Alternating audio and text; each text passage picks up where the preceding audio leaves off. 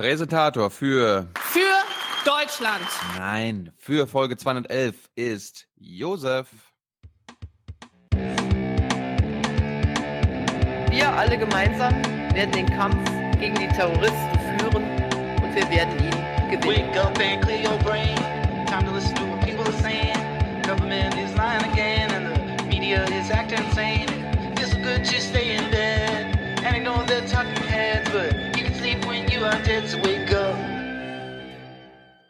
Gut getimed. Ja, glaube ich dich, ne? Hm? Doch, der war sehr gut getimed. Hm. Minimalste Überschneidung. Hm. Sehr gut. Du kannst du mal probieren. Nein. Nein. Guten Tag hier im super professionellen. Es gibt nur einen Durchlauf-Podcast. Aufwachen, Folge 211. Wir danken neben unserem Präsentatoren Josef, Sandro, Marie, Jakob, Elisabeth. Sie schickt 33,33 Euro und schreibt alles Gute zum 33. Geburtstag für euren treuen, unterstützenden und weiterempfehlenden Hörer Ansgar von Lisa. Also wenn du Ansgar heißt, gerade 33 wurdest und eine Lisa kennst, wir kennen euch jetzt auch beide und gratulieren hiermit auch nochmal wahrscheinlich nachträglich herzlichst zum Geburtstag. Wa- wa- Warum lassen wir eigentlich keine Nachnamen äh, Buchstaben zu? Also irgendwie Stefan S. oder Thilo J. Weil das wäre dann ein bisschen, weil du bist ja gegen Nachnamen an sich, aber Ist, da müsste ich ja immer Buchstaben ich hab- abschreiben und weil, Punkte setzen. ohne Scheiße, ich, ich habe letztens einen getroffen, der meinte so, ja, ich habe was gespendet, aber nicht so viel, weil irgendwie ich heiße Thomas und irgendwie Thomas heißt irgendwie jeder Zweite und dann weiß mal keiner, dass ich das war. So ist das, Thomas. Wenn du gewürdigt werden willst, schick uns doch eine persönliche Merkmalsnotiz, die über dein Nach Nachnamensinitial hinausgeht. Also wer seinen Nachnamen genannt haben möchte, sollte mir dann noch eine Mail schicken, weil ich nenne ihn dann. Dann macht Tilo das, genau. Ich nenne nur die Vornamen und Tilo ne- nennt danach nochmal die Nachnamen und dann kann man sich zusammenpuzzeln, ob man sich wiederfindet. Ja. Christian danken wir, Ricardo, Jean, Arne, Erik, Igor, Christina, Markus, Chris, Martin, Jan, Michael, Sebastian, Axel, Florian, Felix, Konrad, Anonym, Jannis Bernhard, Christoph Clemens, Frank, Markus, Florian, Nils, Michael und Susanne, Benjamin, Thomas, Matthias, Christian, Björn, Grüße von Gino Pometti aus dem Roten äh, Herz in Emskirchen. Also siehst du, das ist mal eine Merkmalsbeschreibung, da weiß man schon, da kommt man schon weiter mit. Jakob, Katharina, Nico, Dennis, 212 Euro, damit als Präsentator gebucht. Josef schickt nämlich 300. Weggebunden für den einmal angesprochenen Österreich-Aufwachen-Podcast. Es war ja Netzwerkrecherche, da war ja Armin Wolf auch sehr präsent. Machen wir noch. Machen wir also demnächst. Wir wollen ja, wir kümmern uns ja eh gerade um Österreich Nähe. Herr Kern, Äh, rufen Sie doch mal in. Berlin an. Ich weiß nicht, was du jetzt unter demnächst verstehst. Also wir Ja. sollten jetzt nicht versprechen, dass Nee, es nee, jetzt wir im Juni versprechen noch ja gar nichts, passiert. genau. Wir, wir, wir wünschen uns auch mehr Österreich hier im Podcast. Ja. Ja. Peter, Yvonne, Sebastian, aufwachen. Zu meinem Geburtstag beschenke ich euch, äh, beschenke ich heute mal euch für die geleistete Arbeit. Und das ab jetzt monatlich. Na dann, lieber Sebastian, auch an dich. Einen herzlichen guten Geburtstag. Wahrscheinlich auch wieder nachträglich. Aber gut. Besser spät als nie. Alexander, Peter, Nadine, Monique, Daniel, Philipp, Thomas. Ich ärgere mich ständig über euch. Aber ich höre euch auch ständig. Da wird mal wieder Zeit, einen kleinen Obolus rüber zu schicken. ja, ja. Richtig. Andreas, 50, von Marie und Andreas, Tochter und Vater. Danke für die Mühen. Das nenne ich mal eine Hörgemeinschaft. Sehr gut. Yves schickt 50 ohne Kommentar. Stefan, ihr seid meiner liebste Filterblase, schreibt er. Andreas 50, Stefan Hannes 50, Anzahlung für Aufwachen Dienstbahncard 100. Boah, das wär's. Patrick, Ralf, Julian, Marc, Thomas, 50. Warum Führerschein? Fahrer. Liebe Grüße aus Österreich. Ja, Fahrer. Er hat dann noch einen Heiderwitz hinten dran gehangen, den schreiben wir jetzt nicht. Mm. Also Aufwachen, Dienstbahn, Dienstbahncard 100 ist schon mal sehr gut. Fahrer brauche ich persönlich nicht. Mm. Steffen, Anna und Sebastian danken wir auch. Ist Damit das, jetzt ist irgendein, Run, ist das irgendein, irgendein Running Joke, den ich nicht verstehe? Welchen? Dienstwagen, Dienst. Nee, ich äh, weiß auch nicht genau. Wir haben Mobilitätshinweise hier bekommen. Weiß nicht genau warum. aber eine Bahncard 100 hätte ich auch gern. Nun gut, wo sind wir hier? Äh, Woche und so weiter. Zu, wir, sind, wir sind zurück in Deutschland. Thilo ist zurück. Das heißt, wir heben uns das alles für Freitag auf, was wir zum Thema DO2, wie misst man das Urkilogramm T-Wissens Tiefenpsychologie vor laufender Kamera und so weiter. Denn Thilo Das kann mal. ne, Hm? hast du letzte Woche schon gemacht. Ja, aber wir haben ja einen Kommentar dazu bekommen. Jemand hat rausgefunden, wo Tewissen seine nach der Psychologie Psychologie hergeholt hat. Sehr lustig insgesamt. Erstmal möchte ich äh, unserem ähm, Podcast-Freund Sigmund Gottlieb gratulieren. Er hat einen neuen Job. Ja, Loser, Also- wirklich. Mach eine YouTube-Karriere, geht auch nicht als Berater irgendwo hin. Was ist das denn jetzt? Bin Willst du, enttäuscht. Geld, willst du Geld verdienen oder willst du Geld verdienen? Du hast jetzt, weißt du doch, äh, als pensionierter BR-Chefredakteur, man hat nicht viel Geld. Ja, Armutsrente, Armuts, Armutsrente steht kurz bevor. naja, gut. Ist dieses Kapitel abgehakt. Sigmund Gottlieb Mhm. können wir jetzt den, wie heißt das? Den, den Ahnen übergeben oder wie das heißt? Na, wie auch immer. Wer weiß. Wer weiß. als PR-Mann für irgendeine, für irgendeine Unternehmung, die er gar nicht kennt. Ja, das ist ja für ihn ein völlig neues Metier, wird er sich erst recht nicht trauen. Das, was ich vorgeschlagen habe, nämlich so mit Privatmeinung und hier und volle Kanne, unabhängig und so. Hat sich genau nicht, für das also- Gegenteil entschieden. Ich weiß gar nicht, ob das so ein ungewöhnliches Terrain ist, weil es wird ja eigentlich nur ein Buchstabe ausgetauscht. Aus dem BR wird PR. Ja, das stimmt natürlich. Aus, aus äh, Public Relations wird Public Relations. Und aus CSU wird CNC oder wie das jetzt heißt. Mhm. Also wir, wir sind nicht über die syrische Grenze gegangen. Das war uns dann doch ein bisschen zu gefährlich, Ja. weil äh, wir haben, den, du hast auf den Wachtürmen dann doch schon türkische äh, Soldaten gesehen. Auf der syrischen Seite gibt's ja keine. Aber es war spannend, es war spannend. Mhm. Sonst noch So was so ein-? Was? Sonst noch was berichtenswert? Naja, wir, wir drehen ja, wir drehen ja für einen TV-Sender und äh, Mhm. mit einer Produ Produktionsfirma zusammen und das ist schon. Ähm, ich muss ein bisschen aufpassen, weil ich nicht weiß, wie viel ich sagen darf oder wie, wie viel ich verraten darf. Ähm, es ist schon gewöhnungsbedürftig für Journalisten wie uns. Also Tyler ist auch dabei. Äh, Du bist also da- nicht ganz freier Chefredakteur, meinst du, sondern Auf, auf keinen Fall. da musst du dich an Terminplan vom Catering ha- halten und Na, Catering gibt's nicht, aber äh, es gibt Drehpläne, ja, und äh, das Abläufe. heißt, glaube ich, Drehbücher. es gibt Drehbücher, ja. Ja, für Dokumentation gibt Ja. es Drehbücher. Mhm. Mhm. Und die muss man abarbeiten. Wie soll das denn sonst ein Film werden? Das wäre ja, also Mhm. stell dir mal vor, du würdest da einfach dich überraschen lassen, wenn du dahin fährst, Film, was dir vor die Linse kommt und dann da einen Film Ja. draus schneiden im Nachhinein. Stell dir das mal vor, was wäre das für ein, äh, Ja, aber wenn das ist, ich mache ja den Filmemachern zum Beispiel gar keinen Vorwurf oder würde gar keinen Vorwurf machen, sondern es ist das deutsche Fernsehen an sich. Ich meine, das weißt du auch, das kennst, das kennen wir auch aus anderen mh, ähm, mhm. Machenschaften mit Sendern, dass man denen eine Menge, Menge, Menge, Menge vorher schon verraten muss, was man, ma- was man machen will und auch in Sachen Dokumentation. Ja. Man muss ihnen im Vornherein quasi schon sagen, was am Ende rauskommt. ja, am besten gibst du schon so ein- einen Comic ab. Ja. Und am, am Ende füllst du dann quasi nur die echten, wirklichen Passagen vor Ort ein. Ja. Naja, ihr seid ja dann Ja. nur Protagonisten und keine Macher in dem Sinne. Planersteller, Antragschreiber. Naja, aber, klar, aber wenn ich dafür mein Gesicht herhalte und ich der Protagonist bin und äh, mit mir geworben wird, dann möchte ich dann schon einen gewissen Einfluss drauf haben. Ich glaube, wir besprechen den Film dann mal, wenn er da ist. Ich bin ja auch gespannt. Ja, der kommt im Januar. Erst. Mhm. Außerdem, wir haben auch erst ein Drittel abgefilmt. Also, Ja. oh, es geht nochmal los. Und nochmal los. Mhm. Als nächstes Ägypten. Uh, Afrika-Konferenz. Mhm. Und danach Saudi-Arabien. Was, da lassen die euch rein?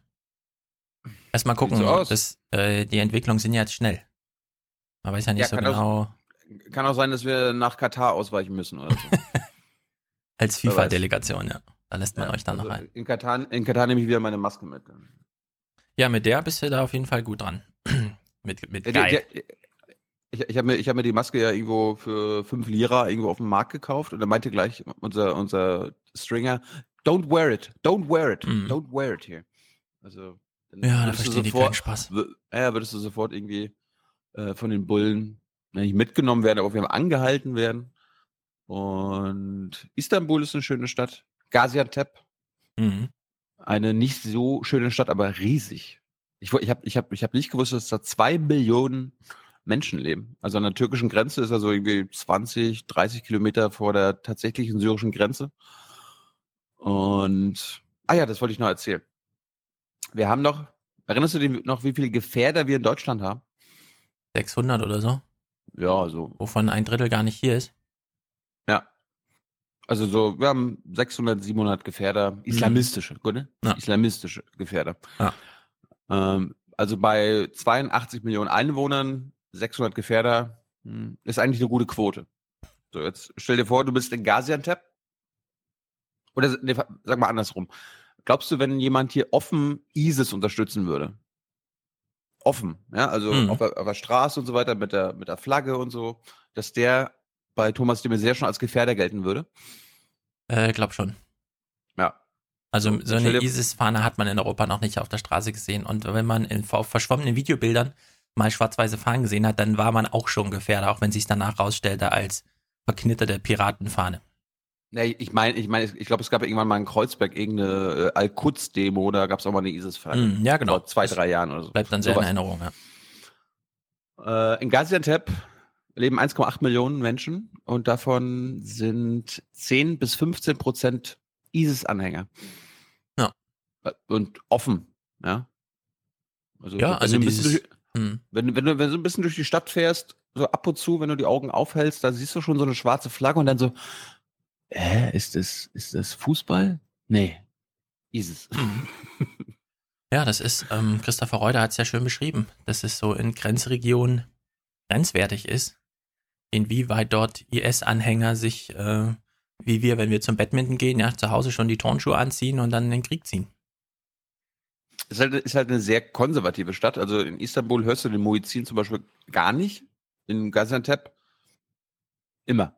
Also wenn du morgens um drei noch wach bist und auf einmal und also das Pech hast, wach zu sein, dann wachst du auch erstmal eine Viertelstunde lang nicht auf, weil der Muezzin dann echt Vielleicht haben wir auch immer Pech gehabt, dass, dass unser Hotel so nah am, am, am Minarett war. Aber wow. Ja, irgendwas äh, im Hintergrund dessen führte er dazu, dass die Türkei zum Beispiel Deutschland unterstellt, Terror offen zu unterstützen. Ja, wegen den PKK-Anhängern und so. Das war, das war auch mal Sowas lustig. gibt's in Also der Türkei nicht, offene Unterstützung von Terror. Mm -mm. unser, unser Stringer ist Halbkurde und anscheinend, ich, ich kann das zum Beispiel nicht sehen, wann ein Türke ein Türke ist und wann der Türke ein Kurde ist. Mhm. Ja, aber irgendwie können das Polizisten sehen. Und immer, wir wurden immer öfter auch mal von der Polizei angehalten, weil dann so, ah, hier, du siehst aus wie Kurde, komm mal hier. Und dann angehalten, kurz mal in den Kofferraum geguckt, alles klar, tschüss. Ja, aber woran erkennen die das denn nun? Hm, Weiß ich auch nicht. Hm. Am wahrscheinlich an einem Phänotypen oder so, wer weiß. Aber vielleicht rasieren die sich alle so eine Ecke im Bart oder so, als Erkennungszeichen. Polizei hat es Nee. durchschaut. Nee. Gut, die. Türkei also. Wollen wir gleich mal bei der Türkei anfangen? Mhm, wenn es sein muss. Wocheneröffnung heute Journal letzte Woche. Also wir sind beim Montag. Ja, wo, wo, wollen, wir, wollen, wir, wollen wir noch sagen, was heute unsere Hauptthemen sein werden? Damit. Weil das sonst immer so, Nachrichten. äh, Türkei, Gabriel. Äh. Also ihr könnt ja in den Kapitelmarken nachgucken. Wir gucken jetzt ganz kurz Nachrichten. Dann gucken wir viel Britenwahl. Dann gucken wir noch ein bisschen Frankreich-Wahl. Dann gucken wir Komis Anhörung. ich bin gestern, genau, das ist mir gestern auch noch eingefallen. Wir landen wieder in Deutschland, weißt du, da kommst du, da verlässt du mal acht Tage lang die Europäische Union. Du verlässt acht Tage lang Europa. Mhm. Dann kommt man wieder und dann haben die Briten einen Sozialisten gewählt und in Frankreich wählen sie den Neoliberalen. Du denkst also, verkehrte Welt. Die, die Franzosen wählen keinen Sozialisten und dafür einen Neoliberalen und in Großbritannien ist es genau andersrum. Ja, du Wo kannst dir ungefähr vorstellen, wie sie jetzt im Willy Brandt-Haus zusammensitzen und sich auch einen Reim drauf machen. ja, wa- was, was machen wir daraus? Gehen wir den britischen Weg? Mehr Was links? gilt denn jetzt? Oder, die oder Jüngeren, machen- die die Wahl Ja. entscheiden? Sind sie enttäuschen? St stimmt, das ist ein guter Punkt. Was macht die SPD?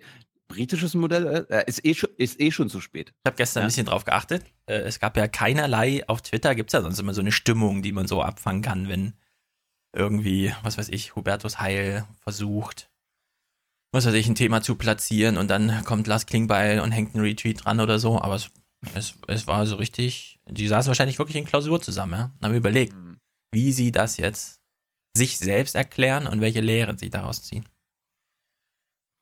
Naja, Du musst, du musst uns mal erklären, Hubert, Hubertus Heil, das ist doch diese neue SPD-General. neue Alte, ja genau. Der hat dir geantwortet, ja. Ich wusste gar nicht, dass der uns folgt. Dann habe ich auch gesehen, oh, der Heil folgt mir. Ja, also vielleicht, vielleicht hören Sie Aufwachen-Podcast, weil Sie doch noch mal ein paar Hinweise kriegen, wie es auf gar keinen Fall geht. Der Tweet, der Bei der Tweet war, also ich glaube nicht, dass die das hören, aber äh, wenn du den Tweet liest, denkst du, Hubertus Heil ist ein Aufwachenhörer. Ja, äh, es ging ja los mit, dass die Welt, Springer, und das ist jetzt kein Journalismus, sondern wir sind hier mitten in der Politik. Springer hat einen Text darüber geschrieben, ohne Zitat, ohne Quelle, irgend, ohne irgendwas, also völlig ausgedacht wahrscheinlich. Martin Mhm. Schulz geht zurück nach Brüssel. Er positioniert sich schon, weil nämlich äh, Jean-Claude Juncker angesagt hat im März, als er seine neuen Ideen für Europa vorgestellt hat, die fünf Thesen, falls es jemand weiß. Juncker hat ja fünf Thesen vorgestellt und die ganze Webseite EU-Kommission umgekrempelt, haben wir ja nie was davon äh, gehört, für welchen der fünf Wege er sich nun entscheidet und welche zur Disposition stehen. Jedenfalls hat er da auch gesagt, nur wir können das Problem lösen, weil ich trete nicht nochmal an. Also er macht nur ein Terminus Practicus als EU-Kommissionspräsident, woraufhin im Text stand, der Manfred Weber wird wahrscheinlich sein Nachfolger. Und wo ich mir gedacht habe, oh, was bitte der Weber? Lese ich einen Absatz weiter und dann steht da drin, und der Martin Schulz, der führt auch schon Gespräche. Ich weiß ziemlich genau, weil alles andere wäre so dumm, man könnte es Martin Schulz gar nicht unterstellen. Martin Schulz führt gerade mit niemandem Gespräche in Europa. Ja? Also der, der redet gerade nicht mal mit seinen Freunden in Europa, damit bloß nicht der Verdacht aufkommt, er wäre nicht mit Ernst und Kopf und Herz dahinter Kanzlerkandidat und Kanzler zu werden. Das wäre das wär wirklich bescheuert. Also Es wäre super mit, bescheuert. Mit den, mit den Leuten in Brüssel zu reden, also jeder weiß, dass die in Brüssel genauso viel leaken und weiter tratschen wie in Berlin. Ja. Ja.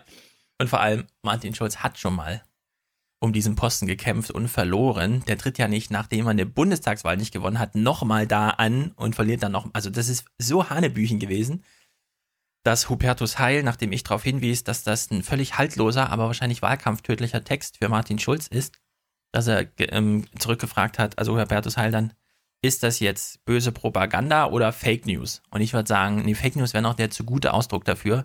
Es ist tatsächlich äh, ganz fiese Propaganda gewesen, ne? ja, das. Ist äußerst bedauerlich und damit drücke ich mich noch sehr zurückhaltend aus. Also manchmal tut mir die SPD auch leid, ehrlich gesagt, ja, wenn ich das so sehe, wie, wie, wie, wie jetzt mit, Nee. wie ihr mitgespielt Nein, wird. nein, nein, nein, nein. Aber gut, sie, haben's, sie haben sich selbst in die Lage Ja. gebracht. Mitleid haben sie nicht verdient. Nee, ich stehe da ganz bei Gysi. Ich bin auch wirklich ein bisschen sauer darüber, wie die SPD das gerade alles vergeigelt, ehrlich gesagt. Ja, muss man sich auch mal vorstellen, ja. Gysi steht auf seinem Parteitag, wird gefragt, ja, jetzt haben sie sich hier positioniert, Programm beschlossen und er so, ja, wir schon. Und was die SPD da macht, das ist so eine Scheiße. Nervt mich. Ich meine, wir, wir, kommen, wir, kommen, wir kommen nachher bei Corbyn noch dazu, aber Ja. einfach nur die Sachen, die wir seit zwei Jahren auch mal der SPD vorwerfen, haben die hat Labour gemacht, ja. Von Ja. Urwahl und äh, programmatische äh, Abstimmung, Basisabstimmung Bis und so weiter und so fort. Ignorieren, linke was der Themen- Journalismus macht. Linke Themen und nicht auf den Mainstream einsteigen, sich sogar sagen, Ja. so hier gegen, ihr, ihr wollt uns was? Ja, wir treten dafür ein. So. Macht die SPD alles nicht. Nee. Ja, weil sie sich nicht traut, sich vom Journalismus zu lösen. Könnte ja böse Presse geben. Oh, oh, oh, nee, nee, nee, dann lieber mal auf Nummer sicher gehen. Ich meine, das, die Presse in, in Großbritannien war so böse wie ja, seit Jahrzehnten nicht gegenüber Ja. der Labour. Und nobody cared. Ja, liebe Politikwissenschaftler und sonstig Assoziierte im Mittelbau der deutschen Universitäten, ihr macht ja im Grunde alle zu 95% nur Scheiße. Ja. Könnte sich vielleicht mal jemand die Presseberichterstattung zu Labour vor der Wahl angucken und für uns Schlüsse daraus ziehen, wie das zu lesen und zu verstehen ist? Also hat in England die Presse jetzt genauso verloren wie in Amerika bei Trump, ja? dass sie einfach gar keine Meinung mehr auf den Boden kriegen, sondern dass dann tatsächlich ein ganzes Volk aufsteht und sagt, die Presse findet ich scheiße, ich will jetzt den, den die scheiße finden und dann haben wir plötzlich Trump da sitzen. Ich meine, man muss, man muss die man muss die Presse gar nicht scheiße finden, sondern einfach nur äh, oder so sagen, äh, die Leute finden die Presse scheiße, sondern einfach nur die Leute, den Leuten ist egal, was die Presse Ja, ihnen genau. sagt. Ja. Ja, also wenn, wenn die Sun, das ist ja fast schon Realsatire, als ob die si- sich über sich selbst lustig gemacht haben und äh, Corbyn in so einer, in so einem, was war das? Im Korbin, Pa also im Genau. Mülleimer. Stimmt. Ja, Papierkorb zeigt. Das ist absurd. Okay. Es ist absurd. Deutsche Presse. Gucken wir mal doch zur deutschen Presse jetzt. Ich habe ich hab ein- eine Sache noch. Ich habe mir Mhm. viele kleine Tools gekauft in der Türkei. Das ist das Beste. Ich brauche sowas, ich brauche, das ist so ein äh, USB-Charger. Mit Solar. 12.000, mit 12.000 Kapazität Mhm. und Solar. Ich brauche es einfach nur in die, in die, äh, in die Sonne legen und dann geht das von alleine.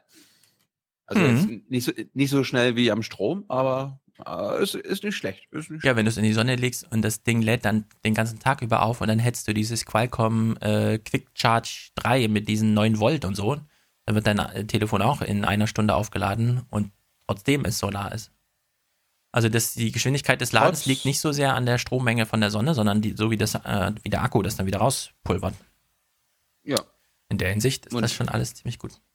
Und ich meine, ich glaube, selbst Macron würde, würde Solar gut finden, ne? make our planet great again. Ja, erstmal findet er nur die Solarwissenschaftler ganz gut. So, die Also- Türkei. V- Vielen Dank für deine 15 Minuten letzte Woche. Das ist das Einzige, was ich geguckt habe äh, oder gehört habe von euch. Äh, da waren so viele Sachen drin. Ja, apropos, äh, letzte Woche, ich habe ja ein kleines Soziologie-Festspiel gemacht. Beziehungsweise ist natürlich nur salopp Soziologie. Es ist ja alles podcast-tauglich hoffentlich gewesen.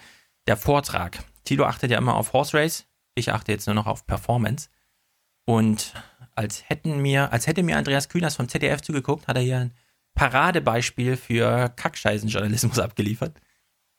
Gabriel war in der Türkei.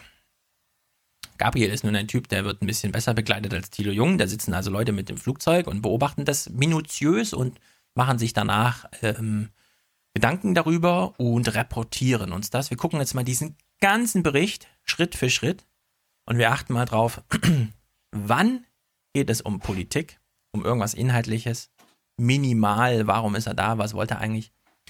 Und inwieweit geht es hier nur noch um Performance, also um eine Aufschlüsselung, wer ist eigentlich gut, wer ist böse, wie wird das Spiel gespielt, wer sind die Gewinner, wer sind die Verlierer, wird eigentlich nur noch über Resultate berichtet und gar nicht mehr über die Bedingungen des Spiels und so weiter. Dieser Bericht geht so los. An Bord von Luftwaffe Flug GAF 609 ist die Stimmung besser als die Lage. Es sitzt der Außenminister vor 15 Journalisten und weiß auch nicht weiter. Sein Vorgänger hat Ankara nicht überzeugt, seine Chefin hat Ankara nicht überzeugt, also wird das Scheitern in Ankara nicht allein Gabriels Scheitern sein. Sowas ist in Regierungsflugzeugen wichtig. Aha. Also Etappe Nummer eins. Der Gabriel ist im Flugzeug. Wenn man böse wäre, müsste man jetzt ihn jetzt schon als Verlierer brandmarken. Aber der Herr Kühners, der, der weiß genau, nee, der Gabriel ist ja nur stellvertretend für und alle haben es schon versucht. Er ist also ein Loser, aber es ist ein Spiel. Er ist also kein echter Loser. Er nimmt ihn so ein bisschen in Schutz. Aber wir bleiben hier im Modus des Spiels. Etappe Nummer zwei. Ist es denn wirklich nicht Gabriels Schuld, dass schon vorher feststeht, dass er da nichts erreicht, also als Loser aus dem Spiel herausgeht? Ja, Gabriel hat auf die Türkei eingeredet, in Berlin, in London, Brüssel und auf Malta. Die Reise nach Ankara ist ein Wunsch der Kanzlerin, der allerletzte Versuch. die Kanzlerin wollte es. Also Gabriel kann wirklich nichts dafür. Jetzt im dritten Akt erleben wir. Das war, das war der Kanzlerin so wichtig. Also Ja. die ganze Türkei-Sache Ja, ist der ja, Kanzlerin ja, ja. so wichtig, super wichtig. dass sie das nicht selbst macht. Ja. Die, hat ja, die macht ja, schon die macht ja, versucht. Sie macht ja sonst auch keine Außenpolitik. Also so, Mhm. das ist. Stimmt, das ist der Bereich des, der Außenpolitik. Da muss gerne jemand anders hinfliegen und ähm, ohne Resultat als Verlierer zurückkommen. Aber Herr Kühners ist ihm wohlgesonnen, er nimmt ihn in Schutz, denn Auftritt des Antagonisten. Ne, die kann- kann, kann ja echt sein. So, Gabriel ist für die schwierigen diplomatischen Mhm. Dinger zuständig und Merkel ist einfach dafür zuständig, mit der Wirtschaftsdelegation um die Welt zu reisen, um Ja. Waffen und Autos zu verkaufen. Ja, wir kennen das im Grunde auch aus dem Journalismus, der berühmte Satz. Damals, vor 30 Jahren, haben wir das aber im Mittagsmagazin gesendet. Wir haben es thematisiert. Im Sinne kann Gabriel jetzt immer sagen, ich war ja da.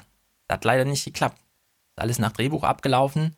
In der Hinsicht weiß Andreas Künast auch hier im Flieger schon, vielleicht hat er den Bericht sogar vorher gemacht, was auf dem Boden passiert, denn Auftritt des Antagonisten, nachdem jetzt der Protagonist Gabriel als armer Verlierer und eigentlich Gewinner des Herzens schon vorgestellt wurde, wer ist denn sein Gegenspieler?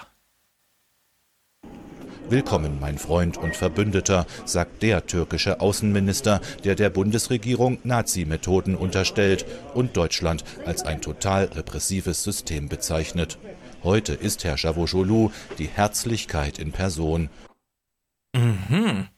Herr Dani Jodotolu, oder wie er heißt, den es eigentlich gar nicht mehr gibt, weil wir hatten ja da schon ein Verfassungsreferendum, das entschieden hat, dass es diesen Posten des Generalsekretärs, äh, des äh, Ministerpräsidenten gar nicht mehr gibt. Aber gut, hier für das Schauspiel des Bösen steht er noch zur Verfügung. Wir wissen weiterhin nicht, was hat es mit der Reise auf sich. Ja, wir haben Maria das Lomkas Anmoderation weggelassen, da hat sie es ein bisschen genannt, aber egal.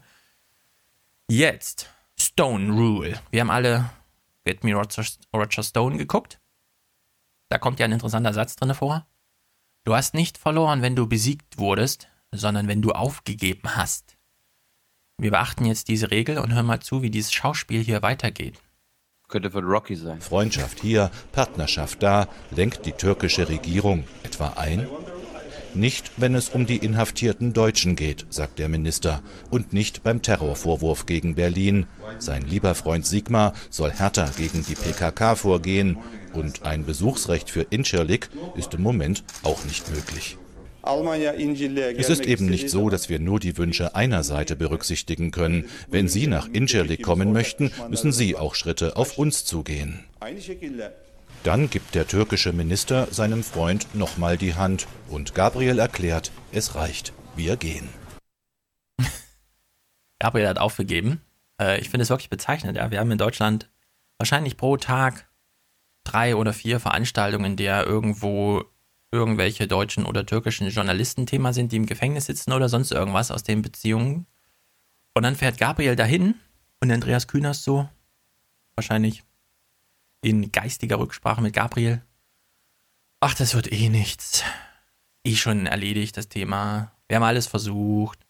Ja, dann machen wir diesen Termin halt mal noch. Ja, guten Tag, Herr Dünenjolo. Ja, ja, Sie, wir erreichen hier nichts, ne? Nee, nee, okay, dann fahren wir wieder. Ja, und dann wird es so als, ja, pff, also da kann man jetzt wirklich nichts machen irgendwie. Im Sinne von, naja, wir könnten halt nach China fahren und die Menschenrechte ansprechen, aber wenn es hart auf hart kommt, dann lieber im Vorfeld mit der Stimmung hinfahren, hier gibt es eh nichts zu erreichen. Also einfach nur absolvieren im Sinne eines einer Drehbuchabsolvierung. Beide Seiten, beide Seiten wissen ganz genau, ja. was die Position ist, dass sie das äh, aus ihrer Interessenslage nicht verändern wollen. Ja, genau. Ja. Und deswegen äh, Weil, meine, das, ist, hm? das ist ja das Absurdeste von allen. Also in Konya bleiben die deutschen Soldaten ja, ja. zum NATO-Stützpunkt, aber in Inchulik. Äh, äh. Ja, zu dem anderen Konya-Dings kommen wir gleich. Nee, wir, wir müssen, wir, müssen, wir hm. müssen jetzt unsere deutschen Soldaten ausbreiten. Ja? Wir müssen jetzt nach Jordanien. Ja, ja. da ist nämlich alles besser. Ey, man, das ist krass. Ja, und das also, Einzige. Das, mhm. das ist historisch auch. Also waren deutsche Soldaten mal wieder so nah an Israel? Ja, das ist, finde ich, find ich krass. Ja? Deutsche Soldaten in Israel ist ja jetzt eine sehr über drei Ecken gesprungener historischer Bezug, den du hier aufziehst. Ich habe in der Nähe von Israel. Ja. Nun gut, dieser Journalismus nee, nee, braucht das, noch das ein wär, Das wäre hm. das wär sowas, also als ich aufgewachsen bin, dachte ich immer, deutsche Soldaten in der Nähe von Russland wird es nie wieder geben, deutsche Soldaten in, in einer Nähe von Israel auch nicht. Nee, das muss ich nur so einschleichen. Wenn Andreas äh, Künast sagt, das ist die Entwicklung und da kann man eh nichts gegen tun, dann ist das halt so. Ja, und ich habe mich einfach. Wir haben uns geirrt. Ja, mal gucken, wo das noch hinführt. Ähm, Andreas Künast hat sich so gedacht, ach, dieser Bericht, nicht, dass Oma Erna das durchschaut, dass hier eh keiner irgendwas machen wollte und wir Journalisten auch so wie so ein Tropfen äh, Wasser bei 40 Grad in türkischer Sonne brezeln und im Grunde uns nicht mehr zu bewegen trauen, können wir nicht noch so ein i-Tüpfelchen hinterher schicken, sowas, was richtig stunk auch nochmal macht? Haben sie natürlich. Erdogan demütigt die Bundesrepublik Deutschland und die Bundesregierung bei jeder sich bietenden Gelegenheit. Spätestens jetzt nach der Rückkehr des Bundesaußenministers müssen unsere Soldaten schnellstmöglich aus Incirlik zurückgezogen werden. Ich glaube, die rufen einfach an bei Cem, erreichen dann seinen Praktikanten und dann sagen sie nur noch das Stichwort. Ist der Cem da für eine O-Ton-Olympiade? Wir haben verschiedene Stimmen zur Türkei, aber da ist irgendwie noch nichts Richtiges dabei. Wir brauchen noch was Scharfes. Ist Cem da? Ja, ja, der steht gerade draußen in der Sonne. Könnt da draußen abfilmen. Ah, alles klar, danke. Ciao. Und dann fahren sie schnell rüber und machen nochmal mit Cem O-Ton. Ich habe mal eine Frage an unsere grünen Hörer, beziehungsweise wir haben ja wahrscheinlich ein paar Hörer, die auch in der grünen Partei sind. Ja. Wie ist denn, wie ist denn das? Wie ist denn eure Haltung zu dem Anti-ISIS-Einsatz? Seid ihr wie die andere Oppositionspartei der Linken auch dagegen, an, gegen den Einsatz an sich? Einfach entweder, entweder aus äh, politischen Gründen Mhm. oder aus juristischen Gründen oder aus äh, äh, militärischen Gründen? Wenn ja, warum sagt denn euer Parteivorsitzender oder euer Partei, Ja. ist das Parteivorsitzender? Oder Ja, Spitzenkandidat. Spitzenkandidat und Parteivorsitzender, dass die nur aus Inschlik raus sollen. Warum hört man nicht, dass die nach Hause kommen sollen? Ja, also warum sagt denn der Das- Grüne genau das, was die Merkel vorher auch Ja. äh, denkt? Weil Merkel und Gabriel wollen einfach nur raus aus Inschlik und weiter nach Jordanien. Ja. ja? Der Krieg muss weitergeführt werden. Ja, Kann es, kann es sein, dass euer Spitzenkandidat eine andere Position zu der ganzen Sache hat als eure Partei? Ist jetzt nur eine naive Frage. wahrscheinlich fällt das nicht auf, weil Cem Özdemir nicht den Arsch in der Hose hat, zu sagen, ich fahre mal nach Bielefeld in die Stadthalle, dort hänge ich ein Plakat auf von, was weiß ich, Homs oder so, dann schreibe ich drüber, nie wieder Auschwitz. Und dann gucke ich mal, was meine Parteibasis dazu sagt, zu dieser Argumentation. So hat äh, Fischer das damals gemacht und dann, also er hat sich quasi ins Feuer gestellt, bevor er gesagt hätte, wir sollen jetzt doch mal militärisch hier irgendwas machen. Cem Özdemir, da fließt das einfach so unter der Hand, ja. Das ist so bei allen so gewohnt. Ah ja, der Cem, der sagt jetzt wieder, der Erdogan demütigt Deutschland und deswegen müssen wir da irgendwas machen. Cem, erstens will Cem Außenminister werden. Ja. Das merkst du seit anderthalb Jahren. Ja. Und zweitens soll er einfach beim nächsten Parteitag mit Thomas de Maizière an der Hand vorbeikommen und dann Wir alle wissen, Deutschland ist wie andere Staaten auch bedroht vom internationalen Terrorismus. Vielleicht kann hat er sich sagen- auch die Karriere von Otto Schily angeguckt und hat gedacht, ach so, wenn das bei den Grünen nicht so klappt, dann kann man auch wechseln und dann kann man da auch mit Stahlhelm auftreten. hm, Vielleicht ist das seine Karriereidee, ja. Also es ist, es, ist, es ist wirklich grausam, irgendwie die Grünen dabei zu sehen. Wir kommen da ja nochmal auf die Grünen. Ich habe extra Wahlplakate vorbereitet. Ja, wir bleiben mal, pass auf, wir bleiben mal bei Gabriels Reisen, weil ich Mhm. habe nämlich auch, ich habe auch einen Clip und ich bin mal gespannt, äh, weil du kennst es wahrscheinlich nicht. Ich, ich, mir ist das jetzt, äh, als Gabriel weiter nach Libyen geflogen ist, Ja. aufgefallen, dass es da nicht so um Performance ging, sondern da haben sie dann inhaltlich mal was gemacht. Und ich habe sowohl die Tagesthemen, den Beitrag geguckt, als auch den ZDF-Beitrag. Und ich habe beide Clips zusammengeschaltet oder zusammengeschnitten, weil die inhaltlich Mhm. ganz gut äh, aufbauen. Arndt Henze ist bei der ARD mitgeflogen und Andi Künast vom ZDF. Und äh, ich finde, das haben sie ganz gut gemacht. Die Performance von Gabriel ist so, äh, aber inhaltlich eigentlich ganz gut. Es gibt keine Ausnahme. Die Splitterschutzweste muss jeder tragen beim Anflug auf Tripolis, Libyen, in einem Transportflugzeug, weil der Regierungs-Airbus zu auffällig wäre. Zwölf Spezialpolizisten werden den Minister bewachen, der ohne Ankündigung, ohne Aufsehen und ohne die übliche Delegation reist. Gabriel Also ich meine, vorhin haben wir im Flugzeug gesehen, wo, wo Gabriel sitzt und äh, Journalisten entweder, das wollte ich dir nämlich vor- vorhin noch fragen, stehen die Journalisten da mit ihrem Blog und tun so, als ob sie was schreiben, weil eine Kamera auf sie gerichtet ist? Oder ist das, Also Ist das Journalisten wirklich mit so? einem Blog finde ich absurd heute, weil du hast natürlich immer dein Tonband mitlaufen. Vor allem, weil du in diesem, also wenn du da im Flieger bist, das ist ja auch laut und alles und so, sich da irgendwie zu, drauf zu konzentrieren, gleichzeitig zu schreiben und irgendeine Notiz, eh egal. Auf der anderen Seite bist du heute als Journalist extrem unmotiviert, wenn du nicht der einzige Journalist bist, der zuhört, weil was willst du mit einer Information, die alle haben, das ist ja heute total äh, wertlos. Und dann weißt du auch, im Grunde schlagen wir hier nur Zeit tot, ja. Wir sind halt noch nicht da, das Flugzeug ist halt noch in der Luft. deswegen zu erwarten, Mhm. dass hier gerade irgendwas reportiert wird, was interessant ist, ist ja auch Hanebüchen.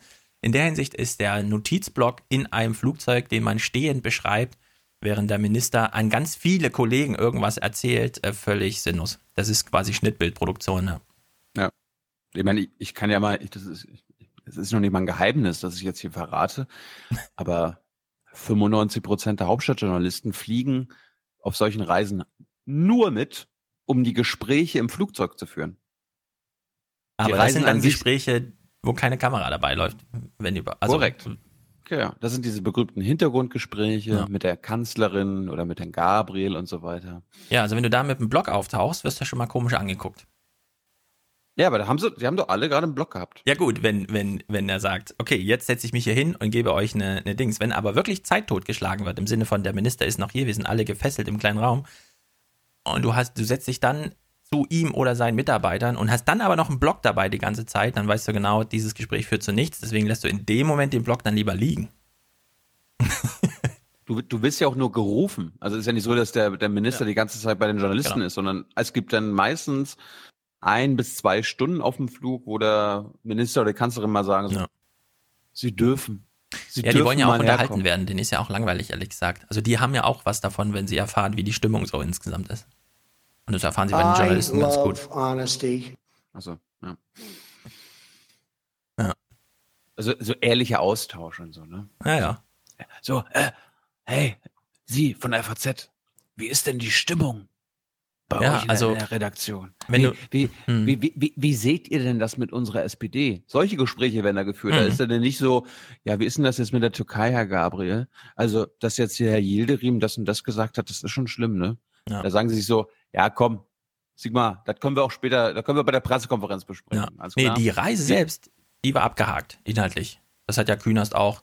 Fährt halt hin, gibt, geben sich die Hand, sagen so, ach, hat nichts gebracht, fahren sie wieder zurück. Also wenn du dann da Gespräche führst, dann natürlich nur abseits von allem, also da geht es dann um Wahlkampf und den ganzen Kram, ja.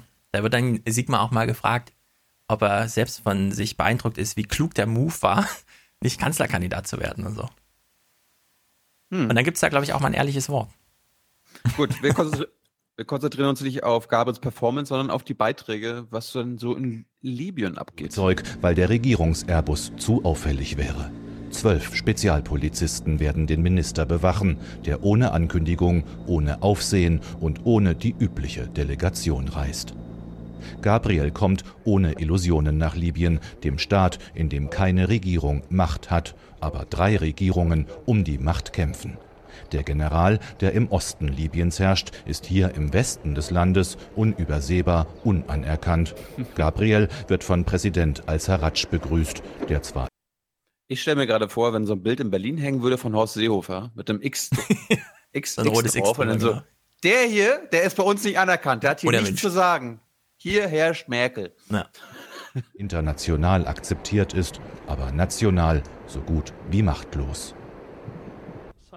Wir geben uns Mühe und wir haben so viele Opfer gebracht, aber wir brauchen die Hilfe, auch Deutschlands. Als einer der größten Geldgeber tragen wir schon jetzt viel zur Stabilisierung bei, zum, wir, zum Beispiel indem wir Städte und Gemeinden handlungsfähiger machen und im Gesundheitsbereich investieren. Dann will Gabriel ein Flüchtlingscamp sehen. Die Lager, in denen Zehntausende dahin vegetieren, haben einen tödlichen Ruf. Aber die Offiziellen in Tripolis malen dem deutschen Minister ein etwas zu auffällig geschöntes Bild. Sobald ihr mit eurer Kamera wieder weg seid, behandelt man uns wieder schlecht.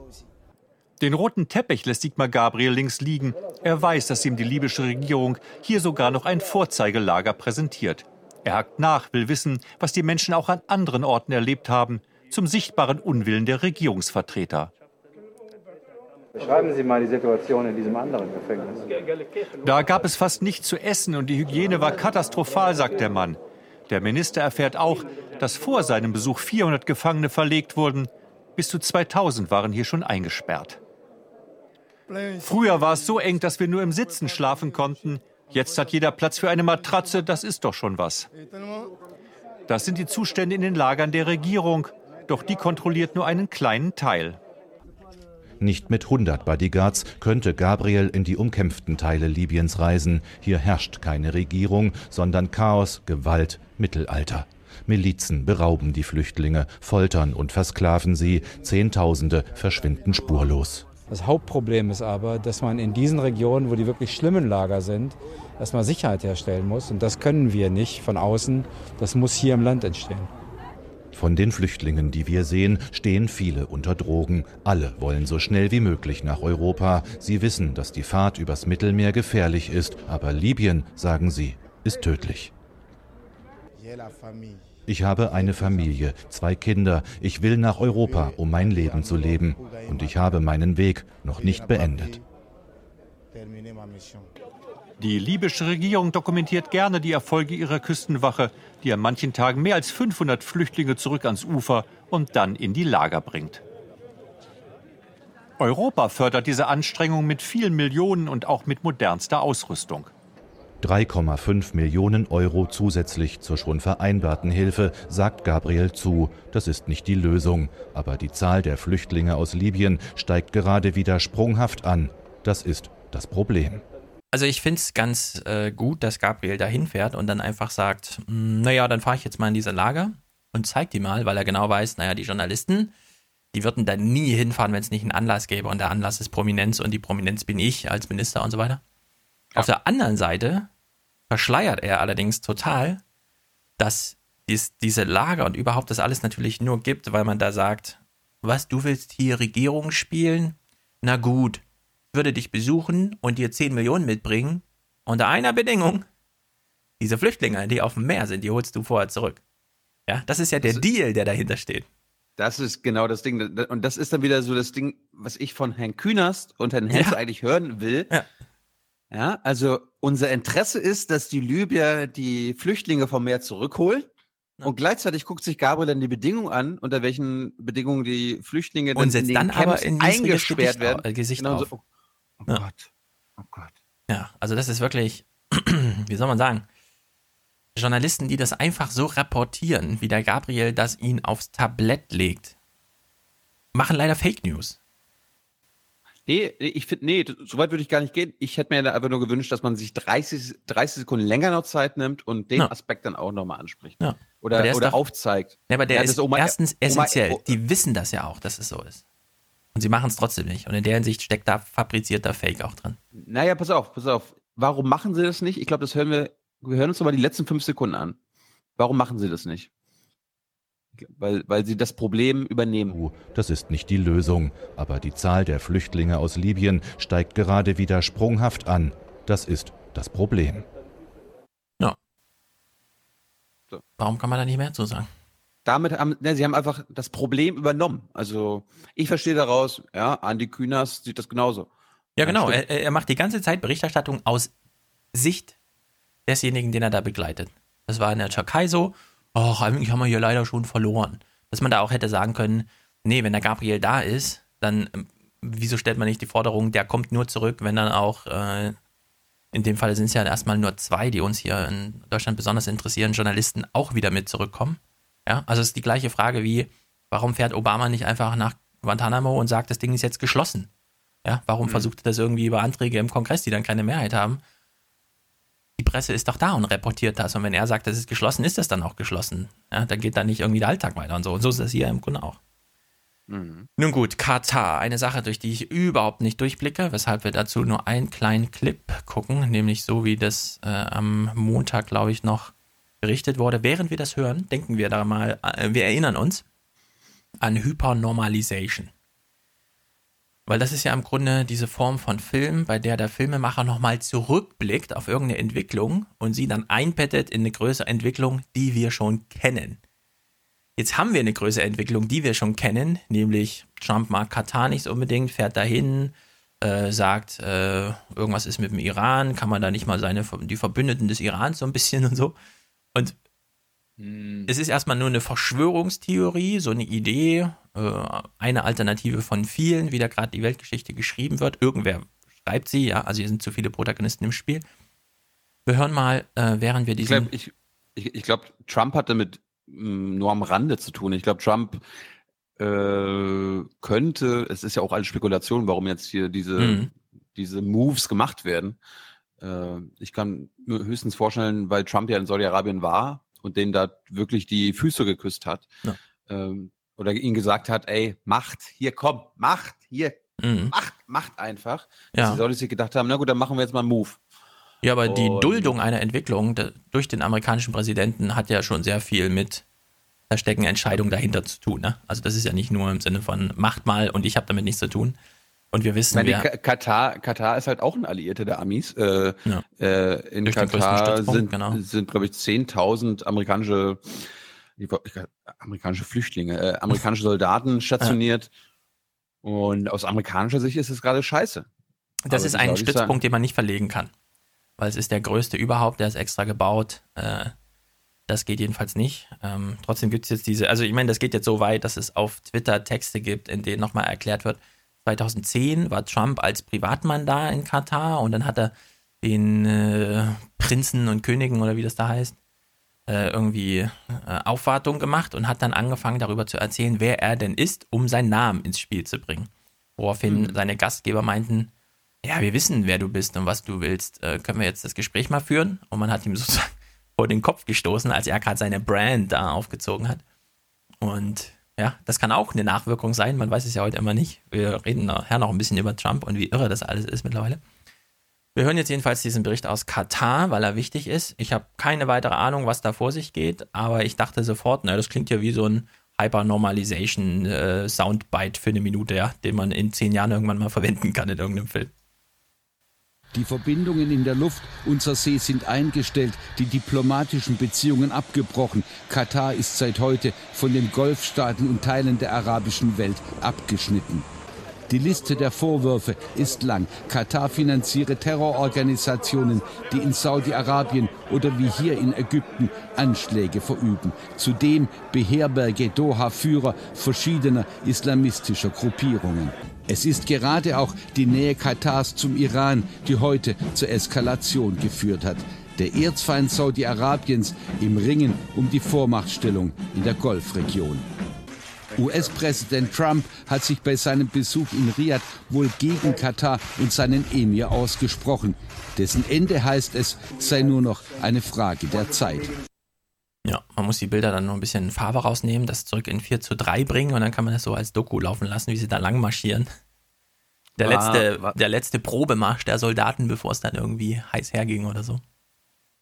War, die, war dieser Donald Trump nicht ein Gegner von Regime Change und sowas? Ja.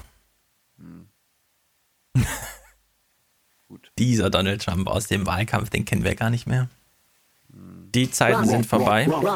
Ja, genau. Jedenfalls dachte ich mir, na gut, Montag, wer weiß, vielleicht kommt ja Dienstag oder Mittwoch eine bessere Sache dazu. Hier wird jetzt mal in einer Minute 28, das ist der komplette Film, erklärt, irgendwas ist ja jetzt mit Saudi-Arabien und Iran, weil das muss ja jetzt, Katar ist ja irgendwie so ein Stellvertreter-Ding, ne? Sehr gut, sehr Dann gut. hat man da noch irgendwie den IS oder so. Jetzt können wir, weil ja auch Abi-Zeit ist oder war, so eine kleine ähm, Prüfungsfrage stellen. Also wir haben seit zwei Jahren dieses IS-Thema oder seit drei Jahren, seit 2014. Wir wissen, äh, IS, was heißt das jetzt? IS, Islamischer Staat, Islamischer Staat in Syrien, aber eigentlich Irak. Also da ist irgendwas, da geht's vor sich, die Türkei spielt eine Rolle. Iran haben wir lange nicht beobachtet, kennen wir immer nur als, ja, die haben da auch alle iPhones und das ist denen auch total wichtig. Saudi-Arabien, na gut, da war der Trump halt gerade irgendwie. Dann gibt es jetzt plötzlich Terror in Iran äh, im Parlamentsgebäude und bekennen tut sich der IS, den wir als Feind von Saudi-Arabien, aber ideologisch so ganz nah dran und jetzt neuerdings auch als Feind vom Iran im Sinne von, da gibt es echte Anschläge. Wir hören uns der, jetzt. IS ist, der IS ist Feind vom, von Saudi-Arabien? Naja, im Sinne von, so wie Christoph Reuter schreibt, ähm, bisher hat Saudi-Arabien es sehr gut geschafft, den IS einfach zu betreuen. Aber falls der IS das wirklich ernst meint mit seiner Ideologie, wo was die Saudi-Araber nie so genau wissen, ziehen sie irgendwann nach Mekka und Medina, weil das sind ihre Städten. Klar. Und jetzt ist Meine, halt die Frage, das schafft es ist- Saudi-Arabien das das, ist- irgendwie? das Und Das ist ja die alte Logik, die sonst immer nur dem Westen vorgeworfen wird. Ah, ihr habt die Mujahideen unterstützt, äh, aus denen dann die Niederkämpfer geworden sind. So ist es aber bei allen anderen Ländern auch. Wenn die Russen irgendwen unterstützt haben, irgendwann äh, kommt das What goes around comes around. Äh, irgendwann beißt es sie in den Arsch, genauso wie bei Saudi-Arabien. wir kennen ja die Geschichte von Assad, der Al-Nusra erfunden hat, mit Statisten, weil er einen Terroranschlag brauchte und plötzlich haben das Leute nachgeäfft und dann gab es tatsächlich Al-Nusra gegen Assad. Ja, also das dreht sich alles tausendfach im Kreis und so weiter. Habt, äh, hast, du, hast du die Folge mit Mohammed Nasheed, dem Ex-Staatspräsidenten von Malediven, geguckt? Nee, der nicht. beschreibt, der beschreibt auch, guck, guck das mal Ah, an. Also brauchst gut, nicht, den, den Klimakram kannst du überspringen, weil das ist, kennen wir alles, aber der Kram mit Saudi-Arabien und IS und äh, Islam in, auf den Malediven ist hochinteressant. Ja. Während wir jetzt anderthalb Minuten. Für die anderen auch. Ja, für alle, für alle Hörer. Euch. Falls ihr es falls ihr es schon gesehen habt, habt ihr jetzt vielleicht Vorteile. Also, wir gucken jetzt anderthalb Minuten Nachrichten im ZDF. Das sind diese Nachrichten, die für Oma Erna einfach so vorbeidudeln, damit sie danach noch gemütlich ins Bett gehen kann und weiß, okay, morgen gibt's auch noch Milch bei Rewe. Während Was wir das sagt gucken, Eigentlich Klaus Kleber dazu. genau, das sparen wir jetzt aus. Was sagt eigentlich Klaus Kleber dazu? Also wir lassen die Wertung drumherum, die gemacht wird. Wir gucken einfach nur den Bericht. Jeder sucht sich bitte für sich ein Faktum raus, das er danach nochmal für sich wiederholt und vielleicht noch mit einer Erklärung ausschmückt. Eh, Mir ist es nicht gelungen. Gucken, ob Thilo das gelingt. Ja, also es geht drunter und drüber. Das ist jetzt ähm, nach allen, das wird reduziert auf Wettkämpfe, Horse Race, ähm, irgendwer macht eine Mimik und so weiter. Ja, gucken wir jetzt mal anderthalb Minuten, in dem uns irgendwie erklärt wird, was da los ist in dieser Region. Das sunnitische Saudi-Arabien und der schiitische Iran, das sind die wichtigsten Ordnungsmächte im Nahen Osten. Sie sind aus religiösen und historischen Gründen verfeindet, ihre Stellvertreterkriege destabilisieren die Region. Im Jemen unterstützt der schiitische Iran die Houthi-Rebellen. Gegen deren Stellungen fliegt die saudische Luftwaffe massive Einsätze. In Syrien kämpft Iran an der Seite Assads. Saudi-Arabien unterstützt nahezu alle sunnitischen Gruppen, die gegen Assad rebellieren. Einen gemeinsamen Feind sehen Saudi-Arabien und Iran nur im sogenannten Islamischen Staat. Denn der IS kämpft gegen beide Mächte. Für den IS ist der schiitische Iran ein Land der Ungläubigen, gegen das sie Dschihad führen. Saudi-Arabien, Hüter der heiligen Städten in Mekka und Medina, steht einem IS-Kalifat im Wege. Der IS wird militärisch zurückgedrängt, doch der arabische Raum wird nicht stabiler. Denn die Hast du die Musik darunter gelegt? Nö. Okay. Der arabische Raum wird nicht stabiler. Denn die Spannungen zwischen Iran und Saudi-Arabien nehmen zu, weil beide um mehr Einfluss kämpfen. Iran und Saudi-Arabien sind bevölkerungsreich, hochgerüstet und verfügen über große Öl- und Gasvorkommen. Jede Eskalation zwischen diesen beiden Mächten hat das Potenzial, den arabischen Raum tief zu erschüttern. So, das war's. Hm. Ich denke mir dann immer, es gab ja auf Arte mit offenen Karten von dem Journalisten, der leider gestorben ist.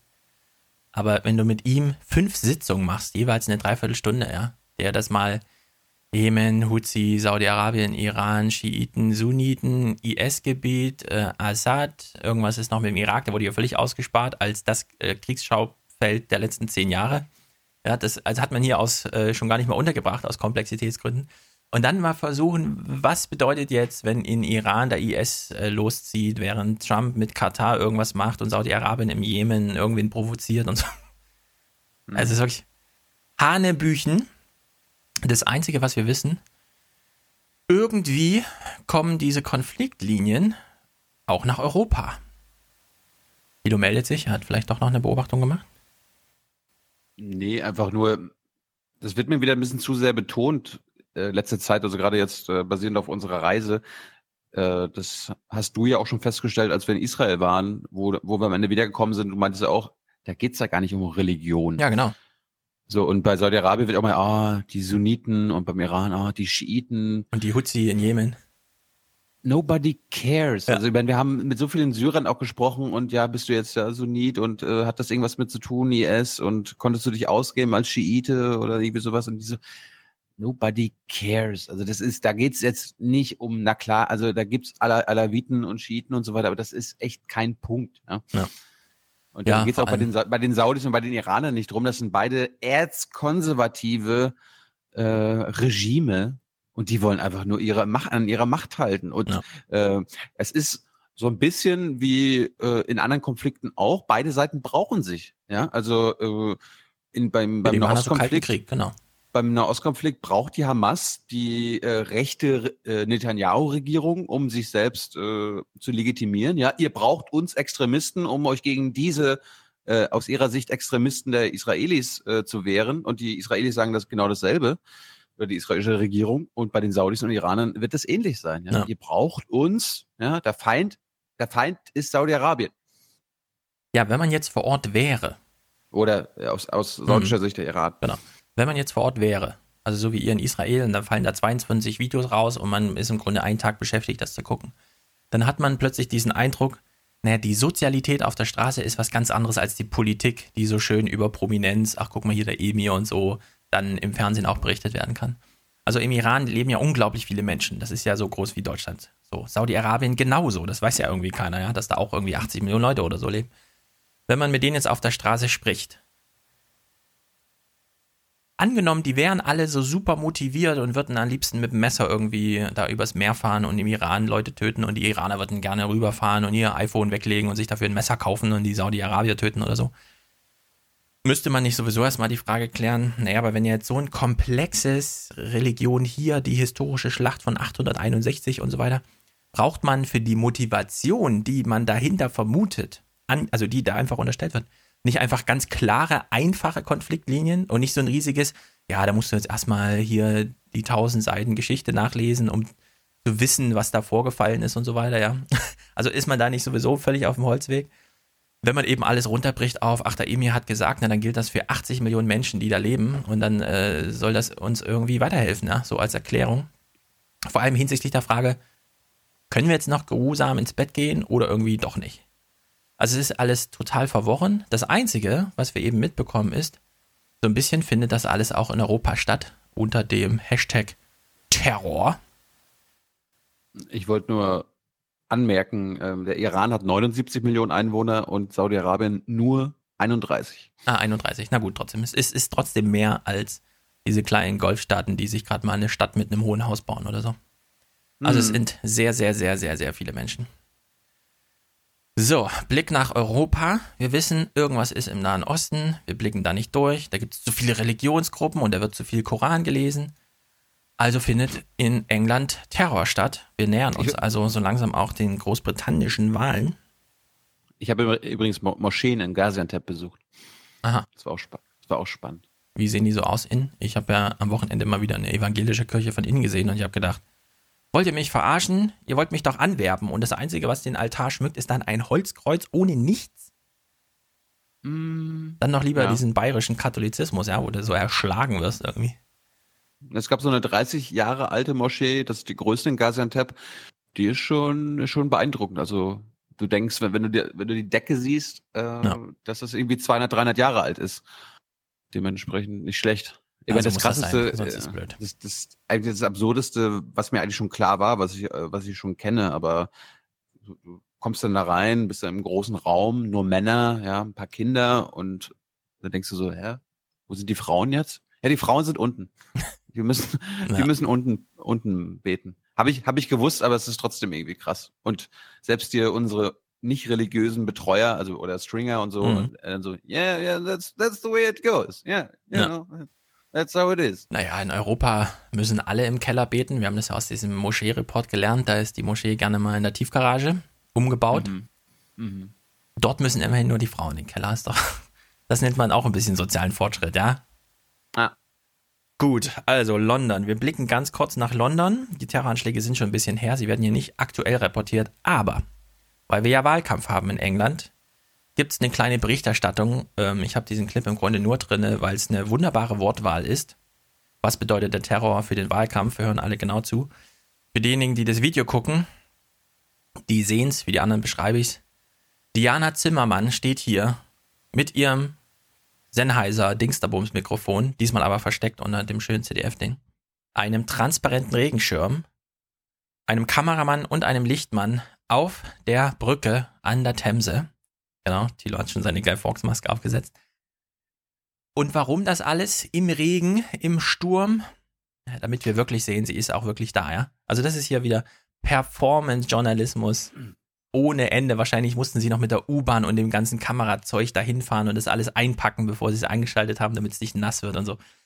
Also das, das, das hätte ich sonst nicht geglaubt, dass die in London ist. Netzwerkrecherche, ja. Da sitzen sie wieder alle zwei Tage da. Ja, ja, wir sollten wirklich mal anfangen erklären, wie wir so Journalismus machen, damit die uns Leute, damit, uns- damit uns die Leute mehr glauben, was wir da berichten, ja. Ich hätte gerne einen Making-of-Bericht von Diana Zimmermann, wie sie durch London stapft im Regen. Das, das ist immer, ich meine, ich, ich mag ja diese Konferenzen eigentlich, äh, aber so die letzten paar Jahre, immer wenn die Netzwerk-Recherche-Konferenzen war, waren wir irgendwo im Ausland und haben irgendwas gedreht und so. Ich denke mir dann immer, aha, die sitzen ein ganzes Wochenende zusammen und reden darüber, was man so machen könnte und was man, was man macht und so weiter, während wir unterwegs sind. Ja, ich habe mir auch ein bisschen überlegt, ob wir nochmal Netzwerkrecherche-Dinger so reingucken in so ein paar, weil das ist wirklich, mittlerweile ist das eine Entrückung von dem, was eigentlich vor sich gehen sollte, wenn sie wirklich ernst meinen, worüber sie reden, wenn sie sagen, wir berichten ja von was denn eigentlich? Also hat sich schon mal, also hat sich wirklich mal ein Journalist auf so einem Podium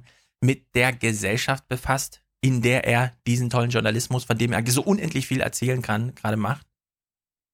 Also diese Form von äh, hier sind wir und machen irgendwie heiligen Journalismus und da draußen ist die Welt. Ja, also wir hören es ja bei der britischen Wahl, wie man mal so eine ordentliche Einstimmung in so eine Wahlkampfberichterstattung macht, ja, wenn man einfach denkt, oh, was ist denn jetzt bloß und so weiter. Also man kann es auch ehrlich machen. Ich würde gerne bei Netzwerkrecherche wirklich mal jemand auf der Bühne sehen, der sagt, okay, alles ist gescheitert, ja. Es ist, also das ist, das ist jetzt mal die Ausgangslage irgendwie. Nee, da sitzt dann Stefan Blöchinger, ja, so breit in seinem Sessel und erzählt, wie toll dann doch mal wieder die eine oder andere Aktion, ja, ja, und mit den Panama Papers da mal, also im dreistelligen Bereich, Abholsverkauf, ist ganz gut. Eine Kurve nach oben, sieht man ja auch selten. Warum kann man nicht einfach ehrlich sagen, ja, es ist, es ist gruselig. Ich weiß, dass die SZ einen gerade mega ähm, Werbekosteneinbruch hat auf den Seiten, ja, und wenn dann das so Thema ist, ach nee, also wir, wir wünschen Wo, uns. woher, wo, woher wissen Sie das? Ja, also wir, wir Journalisten wünschen uns ja immer sehr, dass die, dass alle, mit denen wir reden, immer ganz offen mit uns sind, dass wir auch wirklich mal was erfahren, wenn wir mit Leuten drüber reden. Aber wenn wir über uns reden, ne?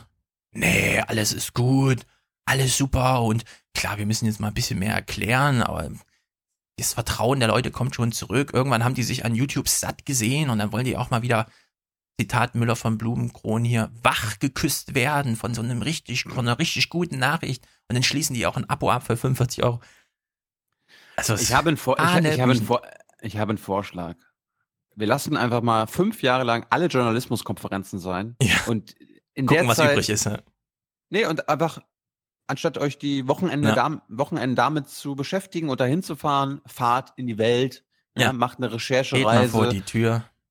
ja, fliegt nach, in die Türkei, nach Russland, Ja. nach Amerika, nach Venezuela oder so Ja, weiter. die Zeit, ja, die Zeit sitzt ja in Hamburg irgendwo, also Zeit Online, im ersten Stock. Glas, alles Glas. Und wenn sie dann eine Stellenausschreibung haben zu, ja, wir suchen hier wieder einen am Newsdesk oder so, weil der letzte Typ, der 5 Uhr morgens immer antreten musste, um die Agenturmeldung aufzubereiten, hat gekündigt, brauchen wir einen neuen, dann teasern sie das an mit einem Bild und zwar stehen sie vor dem Gebäude und fotografieren in die einzige Richtung, die keinen Journalisten interessiert, nämlich in die Redaktion hinein. Ja? Also anstatt die Welt zu zeigen, zeigen sie dir, wie viele 20 Bildschirme über deinem scheiß Newsdesk hängen, an dem sie gern wollen, dass du da für 1800 Euro im Monat arbeitest, während du dich bitte selbst sozial versicherst und hoffentlich keine Kinder hast, weil das wäre teuer in Hamburg. Ja. Nee, das ist das. Ich, ich habe die Stellenausschreibung gelesen, auch so mit Gehaltsvorstellungen bitte. Ich würde aber so, ich würde so, okay, für den Job, den sie mir, den, für den sie was suchen, mh, 10.000 brutto. Es ist Das, wenn ich de, das machen soll hier, also Fließbandarbeit, 10.000 bitte. ja, das ist auf so vielen Ebenen kaputt und es wird auch immer kaputter und trotzdem ist man nicht bereit, mal so einen kurzen Moment Ehrlichkeit zu zeigen. Nee, dann holt man sich wieder nochmal Hans Leindecker und dann erinnert man sich nochmal, wie wichtig das früher war, als Jakob Au, nee, Au, äh, Augstein Vater, ja, als man für ihn noch seinen Mantel in die Pfütze warf, damit er trocken drüber gehen konnte. Ja, also man schwelgt so vor sich hin und wenn man aus den Online-Redaktionen kommt und über das Geld reden soll, dann, ja, ja, es läuft alles gut und so. Und es hat nicht alles funktioniert immer, aber die Kurve geht trotzdem nach oben und so. Es- Also, ich kann mich nur drüber aufregen, ja. In dieser Hinsicht. Don't worry, be happy. Ganz genau. Blicken wir also mal nach London. Wir sehen jetzt, wir hören jetzt Hochleistungsjournalismus inhaltlicher Art. Also ihr hört euch genau die Floskel an. und überlegt dann, was kommentieren jetzt Thilo und Stefan gleich dazu? Was liegt nah? Und gleichzeitig wundern wir uns wir darüber, dass sie wirklich auf die Straße gegangen sind, um die Live-Schalte da irgendwie zu machen mit Licht und so, damit der Big Ben hinten nochmal drauf ist. Extra einen transparenten Regenschirm. Oh, das ist wirklich. Also wir hören mal rein. Diana Zimmermann in London in drei Tagen, also neue Parlamentswahlen in Großbritannien. Der Vorsprung von Theresa May ist in den letzten Wochen ja geschrumpft. Wie sehr können denn diese Ermittlungsergebnisse jetzt, der Vorwurf möglicher Versäumnisse, die Wahl noch beeinflussen? Also Versäumnisse im Sinne von Terror und so weiter. Jetzt hören wir die Antwort. Ja, der Wahlkampf hat heute dadurch auf jeden Fall neue Munition bekommen, denn es war offensichtlich so, dass einer der Attentäter den Behörden als bekennender Extremist hätte bekannt sein müssen. Der Wahlkampf hat neue Munition bekommen durch den Terrorismus drei Tage vorher. Mhm. Also bitte. Also bitte. Was soll man dazu sagen, ja? Das sind diese Wortspiele. Es ist wirklich, wie, wie kann das denn passieren, dass man da so steht, sich da so ausleuchten lässt? Das Bild könnte das Licht ein bisschen gelber machen, sonst sehe ich so blass aus. Okay, ja, ja, Diana, alles gut. Ich habe extra die gelbe Schablone noch mit. Okay, gut, gut. So, ich bin jetzt bereit, okay. Sieht man den Big Ben? Nee, dreh dich noch ein Stück nach. Ja, so ist gut, so ist gut, okay. Weiter zum Thema Terror. Also wir wissen ja, in Saudi-Arabien, Iran, das verstehen wir alles nicht, aber irgendwie kommt hier Terror an. Wir hören uns mal genau diese Meldung an. Es wird ein sehr wichtiges Zitat mitgeliefert, von dem wir uns gleich äh, so Sinnhaftes ableiten können. Hier läuft es natürlich hinaus aus, ja, ja, jetzt übernimmt erstmal die Polizei in Sachen, mal gucken, was da vor sich ging. Ja? Also wir hören uns mal an, was hier passiert ist in Paris, äh, welche Tatwaffe zum Einsatz kam, welche Motivation dahinter steckte und wie das Zitat ausle- äh, aussieht. Auch in Paris versucht ein Attentäter heute einen Anschlag auf Polizeibeamte. Damit beginnen die Nachrichten von Heinz Wolf. Ja, der Täter griff die Polizisten auf einem der bekanntesten Plätze der französischen Hauptstadt an, vor der Kathedrale Notre Dame. Die Ermittler gehen davon aus, dass er allein gehandelt hat. Er bedrohte vor der Kathedrale drei Polizisten und schlug auf einen von ihnen mit einem Hammer ein. Er soll gerufen haben, das ist für Syrien.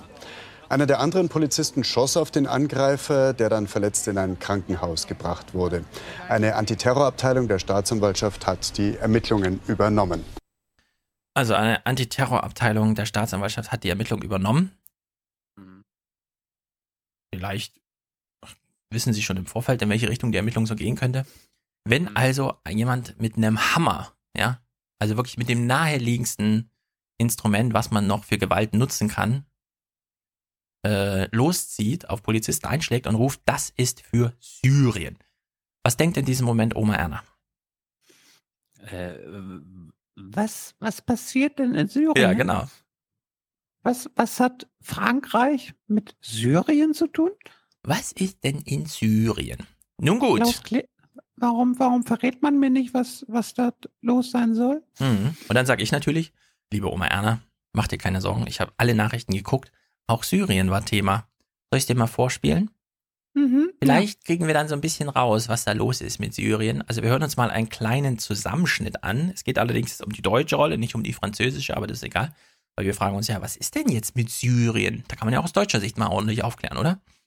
Also wir hören mal rein und wir achten auf alle ähm, Signalworte, wie zum Beispiel indirekt oder Aufklärung, ja. Wir hören mal genau zu. Es kommt jetzt auch der andere NATO-Stützpunkt, also nicht nur Incirlik, sondern es gibt ja noch diesen anderen, Ko, Kona oder wie es heißt, Konya, Konya. Konya, äh, zur Sprache. Wir hören mal rein. Einiges spricht dafür, dass die Terrortruppen des Islamischen Staats zunehmend in der Defensive sind. Indirekt ist auch die deutsche Bundeswehr beteiligt. Die deutschen AWACS-Maschinen sind der wichtigste Beitrag der NATO zur Anti-IS-Koalition. Also, wir sind nur indirekt beteiligt, aber es ist der wichtigste Beitrag. Das ist ganz wichtig. Das ist indirekt, auch- aber der ist- wichtigste. Das, das ist schon, das ist schon Fake News. Was? Weil äh, auch ohne deutsche Airwax-Flugzeuge könnte da äh, könnten da Airwax äh, Mhm. Aufklär Aufklärung fliegen. Wir hören mal weiter. Also, AVEX, Syrien, was ist da los? Was ist mit diesem super wichtigen, aber nur indirekten Aufklärungsbeitrag Deutschlands? Nee, um es zu betonen, die deutsche Beteiligung weder an der Aufklärung IS, Mhm. Anti-ISIS und NATO, Airwax und so weiter ist nicht notwendig. Ach, das sagst nur du. Es ist ja. notwendig, ist ja klar, sonst würde es ja nicht stattfinden. Wir hören mal weiter zu, was hier denn stattfindet. Sechs Flugzeuge dienen der Aufklärung. Ja, der Aufklärung. Wie eine riesige Frisbee-Scheibe ragt die Radarschüssel aus dem Rumpf der umgebauten Boeing 707. Boeing 707, das ist doch ein ziviles Flugzeug, oder? Alles klar. Haben wir das abgehakt. Das ist ein ziviles Flugzeug. 500 Kilometer weit reicht das fliegende Auge der NATO. Es ist eine zusätzliche Lebensversicherung, wenn AVAX in der Luft ist. Brech das hier mal ab. Also. Deutschland gibt einen sehr wichtigen, allerdings nur indirekten Beitrag, natürlich nur Aufklärung. Und wenn man den Pilot auf Deutsch fragt, was machen Sie hier, dann sagt er, ich liefere eine weitere richtige, wichtige Lebensversicherung. Fragt man sich, hä? Lebensversicherung ist doch Krieg. Wem versicherst du dir das Leben? Nun gut, äh, dieser Bericht kam zustande. Warum? Weil Stefan Leifert embedded dabei sein konnte, als dieses Ich- Flugzeug ich- ich- tatsächlich flog. Ich wollte fucking gerade sagen, das ist doch Stefan Leifert, Ja. äh, unser äh, Ja, ja. EU-ZDF-Leiter, fliegt bei der NATO mit? Ja, der durfte da mal mitfliegen. So, wir hören jetzt mal, jetzt, jetzt kommt ein echtes Paradox. Interessant. Jetzt kommt ein Paradox. Deutschland weiß ja von nichts. Also da passiert irgendwas auf dem syrischen Boden. Keine Ahnung, da wissen wir auch drei Tage später noch genau nichts dazu. Das untersuchen unsere Freunde. Ja. Wenn irgendwas Gleichzeitig passiert. hat ja Deutschland, also Deutschland ist ja kein Land, in dem Leute was machen und dann nicht wissen, was da passiert, sondern wenn es um Technik geht, hm, Deutschland hat immer in, indirektes Wissen. indirektes Wissen, genau. Es sei denn, es geht um Technik. Ja, Also wenn die deutsche Ingenieursleistung gebraucht wird, dann gibt es keine bessere Technik als die, an, bei der die Deutschen ihre Finger mit dem Spiel haben. Wir hören also jetzt Steffen Leifert im Vorsprung Flugzeug. durch Technik. Genau, im Flugzeug hören wir Steffen Leifert, wie er uns berichtet, wie die Deutschen einen Vorsprung durch Technik in den syrischen Kriegsluftraum bringen. Wir hören genau zu, was die Technik alles liefern und leisten kann.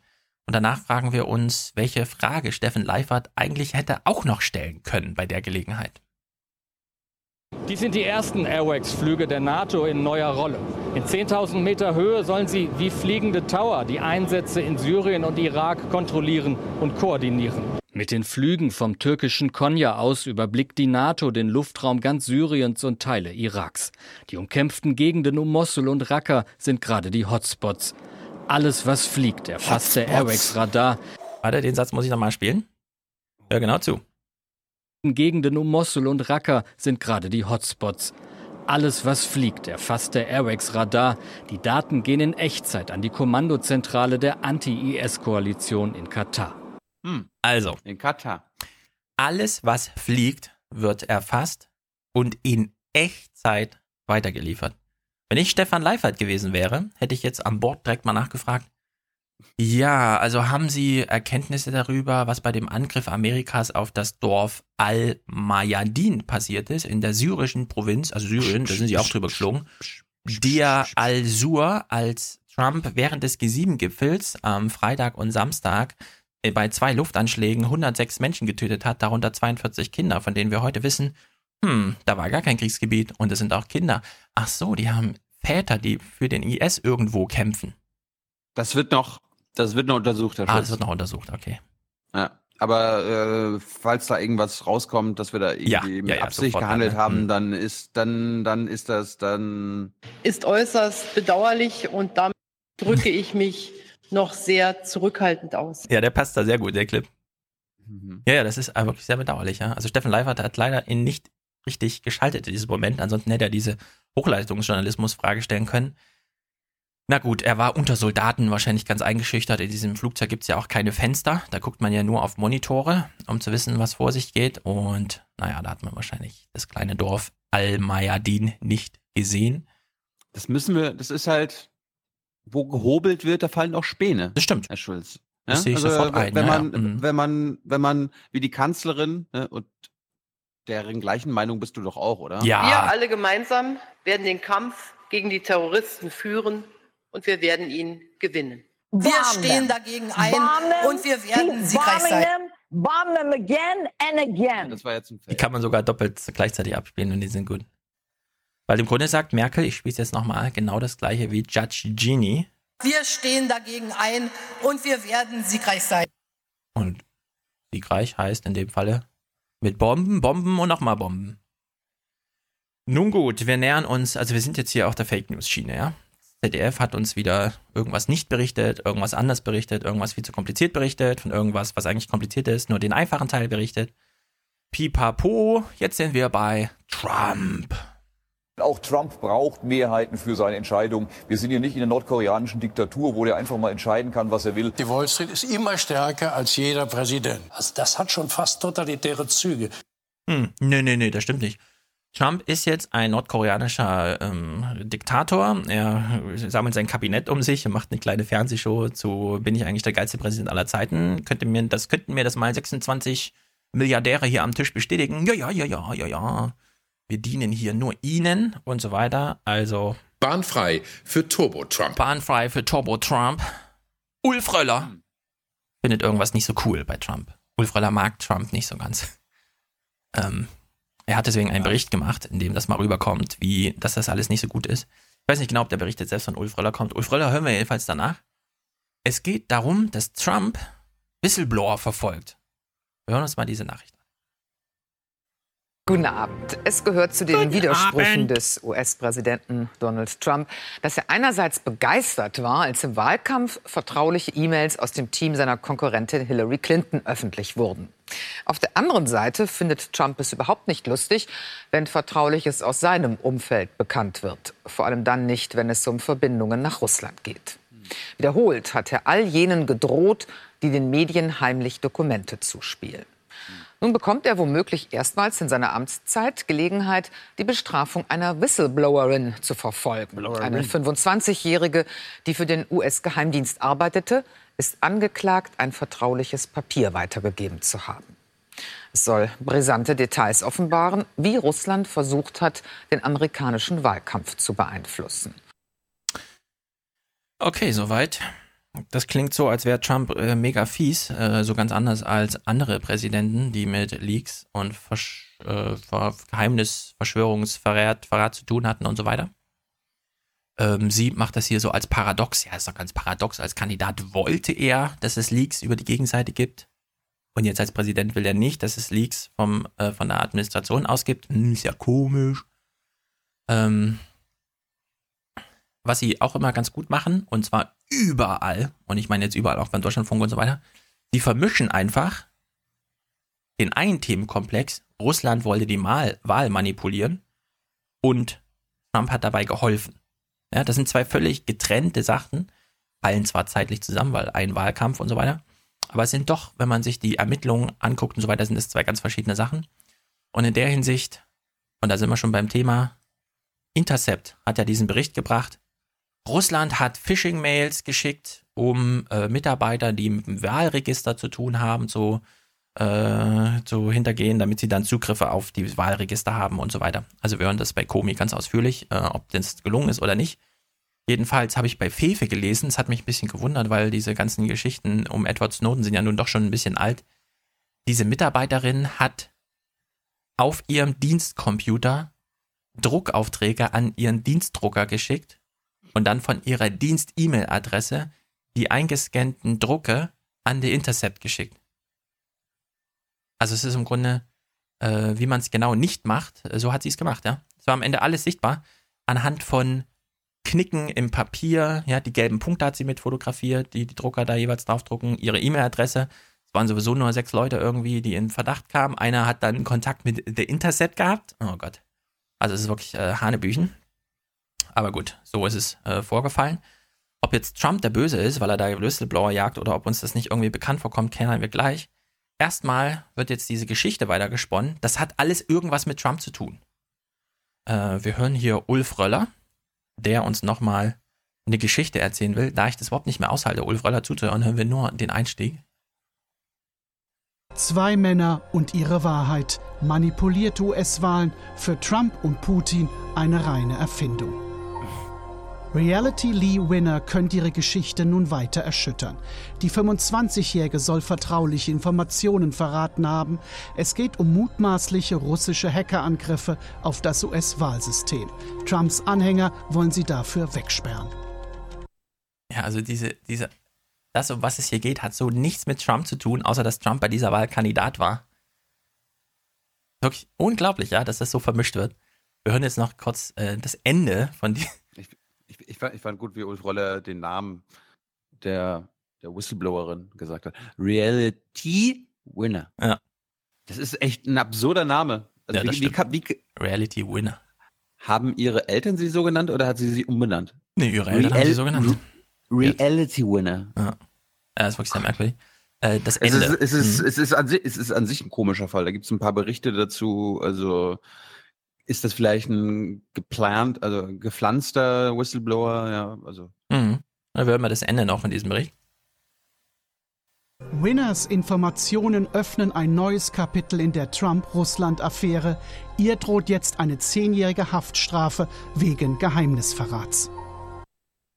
Also, weil Trump sie jetzt ins Gefängnis bringen will, und im Sinne Trump ist dann gemeint die Trump-Administration, das heißt ja für Ulf Röller, Röller gleich, ach so, die wollen die jetzt aus dem Verkehr ziehen, weil die das veröffentlicht, wie die Russen die Wahl veröffentlicht haben. Also hat das auch was mit der Trump-Affäre zu tun, die Trump-Russland-Affäre. Ja, diesen Bogen schlägt er einfach, den gibt's aber gar nicht, sondern Trump macht einfach nur das, was Obama ihm vorgemacht hat im, bei Whistleblowern. Ja? Also ich erinnere noch mal kurz. 2013 hat Spiegel Online mal in einem seltenen Moment, der, wir können ja mal drüber berichten, Klarheit, die Namen genannt, ja. John Kiriakou, Thomas Drake, Shai Mai Leibowitz, Stefan Yin Woo Kim, Jeffrey Sterling, Bradley Manning und dann eventuell auch noch Edward Snowden, der, wenn er nach Amerika gereist wäre, auch unter diesem Spionagegesetz angeklagt worden wäre. So. Trump, äh, also Trumps Administration hat jetzt diese Winner auf dem Kicker und wird sie auch vor Gericht stellen wegen Geheimnisverrat. Angeblich, sagt Ulf Röller, weil Sachen veröffentlicht wurden, die der Trump nicht öffentlich haben wollte, nämlich wie er mit Russland zusammenarbeitet. Ja? Das ist Fake News. Wir können ja mal kurz den Realitätsabgleich machen. Warum hat denn ähm, Obama äh, den CIA-Mitarbeiter John Kiriakou für zweieinhalb Jahre ins Gefängnis gebracht? Beziehungsweise angeklagt und dann verurteilen lassen, weil er einem Reporter, ich lese mal vor, der ehemalige CIA-Mitarbeiter Kiriakou beispielsweise hatte Reportern die lange bekannte Tatsache bestätigt, dass äh, Wasserfolter, also Waterboarding, gegen Al-Qaida-Verdächtige gängige Praxis war. Das brachte ihm zweieinhalb Jahre Haft ein. Also Obama hat jemanden, als wir alle noch dachten, ach der Obama, der macht bestimmt ein großes Verfahren gegen Bush. Ja, der Bush, der wird mal als ehemaliger Präsident ins Gefängnis gehen. Das dachten wir alle 2008. Fünf Jahre später hat Obama die Whistleblower gejagt, die die Folterpraxis von Bush veröffentlicht haben, als ehemalige CIA-Mitarbeiter. Könnte man natürlich wieder sagen, ja, das eröffnet jetzt ein neues Kapitel in der Obama-Bush-Akte, weil Obama hat damals stellvertretend für Bush im Irak die Folter organisiert mit Waterboarding und so. Ja, also so ungefähr, so Hanebüchen wäre jetzt diesen Schluss zu machen. Geht hier noch weiter im Text. Ex-CIA-Man Sterling soll dem, New York, soll dem New York Times-Journalisten James Risen Informationen für dessen späteren Bestseller State of War, äh, The Secret History of the CIA and the Bush Administration geliefert haben. Deshalb wurde Pulitzer-Preisträger Risen nun gerichtlich zur Nennung des Namens seines Informanten verpflichtet, unter, un, unter Androhung von Beugehaft. Also Obama hat New York Times Pulitzer-Preisträger in Beugehaft genommen, damit sie ihre Quellen veröffentlichen. Hm. Ja?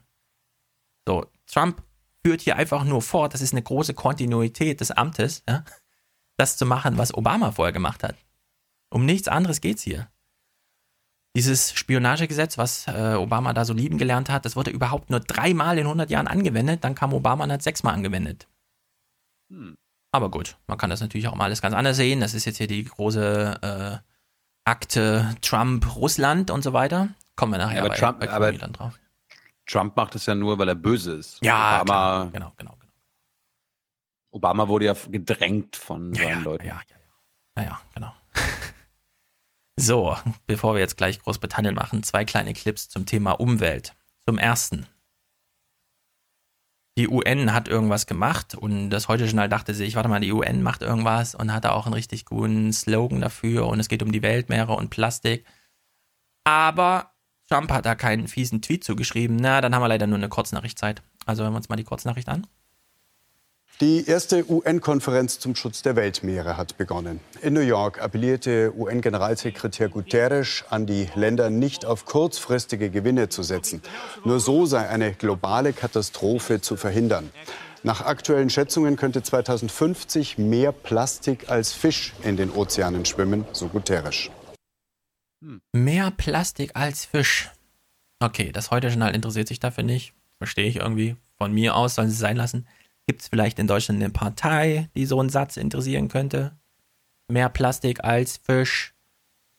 Jetzt hören wir hier noch eine zweite Nachrichten, Kurznachricht zum Thema Umwelt. Diesmal geht es ums Wasser. Also es ist nicht die UN, sondern es ist irgendwas in Deutschland. Wir hören mal genau zu. Danach blende ich meine Vorschläge für zwei Wahlplakate der Grünen ein, die uns Thilo dann im Detail vorstellt. In Deutschland könnte Trinkwasser deutlich teurer werden, warnt das Umweltbundesamt. Und zwar wegen der hohen Belastung des Grundwassers mit Nitrat. Als eine Ursache gilt der intensive Einsatz von Gülle und Dünger in der Landwirtschaft. Sollte die Nitratbelastung nicht bald sinken, müssten laut Umweltbundesamt die Wasserversorger teure Reinigungs- und Aufbereitungsmethoden einsetzen. Trinkwasser könnte sich einer Studie zufolge um 32 bis 45 Prozent verteuern. Ich bin für diese Plakate. Schämmertste mir. Keine Kacke aus dem Wasserhahn. Katrin Göring-Eckardt. Für Fische. Ja, wieso nicht? wieso nicht? Ist, nee, ist, ist, ein guter, ist, ist, ist, ein guter Anfang, Stefan. Ja. Stattdessen wieder, äh, der Erdogan demütigt uns, ich möchte gern Außenminister werden. Nee, macht da erstmal was für die Umwelt.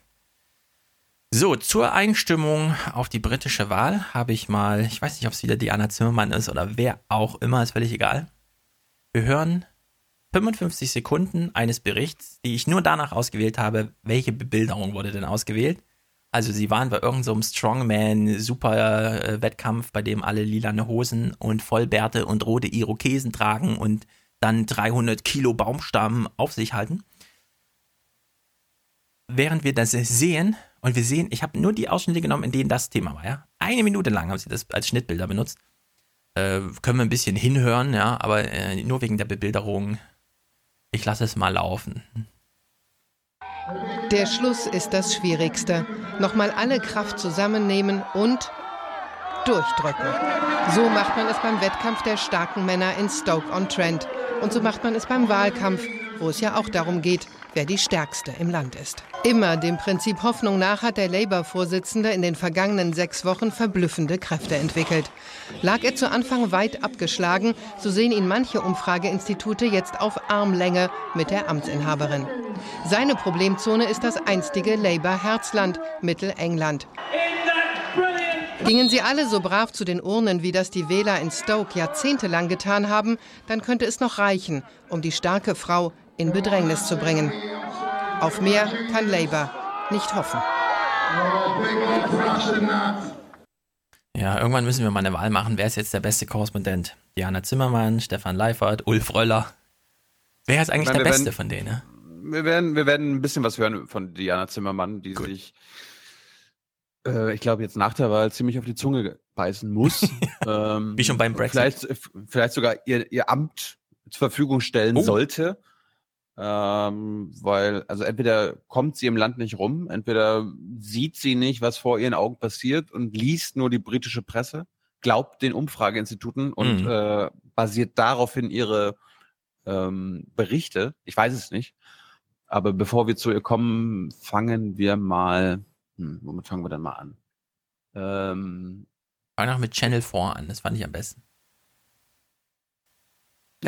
Das ist schon wieder nach der Wahl. Ich wollte Ach so, noch mal okay. ganz kurz äh, was vor der Wahl sagen. Ach genau, BBC Newsnight hat einen Bericht, äh, glaube ich, ein oder zwei Tage vor der Wahl über den Aufstieg von Jeremy Corbyn gemacht. Und äh, damit befassen wir uns mal, nämlich ähm, wie das denn eigentlich so war, ja. Also äh, in der nach der Thatcher-Zeit hat sich Labour, also wir sagen einfach mal die britische SPD gedacht, scheiße, die gewinnen und gewinnen, also die Konservativen, was können wir denn da machen? Und dann gab es halt so den, das linke Lager von Corbyn, ja, wir müssen links sein, dagegen kämpfen. Und dann gab es halt so die Blair-Rights, also Blair, die so, nee, wir müssen auch nie neoliberal werden. Mhm. Ja, Der dritte Weg. New Labour. Genau. Und ähm, da haben sich dann die Wege getrennt zwischen zum Beispiel Blair und Corbyn und wir fangen mal damit an. Wie hat sich das entwickelt? So he was right, wasn't he? Mrs Thatcher is now edging towards an overall majority of 100. The problem for Corbyn was, in the late 1980s, the country and the Labour Party thought he was wrong. And it's going to be a record breaking night. Three uh, victories running for a Prime Minister. We're about to get. The Parliamentary Labour Party concluded for Labour to ever win again, it had to bury its Corbynite elements. In 1996, Tony Blair joked about the very idea of a Corbyn leadership, saying, You really don't have to worry about Jeremy Corbyn suddenly taking over. And in the resulting battle for the party's soul, New Labour's triumph seemed total. The message to the left, clear. We have been elected as New Labour and we will govern as New Labour. Jeremy Corbyn has always wanted one thing, uh, which is a, an ideologically pure Labour Party. Um, and if you think of it in terms of who, you, who, who your opponents and who your enemies, for Jeremy Corbyn, Theresa May is not his enemy, not his political enemy. She's his political opponent. His political enemies are in the Labour parties. People like me, people like Tony Blair, uh, and it's Blairism. Thank you, sir. Just like after Harold Wilson, Corbynism was born out of disillusionment with the Labour government. After the party's second defeat in 2015, changes to the party's rules for electing its leader, intended to revive the party's right, instead boosted the left. I thought he had no chance of winning in May 15, but convinced myself and others that if he fought a good populist campaign, he could get a decent share of the vote and use it to start building what he's always wanted, which is an extra parliamentary mass movement of progressive people. Under Corbyn, Labour membership has surged, and the Corbynites believe that a large base will keep the party on the left, preventing the compromises of the Wilson and Blair governments. A Labour Party which was out of power but purged of new Labour voices, new Labour members, and new Labour influence is the ambition uh, of Jeremy Corbyn. Power is a byproduct because if you go to the root of what his supporters always talk about, it's, it's always framed in terms of changing the debate, moving uh, the terms in which we consider things here. It's not about winning power.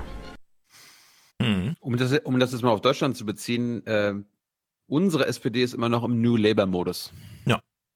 Hauptsache Parlament, immer, Ideen sind egal. Nee, Hauptsache Regierung, Hauptsache genau, äh, regierungsfähig, Hauptsache äh, mehrheitsfähig, ja. Und New, also die Labour-Partei in, in Großbritannien hat sich nach der wirklich letzten Wahlschlappe, wann war das 2015, gedacht, jetzt reicht's. Wir öffnen die Partei, wir müssen das anders machen, wir müssen Urwahlen einführen. Und dann kommt auf einmal da ein Linker raus, ja? Ja, und ich stelle mir das so ein bisschen vor. Äh, das, ist, das ist jetzt für die, das ist für die SPD jetzt ein warnendes Beispiel. Mhm. Also für die SPD-Führung, nicht die Basis. Die ja. Basis müsste, muss jetzt eigentlich denken, und das haben wir ja schon mal gesagt, ihr müsst, liebe SPD-Basis, ihr müsst nach der Bundestagswahl, wenn die so ausgeht, wie sich das jetzt abzeichnet, euer gesamtes Präsidium rausschmeißen. Ja. All, alle rausschmeißen. Und äh, eine neue SPD, äh, nicht neue, neue SPD gründen, sondern äh, die Spielregeln ändern. Mhm. Ja, vielleicht wäre das vergleichbar mit so einer Idee von Oskar Lafontaine wäre zehn Jahre jünger, hätte diese Niederlage damals in der Regierung äh, erlebt und würde dann zehn Jahre in der Versenkung sein und dann wiederkommen im Sinne von, habt ihr gesehen, ich hatte irgendwie recht. Ja, also diese Annäherung an die CDU funktioniert ja nicht. Jetzt ist er in seine eigene Partei gegangen und ist im Grunde auch zu alt, aber, aber so ein Background, ja. Also wir sehen ja bei Corbyn jetzt auch plötzlich diese 30 Jahre alten Bilder, wie er sich da verprügeln lässt von irgendwelchen Polizisten und so. Und das bräuchte man im Grunde. Das hat man in Deutschland irgendwie gar nicht. Deswegen sieht es für die SPD wirklich ganz düster aus, ja. Also so ein Jungspund, Lars Klingbeil, eine ganze Partei, also so in dem Alter, ja, eine ganze Partei übernehmen. Lauer, so völlig neu in der Partei, ja, also es gibt sozusagen, ich, ich wüsste jetzt gar nicht, wenn man die alle rausschmeißt, was unbedingt notwendig wäre. Äh, was dann, ja? Was sind dann die Alternativen? Die SPD, die SPD ist scheintot. Ja, und wenn ihr wieder leben wollt, dann müsst ihr erstmal eure Partei aufräumen. Ja. Beispiel Labour in Großbritannien. Wir machen mal weiter. Äh, Corbyn hat ja übernommen, 2015, hat ein paar äh, interne äh, Parteikämpfe überstanden und so weiter und so fort. Und als ähm, ja, vom Mainstream abweichender Politiker ist man natürlich dann auch vorsichtig im Umgang mit der Presse. Und das hat er in seinen zwei Jahren auch immer weiter so fortgeführt. Und jetzt ähm, hören wir mal, wenn es jetzt in, in die Wahl geht, muss man ja mit der Presse was machen, um Press-Coverage zu bekommen und so weiter und so fort. Und wir hören mal, äh, dass das dann jetzt sogar zum Vorteil sein kann, weil es jetzt ja um eine Wahl geht und in der Wahl oder bei, bei einem Wahlkampf müssen die Medien ja auch einigermaßen fair berichten. Ne? Nicht nur, oh, Corbyn ist ein Wichser, äh, Corbyn ist ein Radikaler, äh, Corbyn ist ein linker Spinner, ne? sowas alles. Und ja, linker Spinner ist vom ZDF, ich erinnere es nochmal an alle Hörer, ne? Linker Spinner war das einzige, womit das ZDF einmal, abgesehen von den zwei Wochen vor der Wahl jetzt, äh, Jeremy Corbyn uns nahegebracht hat. Das würde das ZDF jetzt im Wahlkampf nicht sagen, weil da muss man ja ein bisschen aufpassen und so weiter und so fort. Und wir, wir hören mal rein, wie der, um, wie der Umgang mit der Presse sich geändert hat und was jetzt der Vorteil in der General Election ist.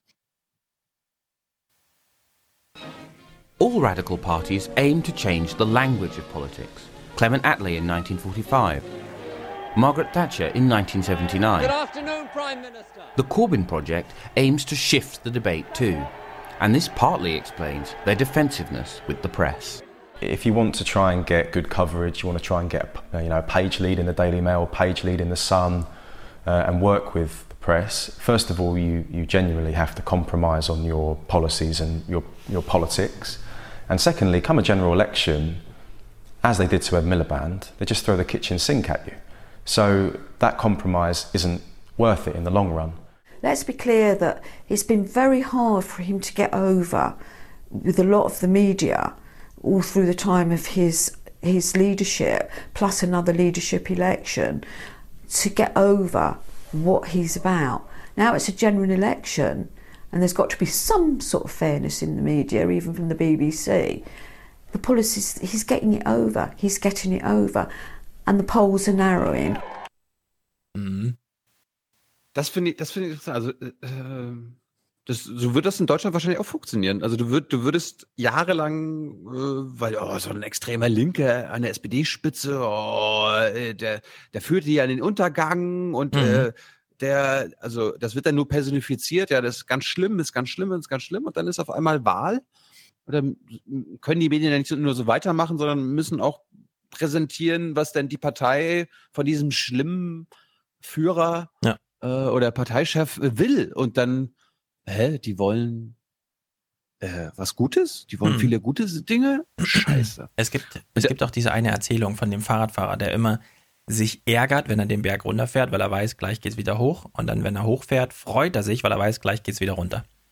Das ist genau das gleiche bei der SPD. Wir wissen alle noch, wie Katharina Barley im Januar, Februar vor der Presse stand und sagte, ja, jetzt muss die CDU mal gucken, wo sie ist, ne? anstatt ängstlich zu sein, weil von 100% gibt es keine Steigerung, sondern nur Absturz. Ja, also man kann es wie, also als Medienstrategie ist das so einfach zu planen, ja. Super radikal in das Ding einsteigen, Trump hat es auch gemacht. Und dann mal gucken, inwieweit die Medien feststellen, ach nee, die größte Scheiße aller Zeiten oder das linke Spinnertum, äh, das hat tatsächlich Resonanz im Publikum, also der fällt damit nicht auf 0% und ab dann ist alles ein Gewinn. Ja, alles, ja. jeder Prozentpunkt ist ab dann ein Gewinn. Die SPD ja hat sich ausgeruht auf diesem Megaberg von 100 Prozent und dachten, ja gut, okay, ja, aber äh, dass man äh, Medienmeinung immer in Relation zu gestern sehen muss und dass es dann nur noch Verlierer die ganze Zeit gibt, hat man einfach komplett ausgeblendet. Hm. Äh, zum Schluss mal eine kurze 20-sekündige Zusammenfassung. Was heißt Corbynism? Das ist bezogen auf die Labour-Partei. Wir hören die Ziele von Jeremy Corbyn und seiner, seinem Movement. And so the project is this to restructure Labour so party members pull the strings, for policy to be made by the grassroots, not by think tanks, for Labour to remain firmly on the left. That would all but guarantee Corbynism endures through this election and beyond. Bitte das was? Heißt auf hm. Das heißt auf Deutschland bezogen, ähm, die Linie, die Parteilinie wird nicht von den Abgeordneten im Parlament gemacht, ja, mhm. Oppermann und Co., für was stimmen wir denn jetzt, sondern das entscheidet die Basis. Ja, vor allem und muss man aber sagen, Corbynism steht für eine Methode. Genau. Und nicht für irgendein inhaltliches Ansinnen. Richtig. Parteibasis ist wichtiger als Parlamentarierbasis und äh, die Policies, also die äh, Vorschläge, Gesetzesvorschläge und was man so im Wahlkampf plant, äh, wie jetzt bei der SPD, und das machen wieder irgendwelche Thinktanks. Wir wissen ja auch nicht ganz genau, wer in der SPD jetzt äh, die Rentenvorschläge von Martin Schulz erarbeitet. Bestimmt nicht die Basis. Nee. Und äh, das ist auch Corbynism. Ja, das machen jetzt hier keine Thinktanks mehr. Das macht auch die Basis. Und zu Und sie- gehört auch. Da, da, Und da würde sich, da würde sich Thomas Oppermann sagen, bitte was? Die Basis? Ja. Die Basis entscheidet? Ja, dann, dann kommen die am Ende noch aufs bedingungslose Grundeinkommen oder was? Nee. Nee. Jetzt hört mal auf hier. Nee. Zu Corbynism So- gehört auch am Ende mit dem roten Buch in der Hand überall aufzutreten. Ja. Um zu sagen, hier ist der Corbynism manifestiert. Ja. Nee, nee, das ist ja, na, die Methode ist ja da nicht manifestiert und auch Jeremy Ja, Corbyn. die Ergebnisse sind festgehalten. Und Jeremy Corbyns eigene Positionen sind ja auch nicht das Manifesto von Labour. Das haben wir ja letztes Mal gehört. Also Hm. Nein, Corbyn in ist ja dem roten Buch, das er bei sich trägt. Das hat er ja dabei, um zu sagen, hier bin ich und das ist die Partei. Die Partei hat nach den und den Methoden das entschieden, was hier drin steht. Klar kann man jetzt mit mir über mich reden und mich die ganze Zeit fragen, aber sie haben ja da und da ganz andere Ansichten und dann hält man das Parteibuch hoch und sagt, aber das hier gilt. Klar können wir jetzt ein tolles Gespräch führen über Politik, sollte man auch mal ein bisschen Variation, ein bisschen in die Visionärsschiene abbiegen, aber zur Wahl steht dieses rote Buch, ja, und das hat er immer bei sich gehabt, immer. Es war immer klar, hier, das ist ein, bei allen Reden, bei allen Auftritten im Fernsehen hat er immer dabei gehabt. klar, Jeremy Corbyn ist dafür, die äh, Monarchie in Großbritannien abzuschaffen, aber die Labour-Partei nicht. Und was gilt? Das, was die Labour-Partei will. Genau. Ich meine, das, das, muss, das musst du mal, äh, wenn du mit Martin Schulz redest und er dann über seine Vorstellungen so weiter redet, musst du eigentlich immer nur fragen, sieht das deine Partei genauso? Ja. Wo ist das Äh, verankert, was du uns hier erzählen willst? Das muss man ja. ja fragen. dann ist dann sieht deine Basis das auch so. Also, wenn, du musst eigentlich bei jeder Policy der SPD oder was Schulz und Oppermann und Barley jetzt die nächsten Monate vortragen werden, musst immer nachfragen als Journalist. Ähm, habt ihr das mit der Basis abgestimmt? Mhm. Nichts anderes. Gut, kommen wir mal zur Wahl. Äh, bevor wir zum ZDF kommen, wie die das gemacht haben, hör- hören wir mal ganz kurz, wie Jon Snow von Channel 4 das äh, im Nachhinein zusammengefasst hat. Good evening. I know nothing. We, the media, the pundits, the experts, know nothing. We simply didn't spot it. Those early campaign claims of a 70 seat Tory majority, of a possible Labour slump to 100 seats. But Mr Corbyn defied the tabloids and what he cited as the underplaying of his campaign by others. And Mrs May, claiming she needed a bigger mandate, spent 130 million pounds of our money in staging an unnecessary general election three years before it was due. Ich kann mich noch erinnern, nach der Brexit-Wahl, wie mhm. BBC Newsnight, also dann kam so ein Film, was, also wie sah die Wahl aus, okay, für Brexit und dann die, der erste Satz des Journalisten, now what? Fragezeichen. Und dann haben sie sich nur an diesem Fragezeichen abgearbeitet, 50 Minuten lang. Und so ist das hier auch. Ding ist da und dann, ich weiß nichts. Meine Kollegen wissen auch nichts. Keiner von uns hat irgendwas hiervon vorher gesehen. Aber bei der nächsten Wahl tun dann wieder alle so, als ob sie doch wieder was wissen. Ja, genau, genau, genau. Alle guten Auch Dinger sind drei, ab dann lernen sie es. Auch, auch das ZDF, auch Diana Zimmermann, zu der wir Oh. gleich kommen. Ja. Äh, die Wahl war am 8. Mai, letzten Donnerstag, und das Heute-Journal hat ein Spezial gemacht. 8. Juni, ja. Ach, der, ach, ach, scheiße, jetzt habe ich Mai geschrieben. Ups. Ja, einfach, sorry. Es war, ich bin aus der Türkei gestern wiedergekommen und war noch, es war, es war noch, in der Vergangenheit, genau. ja, Entschuldigung, Entschuldigung, Entschuldigung. Ähm, vor dem eigentlichen Heute-Journal-Spezial, das sie dann irgendwie eine Stunde später ausgestrahlt haben, zur Verkündung der ersten Hochrechnung, Mhm. gab es im, im normalen Heute-Journal nochmal einen Ausblick. Und dann hat man sich natürlich, was sucht man sich so als Korrespondentin? Natürlich am besten so eine Deutsche, die auch Britin ist und dann Wahl, Wahl, wählen gehen kann. Und äh, ja, diejenige hat Labour gewählt und ist so ein bisschen traurig gewesen, weil eigentlich ist sie ja ein Loser und hat für Loser gestimmt. Ne? Beim Brexit-Referendum hat die Londonerin noch zugeschaut, ein Schock. Etwas, was diese Wahl besiegeln werde, ihre Stimme hin oder her. Also ich denke, dass der Brexit mit der jetzigen Wahl, ich, nehme davon, äh, ich gehe davon aus, dass die äh, Konservativen gewinnen. Ähm, also nehme ich an, dass damit halt der Brexit auf jeden Fall beschlossene Sache ist. Doch egal. Sie und ihr Mann wählen heute Labour, die größte Oppositionspartei so stark machen wie möglich, zumindest einen Erdrutschsieg von Theresa Mays Konservativen verhindern. Wie fühlt man sich, äh, wenn man vorher schon weiß, dass äh, man eigentlich verloren hat? Das wurde sie nämlich gefragt, ne? Ja. Das wurde Genau. sie gefragt. Bingo. Wie, sie wählen jetzt jemanden, der, von dem sie wissen, dass er verliert? Das ist eigentlich, das ist eigentlich das eines der wichtigsten, eine, eine der wichtigsten Sachen der letzten Jahre, dass die Bevölkerung immer weniger, also immer mehr darauf scheißt, was die Medien ihnen im Vorfeld sagen, wer gewinnt und wer verliert, sondern einfach nur Mhm. so, ja, ich weiß, dass die SPD verliert, aber ich gehe jetzt trotzdem SPD wählen. So auf die Art, ja. Oder ich weiß, dass die Linke jetzt, äh, dass es keine Rot-Rot-Grün gibt, aber Ja. Na, ich meine, du hast ich, ja. ich, äh, hm. das schlägt sich ja jetzt nieder. trotz- Ich, ich, ich gehe dir trotzdem wählen. Ja, das schlägt sich ja nieder in der Diskussion darum, wer tritt eigentlich zum Fernsehduell an und wer nicht. Hm. Das Fernsehduell wird hauptsächlich von alten Menschen geguckt, dem CDF-Personal. Die entscheiden sich dann auch zu 85 Prozent zwischen einen der beiden, die da stehen. Umso jünger, umso anderen Medienkonsum du hast, umso mehr haben plötzlich andere Parteien von AfD bis Linke eine Chance, auch in dem Bundestag präsent zu sein. Ne? Dann lernen wir, und das ist jetzt ein Zitat aus dem Beitrag, nicht meins, ja, könnte ja auch mein Name dafür stehen, Jung Mark Corbyn. Und ich habe, jetzt habe ich Corbyn schon wieder falsch geschrieben. Ich, bin, ich, ne, ich war, ich war müde gestern, ja. Ich Ja, hab's im Corbyn. Flugzeug gemacht. Kennen wir doch. Ja, der Corbyn, ja. Äh, ja, wir lernen, dass diese jungen Menschen in Großbritannien äh, Corbyn mögen. Die sind doch komisch. Einen Wahlkampf, den er weit links geführt hat. Steuererhöhungen für die Reichen, dafür mehr Geld für das Gesundheitswesen, Polizei oder Schulen. Damit hat er vor allem junge Wähler begeistert. Dass er die Studiengebühren abschaffen will, dürfte auch geholfen haben. Jung, Mark Corbyn. Die konservative Regierung zerstört das Land mit ihren Kürzungen im Sozialsystem. Das muss sich ändern, das ändert Corbyn, die Labour-Partei. Diesmal hat Labour einen Anführer, den die Menschen wirklich interessieren. Die jungen Wähler, die Briten mit Migrationshintergrund, sie haben großen Anteil an Corbyns Aufholjagd. Einholen, auch das sei möglich, erklären manche Meinungsforscher, wenn diese Gruppen ihre traditionelle Wahlmüdigkeit ablegen. Die Umfragen zeigen große Unterschiede im möglichen Wahlergebnis. Da geht es vor allem darum, ob heute die Jungen zur Wahl gehen und ob sie dann wirklich für Labour stimmen. Wenn das so ist, dann liegen die beiden Parteien laut Umfragen nur einen Prozentpunkt auseinander. Wenn nicht, sind es elf Prozentpunkte. Ich würde ja gerne mal den Umkehrschluss hören. Wieso glauben die denn wirklich noch, dass es jemanden gibt, der unter 30 ist und Theresa May wählt? Mhm.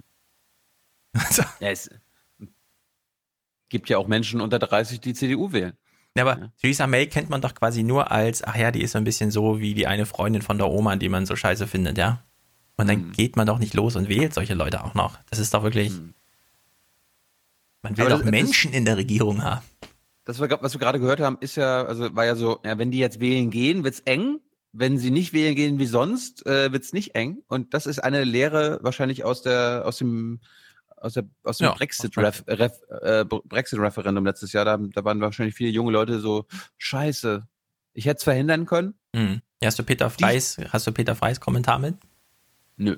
Peter Frey hat kommentiert und der, ich war total sinnlos, aber der hat den einen schönen Satz. Äh, also hier der Chefredakteur vom ZDF, Peter Frey. Peter, Peter Frey hat die Großbritannien-Wahl kommentiert? Ich glaube, es war die Großbritannien-Wahl.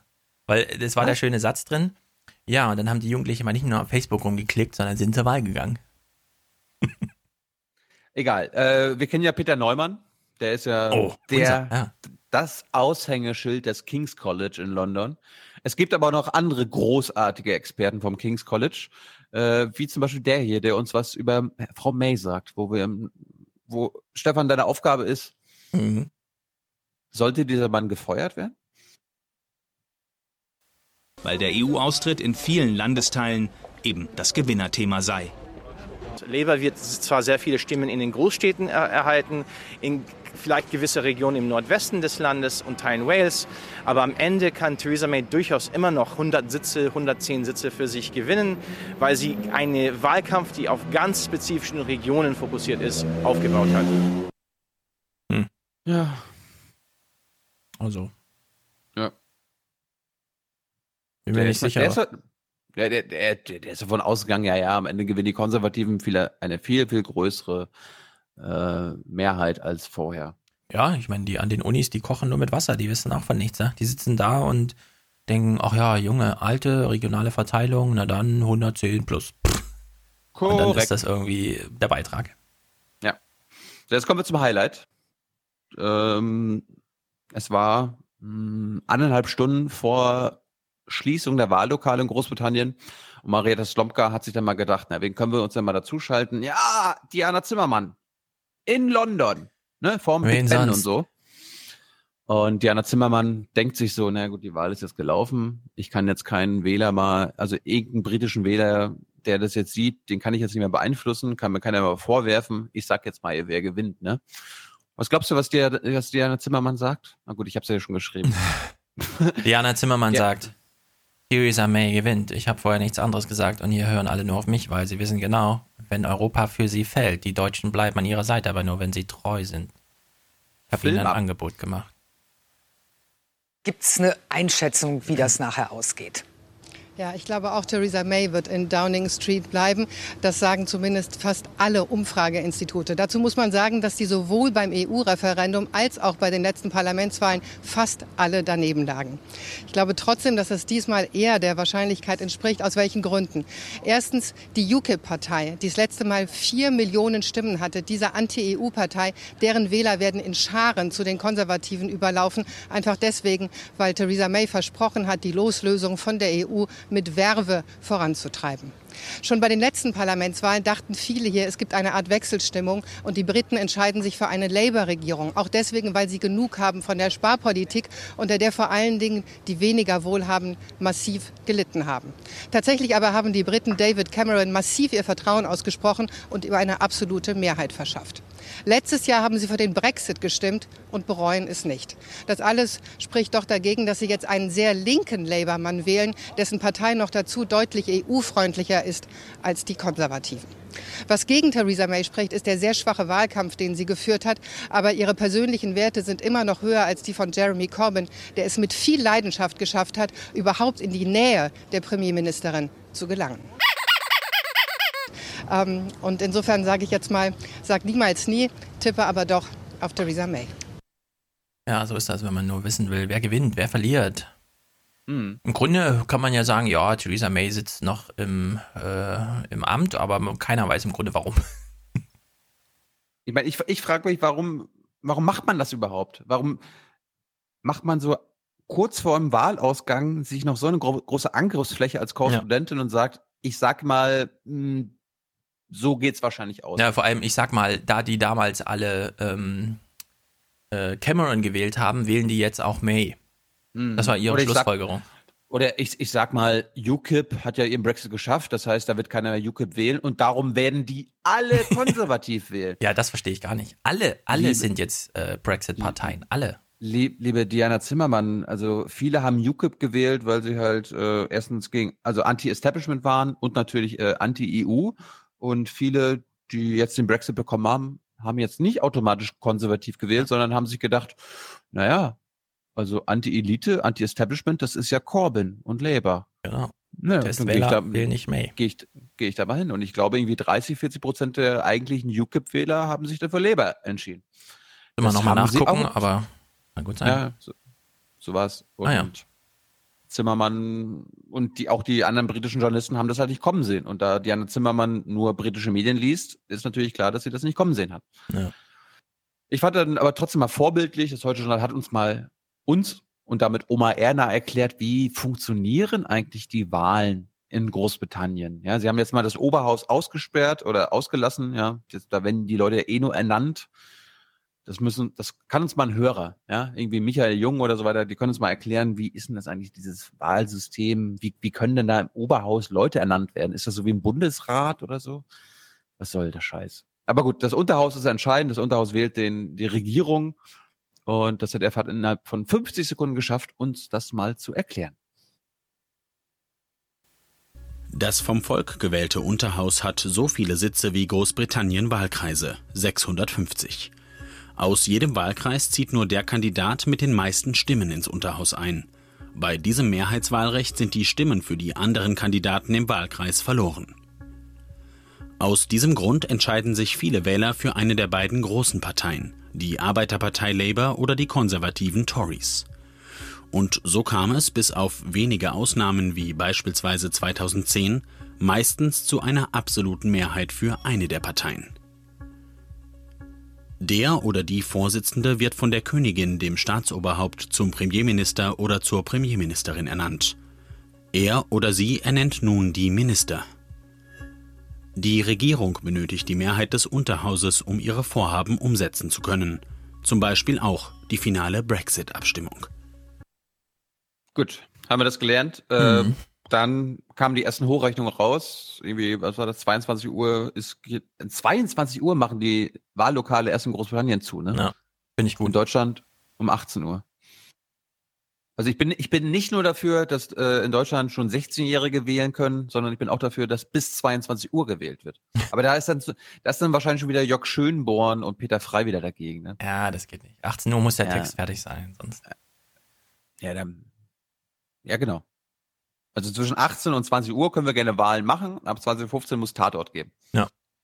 Es muss ja Damit nicht Anne jedes Will- Wahllokale so lange offen haben, aber das Angebot. Ja, gut. Dann war, äh, kamen die ersten Hochrechnungen raus und Spezial fängt an um Marietta Slomka. Was meinst du, war sie überrascht? Froh? Geschockt? Geschockt vielleicht? Hm? Ja, so ist es. Großbritannien hat gewählt und auch hier bei uns ist das Staunen groß. Oh, das Staunen. Oh. Wie konnte nur der linke Spinner so weit kommen? Ja, und auch Diana Zimmermann war, äh, musste sich fast schon die Zunge abbeißen. Also tatsächlich sollte man von hier aus überhaupt keine Prognosen mehr machen, das ist mal ganz sicher. Aber Mhm. Mhm. Aber, aber beim nächsten Mal doch noch. Ja. Vor allem sollte Mann. Wen meint sie denn nun mit Mann? Immer wenn Korrespondenten und Journalisten von Mann sprechen, meinen sie sich selbst. ja? Liebe Diana Zimmermann, halt dich dran. Mach keine Prognosen mehr. Gut, und dann äh, erzählt Diana Zimmermann noch ein bisschen, ja, wie konnten das eigentlich kommen? Und sie wundert sich wirklich so, äh, Labour? Labour hat wirklich gewonnen? What the fuck, ey? What the fuck? Und die, äh, die Labour-Partei gewinnt erhebliche Sitze dazu. Das ist ausgesprochen verblüffend, nachdem man eigentlich dachte, Jeremy Corbyn würde die Labour-Partei auf ewig ähm, auf den Friedhof führen, sozusagen. In, insofern ist die Überraschung erstmal sehr groß. Also hier ist ähm, heute Abend Mayhem, Chaos. Hm. Vielleicht sollte Diana Zimmermann tatsächlich mit äh, Theo Koll tauschen, weil dann würde der Journalismus passen. Meinst du? Ja, die Sozialisten sind jetzt auf dem Friedhof. Ja, ja, ja, ja. Hm. Gut, dann äh, war ich mal gespannt. Marietta Slomka hat mal Jeremy Corbyn und Theresa May innerhalb von 20 Sekunden mal Oma Erna beschrieben. Also wie, was denkt Marietta Slomka über diese beiden Kandidaten?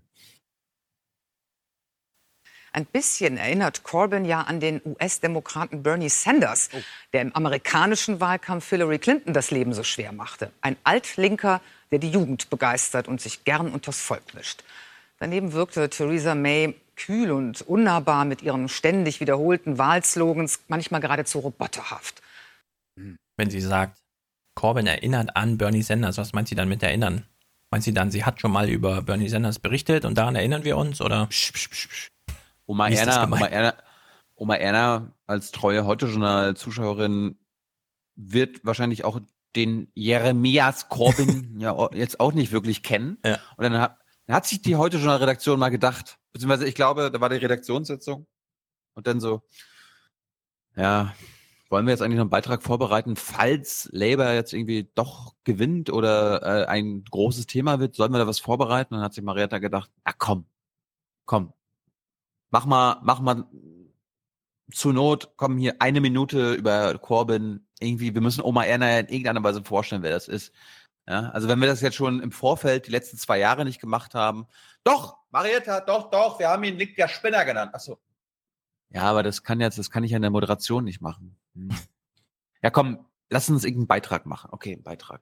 Also ich präsentiere jetzt hier meiner Meinung nach der erste Beitrag im ZDF, im Heute-Journal über Jeremy Corbyn nach der Wahl. Nach der Wahl. Und wir haben innerhalb von 56 Sekunden geschafft, mal ihn vorzustellen. Wer ist dieser Jeremy Corbyn, der so aufholen konnte? Seine Anhänger verehren ihn wie einen Popstar, Jeremy Corbyn. Vor allem junge Leute sehen in ihm einen Hoffnungsträger. Seit der 68-jährige Chef der Arbeiterpartei ist, hat sich Labour zur mitgliederstärksten Partei Europas gemausert. Dabei erinnert er eher an einen protestantischen Pfarrer. Der dreifache Vater gilt als bodenständig, fährt Fahrrad, trinkt nicht und ist Vegetarier. Corbyn, Pazifist und Altlinker, ist der Hoffnungsträger der Parteibasis. Lange bleibt er unter dem Radar. Mehr als 30 Jahre lang. Okay, eine Frage habe ich jetzt an dich. Mhm. Sie betonen jetzt immer wieder Altlinker. Altlinker, Altlinker. Ja. Meinen Sie mit, also in dem ZDF-Verständnis ist dann ein Linker sowas wie Blair? Also ist das, also ist ein mhm. nicht altlinker Linker ein neoliberaler Linker? Neulinker? Ja, weiß ich auch nicht. Neo, Neo-Left und Altlink halt. Was auch immer. Komisch. Hm. Na gut. Das ist mir gerade eingefallen. Lange bleibt er unter dem Radar. Mehr als 30 Jahre lang war er im Parlament ein Hinterbänkler. Friedensmärsche und fehlende Distanz zur Terrorgruppe IRA machen ihn zum Parteirebell. 2003 stimmt er gegen den Irakkrieg und seinen eigenen Premier. 2015 wird er als Außenseiter überraschend zum Labour-Chef gewählt. Dabei wollte das Establishment ihn loswerden. Keine Führungsqualitäten bescheinigte man ihm und er sei ein Sturkopf. Und Corbyn habe sich nicht entschieden gegen den Brexit gestellt und dadurch viele Wähler verprellt. Doch Corbyn bleibt seinen Zielen treu. Die Wohnungsnot im Land bekämpfen, eine gerechtere Gesundheits- und Rentenpolitik. Zuletzt hat er weite Teile der britischen Bevölkerung von sich überzeugt. Er hatte keine Chance, aber er nutzte sie. Das war der alte Rocky-Spruch. Er hatte ja. keine Chance, aber er nutzte sie. Was ich jetzt faszinierend finde, was mir auch gerade so auffällt, wir kritisieren ja eigentlich immer im Sinne Horse Race und Performance-Journalismus, dass es in der Politik nur noch um Personen geht. Jetzt gucken wir CDF, gucken nach England, hören, das ist angeblich die größte Partei, also die mitgliederstärkste Partei, die wir hier so haben in Europa und freuen uns im Grunde darüber, dass das CDF wenigstens personenbezogenen Performance Horse Race Journalismus gemacht hat. Wenigstens, ja. Das ist jetzt schon okay, das ist mal gut, ZDF. okay. Liebes ZDF, ich würde auch gerne verstehen als Zuschauer, warum Leber diese Vorschläge macht. Also ja. äh, welch, wie die Situation in Großbritannien ist. Die ist dann nämlich noch viel schlimmer als bei uns. Ja? Also da ist die soziale Lage noch viel schlimmer. Berichtet uns doch mal davon regelmäßig, damit wir das viel besser verstehen können, warum ja. Labour so einen Erfolg hat. Gut, ein Tag später, äh, nachdem die ZDF-Redaktion und Diana Zimmermann verdaut haben, dass äh, May ihre Mehrheit verloren hat. Also wir haben ja, wir lassen jetzt die Ergebnisse aus. Ne? Äh, Labour hat nicht gewonnen, also nicht die Mehrheit gewonnen, aber äh, die Konservativen haben ihre Mehrheit verloren und äh, ja, sie brauchen jetzt eine Koalitionspartei und es wird wahrscheinlich die sein, die sie so richtig doll hassen, mhm. weil die da aus dem Norden immer stunk machen mit allen möglichen Kram. Irgendwann wird sich May auch nochmal mit Schottland befassen müssen, die jetzt hier in der Wahl eine weniger große Rolle gespielt haben, aber die jetzt sich auch nochmal natürlich ganz anders aufstellen. Und einen kleinen Ausblick, zum Ausblick kommen wir gleich. Wir gucken mal jetzt ganz kurz nach Canterbury. Und Canterbury ist so seit Jahrzehnten schon in der Hand von Konservativen gewesen. Bis zum 8. Mai. Äh, bis zum, ich sag mal 8. Mai, äh, bis zum 8. Juni. Ja. Äh, da kam auf einmal Labour an die Macht. Die wohl berühmteste Kathedrale Englands in der Grafschaft Kent, Hauptsitz der anglikanischen Kirche. Canterbury, gut zwei Stunden südöstlich von London. Viel Geschichte, viele Touristen, viel Wohlstand, englischer geht es kaum und eigentlich auch nicht konservativer. 99 Jahre lang wurden hier immer Tories ins Parlament nach Westminster geschickt. Seit letzter Nacht ist das anders. Rosie Duffield von der Labour Party hat es geschafft schlägt den Konservativen, der 30 Jahre lang für Canterbury im Parlament saß, mit 187 Stimmen Vorsprung. Wir hatten gehofft, den Abstand von 9000 Stimmen zu verringern, aber dass wir gewinnen und Geschichte schreiben, damit hätten wir nicht gerechnet. Wer durch Canterbury streift, sieht viele junge Leute, meist Studenten der örtlichen Unis. Canterbury hat mehr Studenten pro Einwohner als jede andere Stadt im Vereinigten Königreich. Viele sind Erstwähler, Sie gaben Labour, wie die Jungen im ganzen Land, wohl den entscheidenden Push. Politik plötzlich hip. Auf meiner Facebook-Seite oder auch wenn wir uns so unterhalten haben. Es ging immer darum, sicherzugehen, dass man eine Meinung hat, dass man wählen geht, dass das die Chance ist, etwas zu bewegen. Labour sorgt dafür, dass Geld für uns Studenten da ist, für das Gesundheitswesen, Bildung und anderes. Das steht für gesunden Menschenverstand.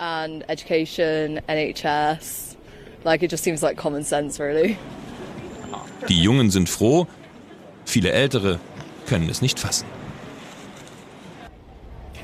Canterbury gehört jetzt, ich kann es kaum glauben, Labour. Und ich bin geschockt, weil es immer konservativ war. Uh, Theresa May erinnert mich an Margaret Thatcher. uh, Und Margaret Thatcher war wirklich brillant. Zeiten wie unter der eisernen Lady, die möchte Jeremy nicht mehr erleben. Er fährt Touristen über die malerischen Kanäle der Erzbischofsstadt. Für Jeremy hat Labour-Chef Corbyn den Unterschied gemacht. Leute in meinem Alter, in ihren 30ern, wählen nun Labour. Nicht nur die 18-, 20-jährigen Studenten. Jeder, den ich kenne, und das sind eine Menge, die haben Labour gewählt, das erste Mal in Canterbury. Sagt's und lächelt. In Canterbury, in Großbritannien, hat sich politisch einiges verschoben. Diese Alten. Also die war wirklich brillant, die Thatcher. Wünsche mir, weiß nicht, ir irgendwer sollte mal in diese Städte, diese britischen Universitätsstädte abseits Londons fahren und mit den jungen Leuten mal über Theresa May sprechen. Das würde ich gerne mal, die Reaktion würde ich gerne mal sehen. Nee. Nee, wir bleiben lieber in London, in der City, wie Diana Zimmermann.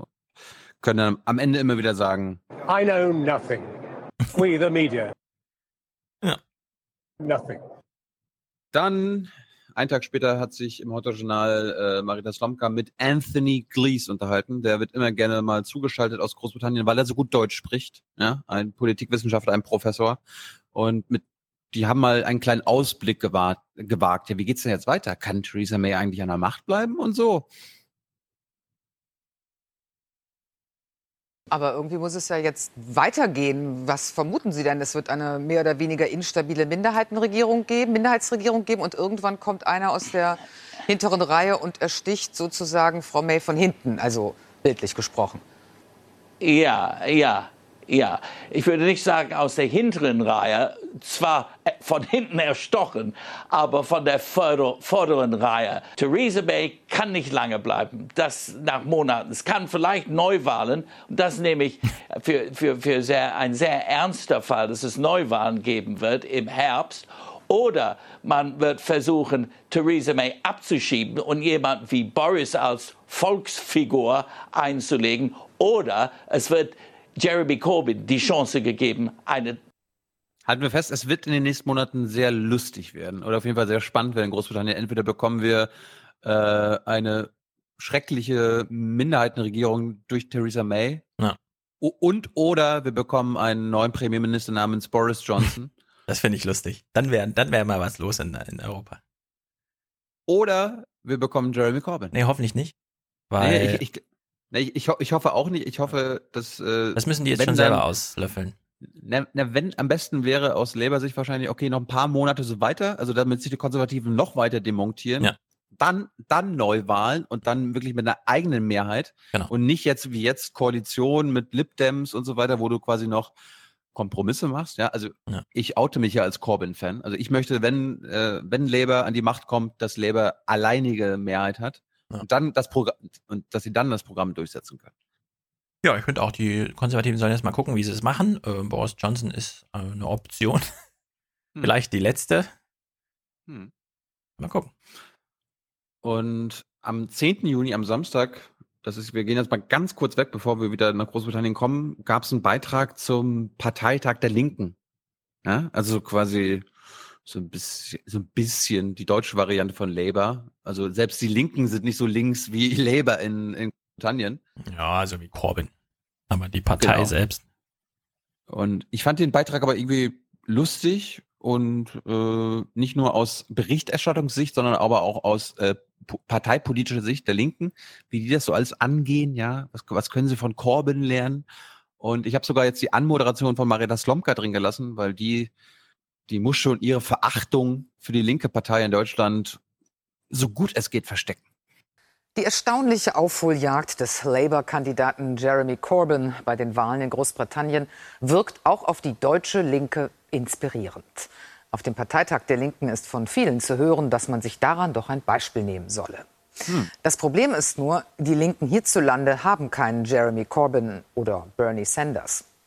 Dafür haben sie viel Programmatik, zu der unter anderem gehört, die NATO aufzulösen während man sich nicht dazu entschließen konnte, eine Verurteilung von Menschenrechtsverletzungen in China und Russland ins Wahlprogramm aufzunehmen.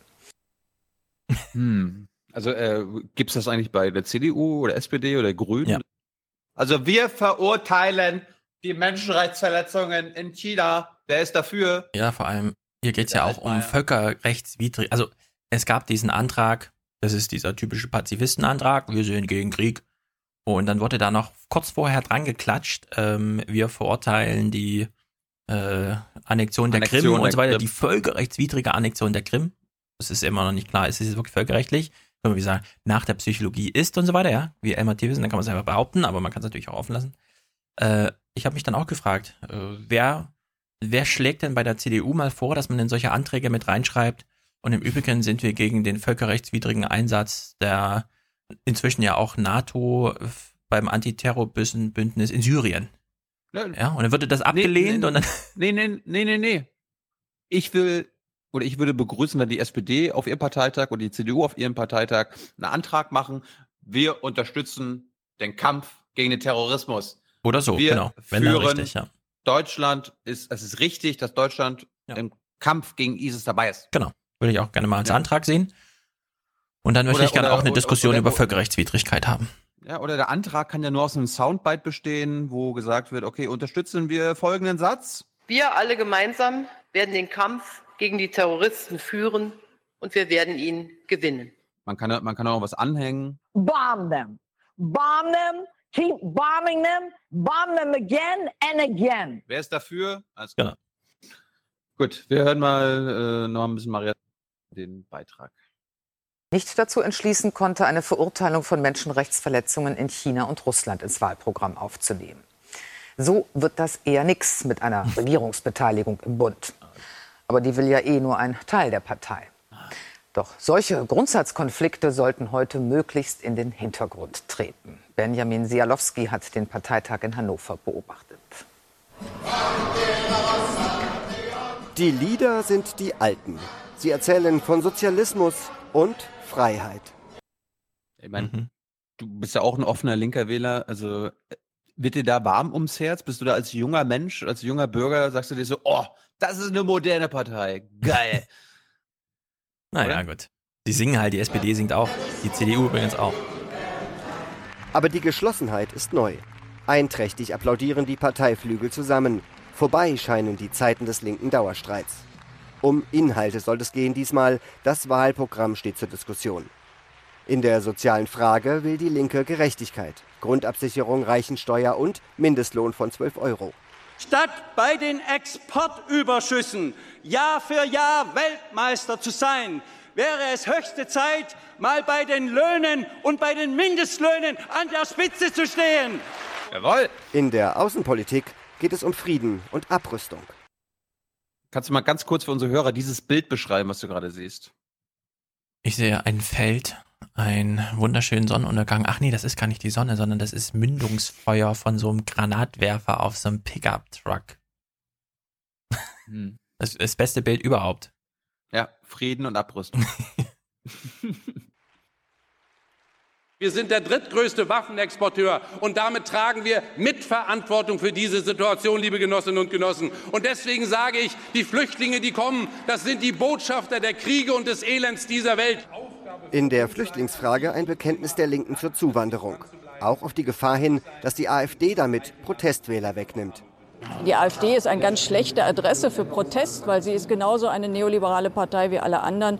Nur, dass sie das noch mit einem Schuss Rassismus aufpeppt, das ist keine Alternative für Menschen, die sich mehr soziale Sicherheit wünschen. Streitthema bleibt die Regierungsbeteiligung. Soll die Linke weiter auf die SPD setzen? Ex-Parteichef Gysi rät der Partei vor allem auf sich selbst zu schauen. Aber vielen hier gelten die Sozialdemokraten auch als Verräter an der linken Idee. Verräter. Ich bin auch wirklich ein bisschen sauer darüber, wie die SPD das gerade alles vergeigelt, ehrlich gesagt. Ich bin enttäuscht darüber, dass die SPD im Prinzip keinen Politikwechsel möchte, sondern äh, offenbar damit sich bequemt, weiter die Vizekanzlerschaft an, äh, anzustreben. Na, ich hoffe schon, dass durch äh, Großbritannien, durch äh, Corbyn irgendwo nochmal so ein Schwung reinkommt. Also ich traue es schon der SPD zu, lernfähig zu sein, aber viel Zeit ist nicht mehr. Heute jedenfalls berauscht sich die Partei schon zeitweise an ihrer Geschlossenheit. Das Wahlprogramm soll morgen endgültig beschlossen werden und dann will die Partei 15 Wochen kämpfen. Bis zur Wahl. Mhm. Wir haben gerade wir haben, wir haben, wir haben gerade so ein Zeichen gesehen.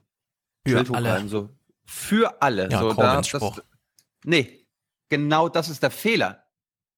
Weil das ist, das ist For many, hat er gesagt. Für alle. Ja. Mhm. Genau, sie haben nämlich for the many, not Ja. the few. Da ist Abgrenzung und gesagt, okay, seid, gehört ihr zu Mhm. denen, 99 Prozent oder die 1 Prozent? Ja, stimmt. Und die, und die Linken sagen für alle. Das ist ein strategischer Fehler, liebe Linke. Ja, ja. Das solltet ihr nicht machen. Einfach ein Designfehler. Ein Druckfehler vielleicht. Ja. Gut, wir bleiben noch mal ein bisschen bei den öffentlich-rechtlichen. Äh, ich habe ja auch mit Andreas Sichowitz online so auf Skype, äh, auf äh, Twitter so ein bisschen rumgeschrieben, ja, wo, weil die hatten ja vor der Wahl letzte Woche auch einen längeren Beitrag oder irgendwie eine Sondersendung zu Theresa May gemacht, Mhm. wo ich, wo ich ja gefragt habe, ja, wo kommt denn der Corbyn, die Corbyn-Sondersendung? Ja, hm, ja, hm, ja, hm. und, dann, und dann hat mir Zichowitz am Sonntag den Beitrag aus dem Weltspiegel geschickt. Äh, das war jetzt keine Sondersendung, sondern so ein Drei-Minuten-Beitrag. Ja. Und äh, der war nicht schlecht. Und den gucken wir uns jetzt an, weil es geht um den Generationenkonflikt in Großbritannien. Das Spiel wirkt aus der Zeit gefallen, so wie ihr Idol Jeremy Corbyn manchmal auch. Doch der alte Linke erreicht mit seinen Ideen besonders die Jungen. Zehntausende gehen jede Woche zu den Tafeln, weil sie sich sonst nicht genug Lebensmittel leisten können. Wollen wir nicht lieber ein Land, das in junge Leute, in die Zukunft investiert und nicht Zehntausende Pfund verlangt für die Ausbildung? Theresa May wurde einmal gefragt, was war das Frechste, was sie je getan hat. Und dann sagte sie, ich bin über ein Weizenfeld gerannt. Der Bauer war sicher nicht erfreut. Das ist so weit weg von unserer Generation. James und Josh wurden in den 90ern geboren. Drei Viertel der jungen Generation hat diesmal gewählt. Vor zwei Jahren waren es nur 43 Prozent. Sie wollen ihre Ideen umsetzen, arbeiten, wo sie wollen. Sie wollen, dass sie sich auch eine Wohnung in London leisten können. Doch sie fühlen sich betrogen und bestohlen und haben sich an den Wahlurnen für den Brexit gerecht. Ey, die sind so naiv, ne? So naiv. Die Alten, die angeblichen Diebe und Betrüger, leben hier. Jetzt kommt die britische Version von Oma Erna, ja. äh, ja. Äh, Nanny, äh, Oma, Grandma, äh, Emma. gibt's Eine, Grandma genau, Grandma Emma. Emma. Ja. an der Südküste Englands. God's Waiting Room nennen sie Bexhill, das Wartezimmer Gottes. Früher war hier viel los, aber das ist lange her. Es wird konservativ gewählt. Ich denke, die Jungen wollen alles schneller. Wir hatten nie Kreditkarten. Wenn wir uns etwas nicht leisten konnten, dann haben wir eben darauf gespart. Doch dass die Jungen aufbegehren, sich wehren, wundert sie nicht. Ihre Probleme von heute möchten sie nicht haben. When we had a job, unless we bopped Wenn wir einmal einen Job hatten, dann haben wir den behalten. Es sei denn, wir haben dem Chef eins auf die Nase gegeben. Aber heute gibt es doch kaum noch lange Verträge. Das ist so schwer, einen Job fürs Leben zu bekommen. Daran wollen Sie hier nicht denken. Sie genießen das Leben. Das, so sagen Sie, haben Sie sich nun wirklich verdient. Im Bowls Club ist England noch in Ordnung. Der Rasen ist kurz, die Regeln sind klar. Der Altersdurchschnitt liegt über 60. Der Junge ist treu Also das wären jetzt die britischen ZDF-Zuschauer. spinnt herum. Das kennt auch Ken. Aber das gibt sich wieder. Als ich jung war, habe ich auch für Labour gestimmt, war also links. Aber als ich älter wurde, bin ich nach rechts gewechselt. Ich bin kein Rechter, verstehen Sie mich da nicht falsch. Aber so ist das nun mal. Wenn du jung und arm bist, wählst du Labour. Aber wenn dein Leben geordnet ist, wechselst du zu den Konservativen. So war es bei mir. Ken hat wie die meisten hier für den Brexit gestimmt. Denn die EU hält er für bürokratisch und undemokratisch. Sie wollen die Zeit ein Stück weit zurückdrehen, wollen ein Leben auf der Insel, nicht in Europa. Dass Sie den Jungen die Chancen klauen, finden Sie nicht. Du kannst doch im Ausland arbeiten, wenn du eine ordentliche Genehmigung hast. Nicht einfach, klar, aber im Moment geht es ja in beide Richtungen. Und zu viele unausgebildete Menschen kommen ins Land. Alles, was du tun musst im Leben, hart arbeiten, dann wirst du belohnt. Hart arbeiten wollen die Jungen auch. Weil sich Leute wie Josh politisch engagieren, haben sie es geschafft, die Premierministerin ins Wanken zu bringen. Niemand weiß, ob Theresa May weitermachen kann. Die jungen Leute glauben, ein anderes Lebensmodell ist möglich.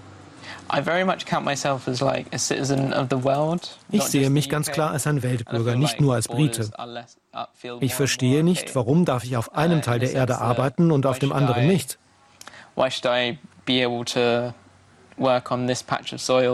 Das ist doch alles eine Welt. Nicht alles hinnehmen, wie es ist, selbst etwas ändern. Josh glaubt, wenn er jetzt etwas tut, wird die Welt irgendwann besser sein. Und deswegen wird er nun Mitglied bei Leber. Aufregend findet er das, hoffnungsvoll. Mhm. Ja, die Stimme des Jungen hätten sie am Ende nochmal weglassen sollen. Das ist ja. Ich verstehe das nicht. Doch eine Welt. Mhm. Das war es jetzt erstmal aus Großbritannien. äh, Im Outro werden wir noch das Interview von Jeremy Corbyn am Sonntag mit Andrew Marr hören. Ich wollte jetzt keinen Ausschnitt mitbringen, weil das ist an sich ganz gut und viele von unseren Hörern müssen Jeremy Corbyn immer noch besser kennenlernen und die elf Minuten hören wir uns noch an. Äh, nach Comey bringe ich dann noch mal ein bisschen Ellen Eni. Meinst du, so viel schaffen wir heute noch? Klar. Okay. Komm, jetzt ist, ich habe mich auf Comey gefreut. Guck mal kurz nach Frankreich, das geht relativ zügig. Hm. Ah. Theokoll, Prosa, Poesie, Journalismus und sonst schöne Landschaften. Die Idylle im äußersten Winkel des französischen Südostens in den provenzalischen Voralpen hat etwas aus der Zeit Gefallenes.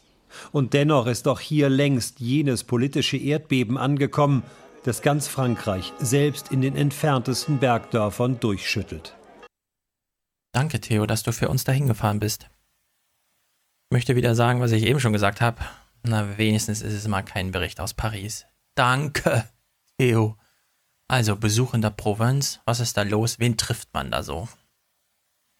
Es tritt hier auf in Form von Christophe Castaner.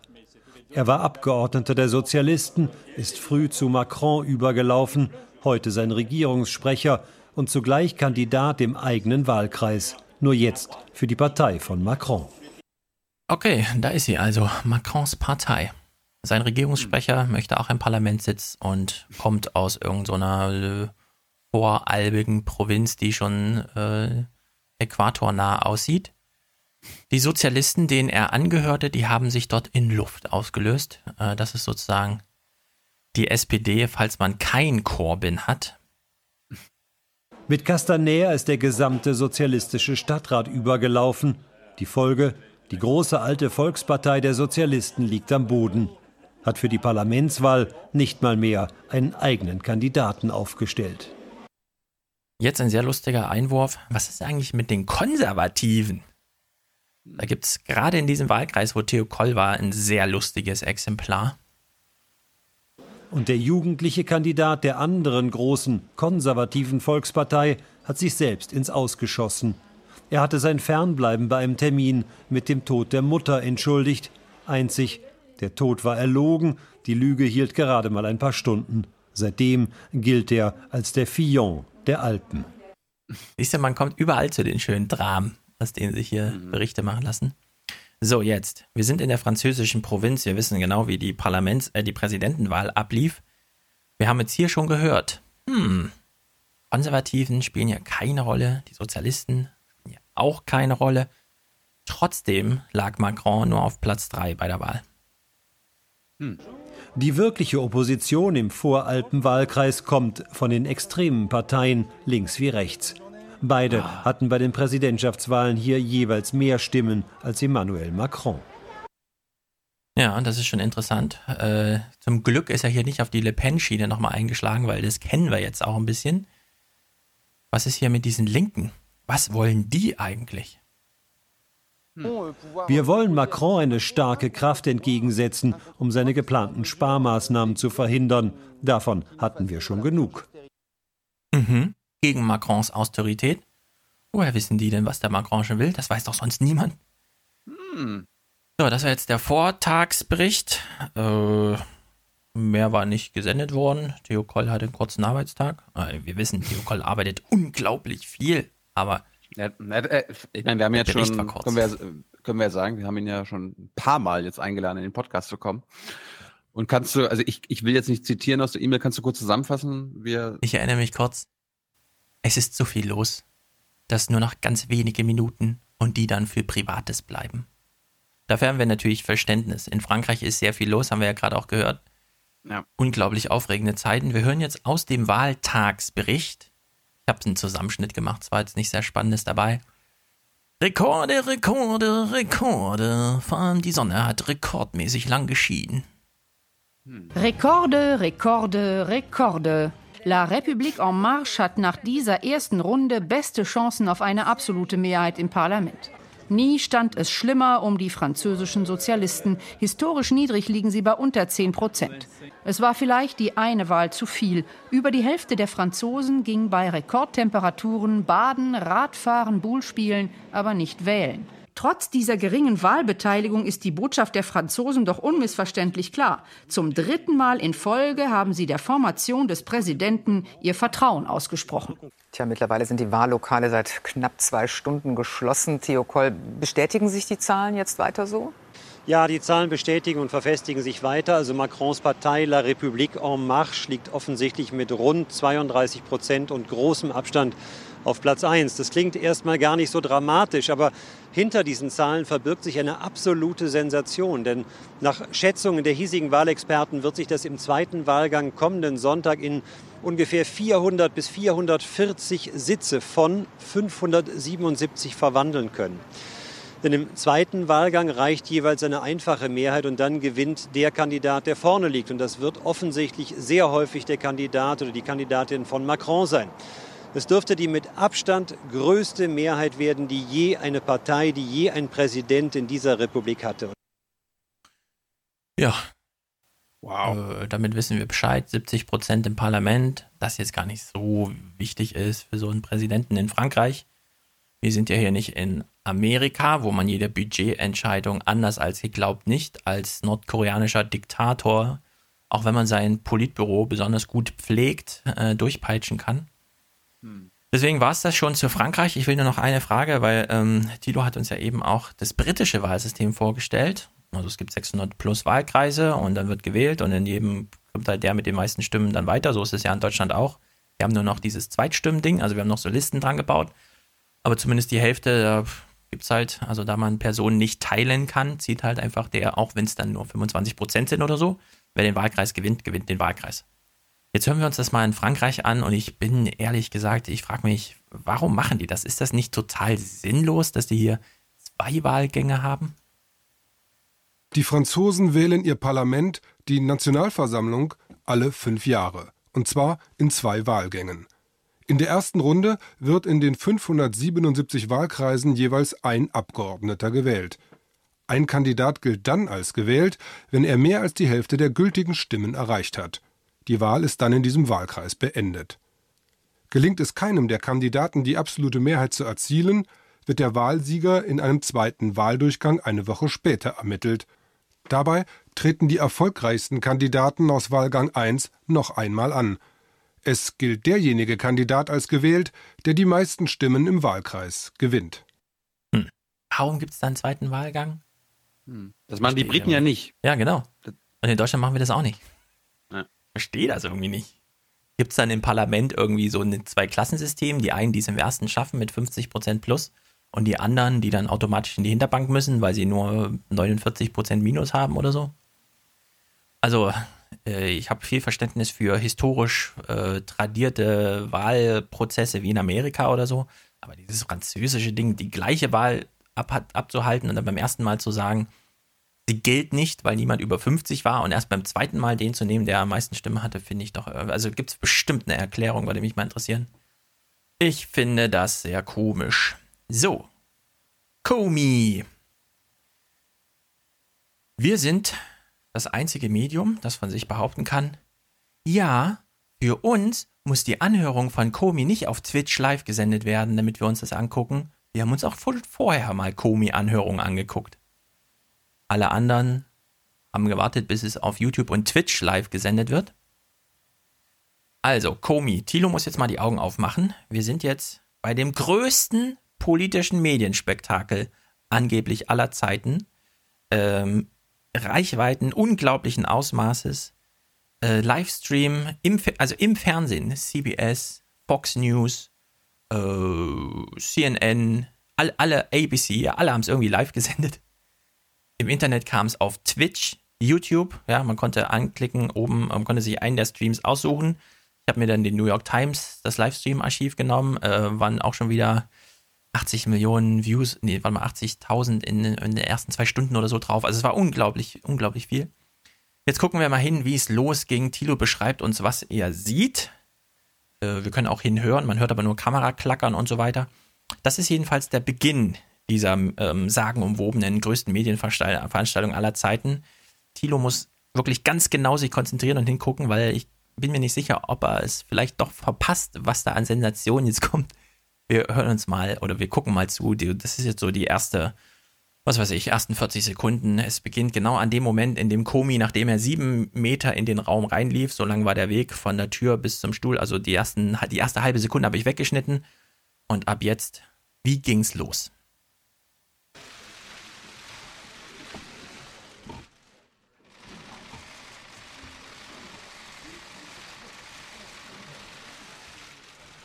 Kameramenschen, Kameramenschen. Und Komi? Klick, klick, klick. Komi Start geradeaus. in, die Fernsehkam in, in die Fernsehkamera. Wie eine Wachsfigur hat er sich einen Punkt im Raum gesucht. Ja. Und er macht genau nichts. Nichts, ja. Weniger als nichts. Ja.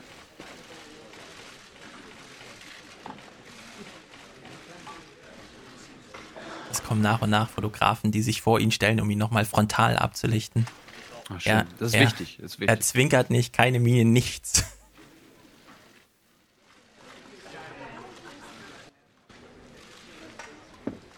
Ich finde lustig, dass die Kameramenschen mhm. genau vor den Senatoren sitzen. Ne? Ja, ja. Also un unter den Senatoren. Ja, da hören wir nachher noch eine schöne Szene. So, Komi betritt den Raum. Er setzt sich hin und er verwechselt sich mit einer Wachsfigur. Er gibt niemandem von den Journalisten auch nur den geringsten Anreiz, irgendwas zu berichten hier. Deswegen haben auch wenige festgestellt, außer die es live geguckt haben, was hier gerade stattfand, nämlich nichts.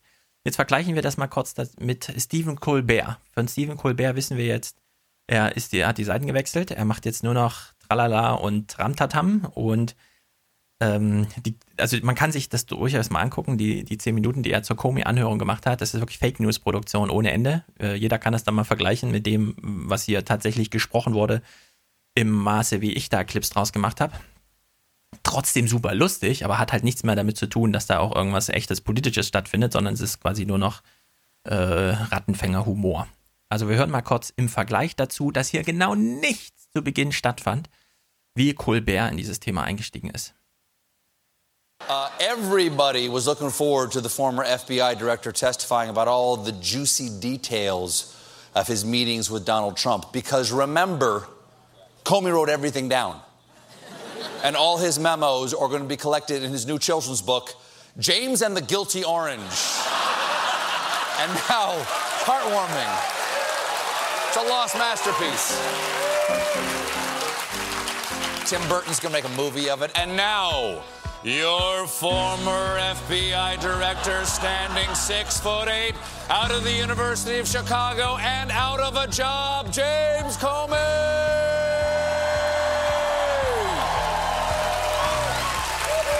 Now. Ja, also kann man natürlich einen Lacher draus machen, aber es, es war genau das Gegenteil von so einem Show-Wrestling-Aufmarsch, ja. War genau das Gegenteil von dem, was tatsächlich stattfand. Ja. Nun gut, nach 17 Minuten Eingangsstatements von den beiden Vorsitzenden, da steht ja dem Senatorenausschuss immer ein Republikaner und ein Demokrat vor, die dann beide nochmal versuchen, den Tenor irgendwie zu dominieren und so weiter, obwohl das sonst gar nicht so eine Riesenrolle gespielt hat, dass sie da bipartisan sind. Ähm, geht doch, also es ging sehr viel um die Sache, kann man schon sagen.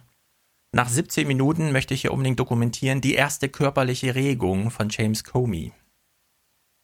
Director, as discussed when you agreed to appear before the committee, it would be under oath. I'd ask you to please stand, raise your right hand. Do you solemnly swear to tell the truth, the whole truth, and nothing but the truth, so help you God? Please be seated. Director Comey, you're now under oath. Also, er steht auf Oder und Eid. genau sagt I do. Finde ich sehr albern, dass sie das nicht mikrofonieren da oben, aber gut. Man hat ihn gesehen, wie er den Eid kurz bestätigt.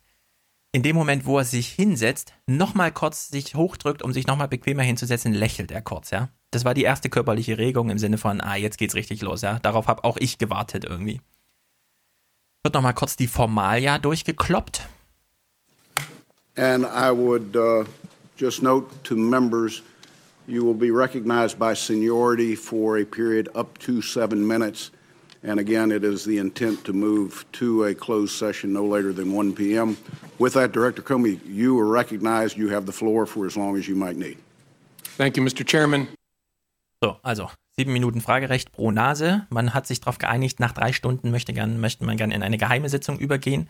Äh, hat dann auch ziemlich genau gepasst, weil die da wirklich auf die Zeit achten und so weiter.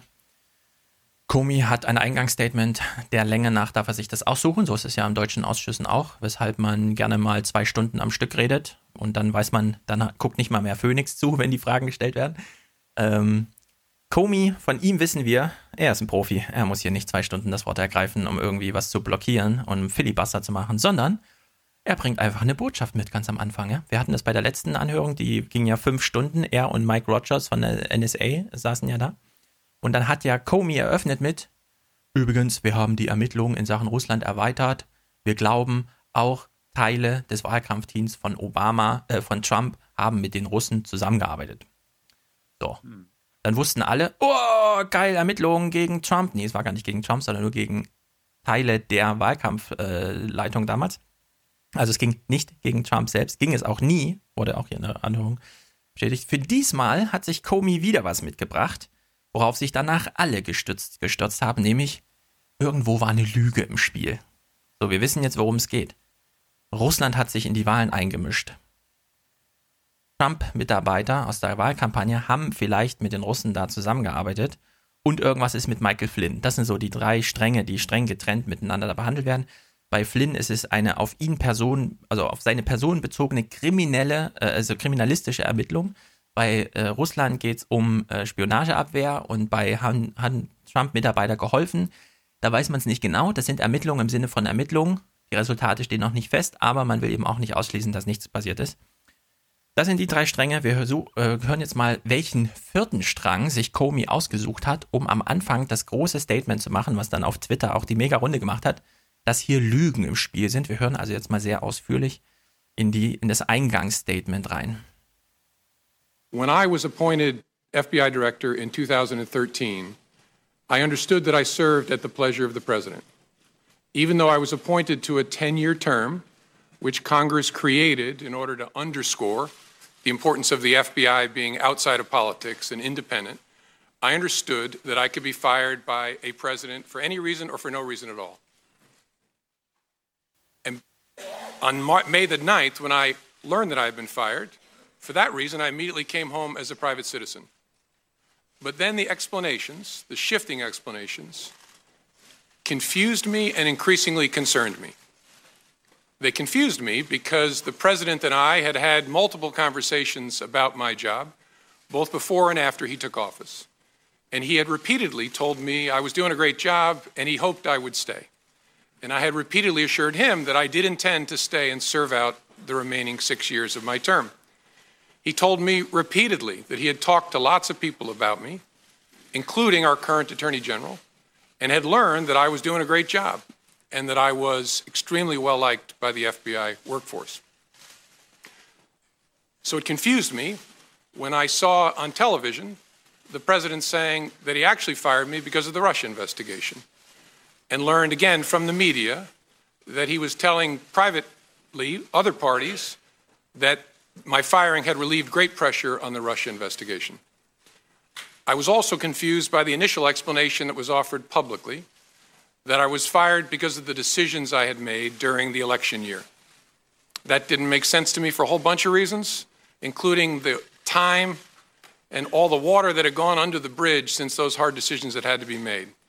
That didn't make any sense to me. And although the law required no reason at all to fire an FBI director, the administration then chose to defame me and, more importantly, the FBI by saying that the organization was in disarray, that it was poorly led, that the workforce had lost confidence in its leader. Those were lies, plain and simple.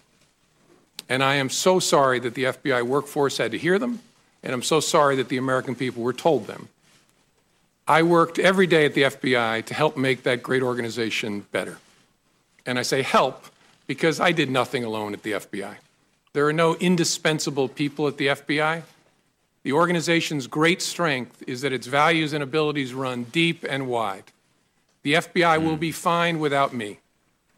The FBI's mission will be relentlessly pursued by its people, and that mission is to protect the American people and uphold the Constitution of the United States. Also eine sehr feine Austarierung. Mhm. Darf mich der Präsident einfach feuern ohne Grund? Ja. Hat er gleich am Anfang gesagt. iSurf. Ähm, Pleasure ist dann das Zauberwort. Äh, Stephen Colbert hat wieder einen sehr guten Witz gemacht. Und er wusste ja nicht, welches Pleasure, äh, welche Form von Pleasure gemeint ist und so. Aber es ist eben, der amerikanische Präsident darf den FBI-Direkten feuern. Kein Problem soweit, ist natürlich für ihn ein bisschen blöd, weil er kam dann nach Hause als Privatmann und so weiter. Dass äh, Trump überhaupt über Gründe sprach, niemand hat ihn dazu aufgefordert, und dann auch noch den Russen, also Lavrov war zu Besuch und der äh, Botschafter bei ihm im Oval Office ihn gesagt hat, naja, ich habe ihn gefeuert, damit hier der Druck der Russland-Ermittlungen nachlässt. Das hat ihn auch nur äh, confused, ja, also ein bisschen merkwürdig fand er das schon. Die Lüge, die dann immer so auf Twitter, ach, der, der Comey hat gesagt, der Trump hat gelogen, das war dann nur noch mit Bezug auf, ja, es war halt blöd, dass er nachgetreten hat, der Trump, weil er gesagt hat, äh, mein, meine Arbeit war scheiße, ja. Und dann, dann sagt er, nee, das war eine Lüge, weil meine Mitarbeiter sagen, und das hat auch Trump mir gesagt, dass seine Mitarbeiter, meine Mitarbeiter das ihm sagten, nee, die Arbeit war nicht scheiße, ja. Also das, das war der Teil der Lüge. Nach diesem Eingangsstatement, das dann, also ich, ich saß ja in dieser Konferenz und habe Twitter so mitgelesen, ja, und da habe ich gedacht, lei, lei, lei, lei, oh geil, ist, also ist er jetzt doch groß eingestiegen irgendwie, ja? Nee, aber es war tatsächlich nur dieses Ding. Jetzt Fragerunde, Fragerunde 1. Rolle Russlands. Welche Rolle spielt jetzt Russland? Äh, es ist wirklich überraschend, wie kurz und knapp das hier abgehandelt wird, ja. Also, Russland, danach geht es um die Rolle Trumps und dann geht es nochmal um die Clinton-E-Mails und so weiter. Ja, Tilo? Ja, er hat ja auch irgendwie ganz am Anfang gelogen, als er meinte, naja, also Kong Congress hat ja irgendwann mal das so gemacht, dass das FBI hier politisch unabhängig ist. Es gibt so einen Term von Hm. zehn Jahren Ja. und so weiter und so fort. Lieber Herr Comey, also der Congress hat äh, eine Amtszeitbegrenzung von FBI-Chefs eingeführt, nachdem Edgar, Edgar Allan Hoover, glaube ich, mindestens Ja, da ging es um Verkürzung und nicht Verlängerung, genau. 30, 40 Jahre lang FBI-Chef war, äh, der, der gefährlichste Mann, ja, der mächtigste Mann im Land war. Und darum wurde das eingeführt. Es war, es war noch nie so, ja, das, das FBI muss politisch unabhängig sein. Ja, also genau, das ist so eine Missdeutung von Geschichte. Er behauptet jetzt, oder er, sein Tenor war, die Amtszeit wurde so lang gemacht, dass sie Präsidenten überdauert, damit die keinen Einfluss nehmen. Dabei wurde es damals runtergeschraubt auf höchstens zehn Jahre. Im Sinne von, dann muss man dann schon nochmal äh, senatormäßig drüber gucken, ja, über die Personalbesetzung. Na gut, das sind die historischen Feinheiten.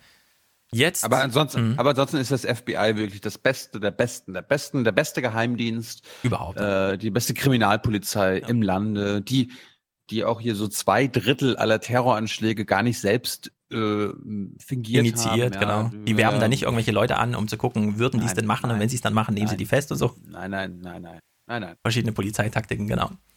Also, Rolle Russlands.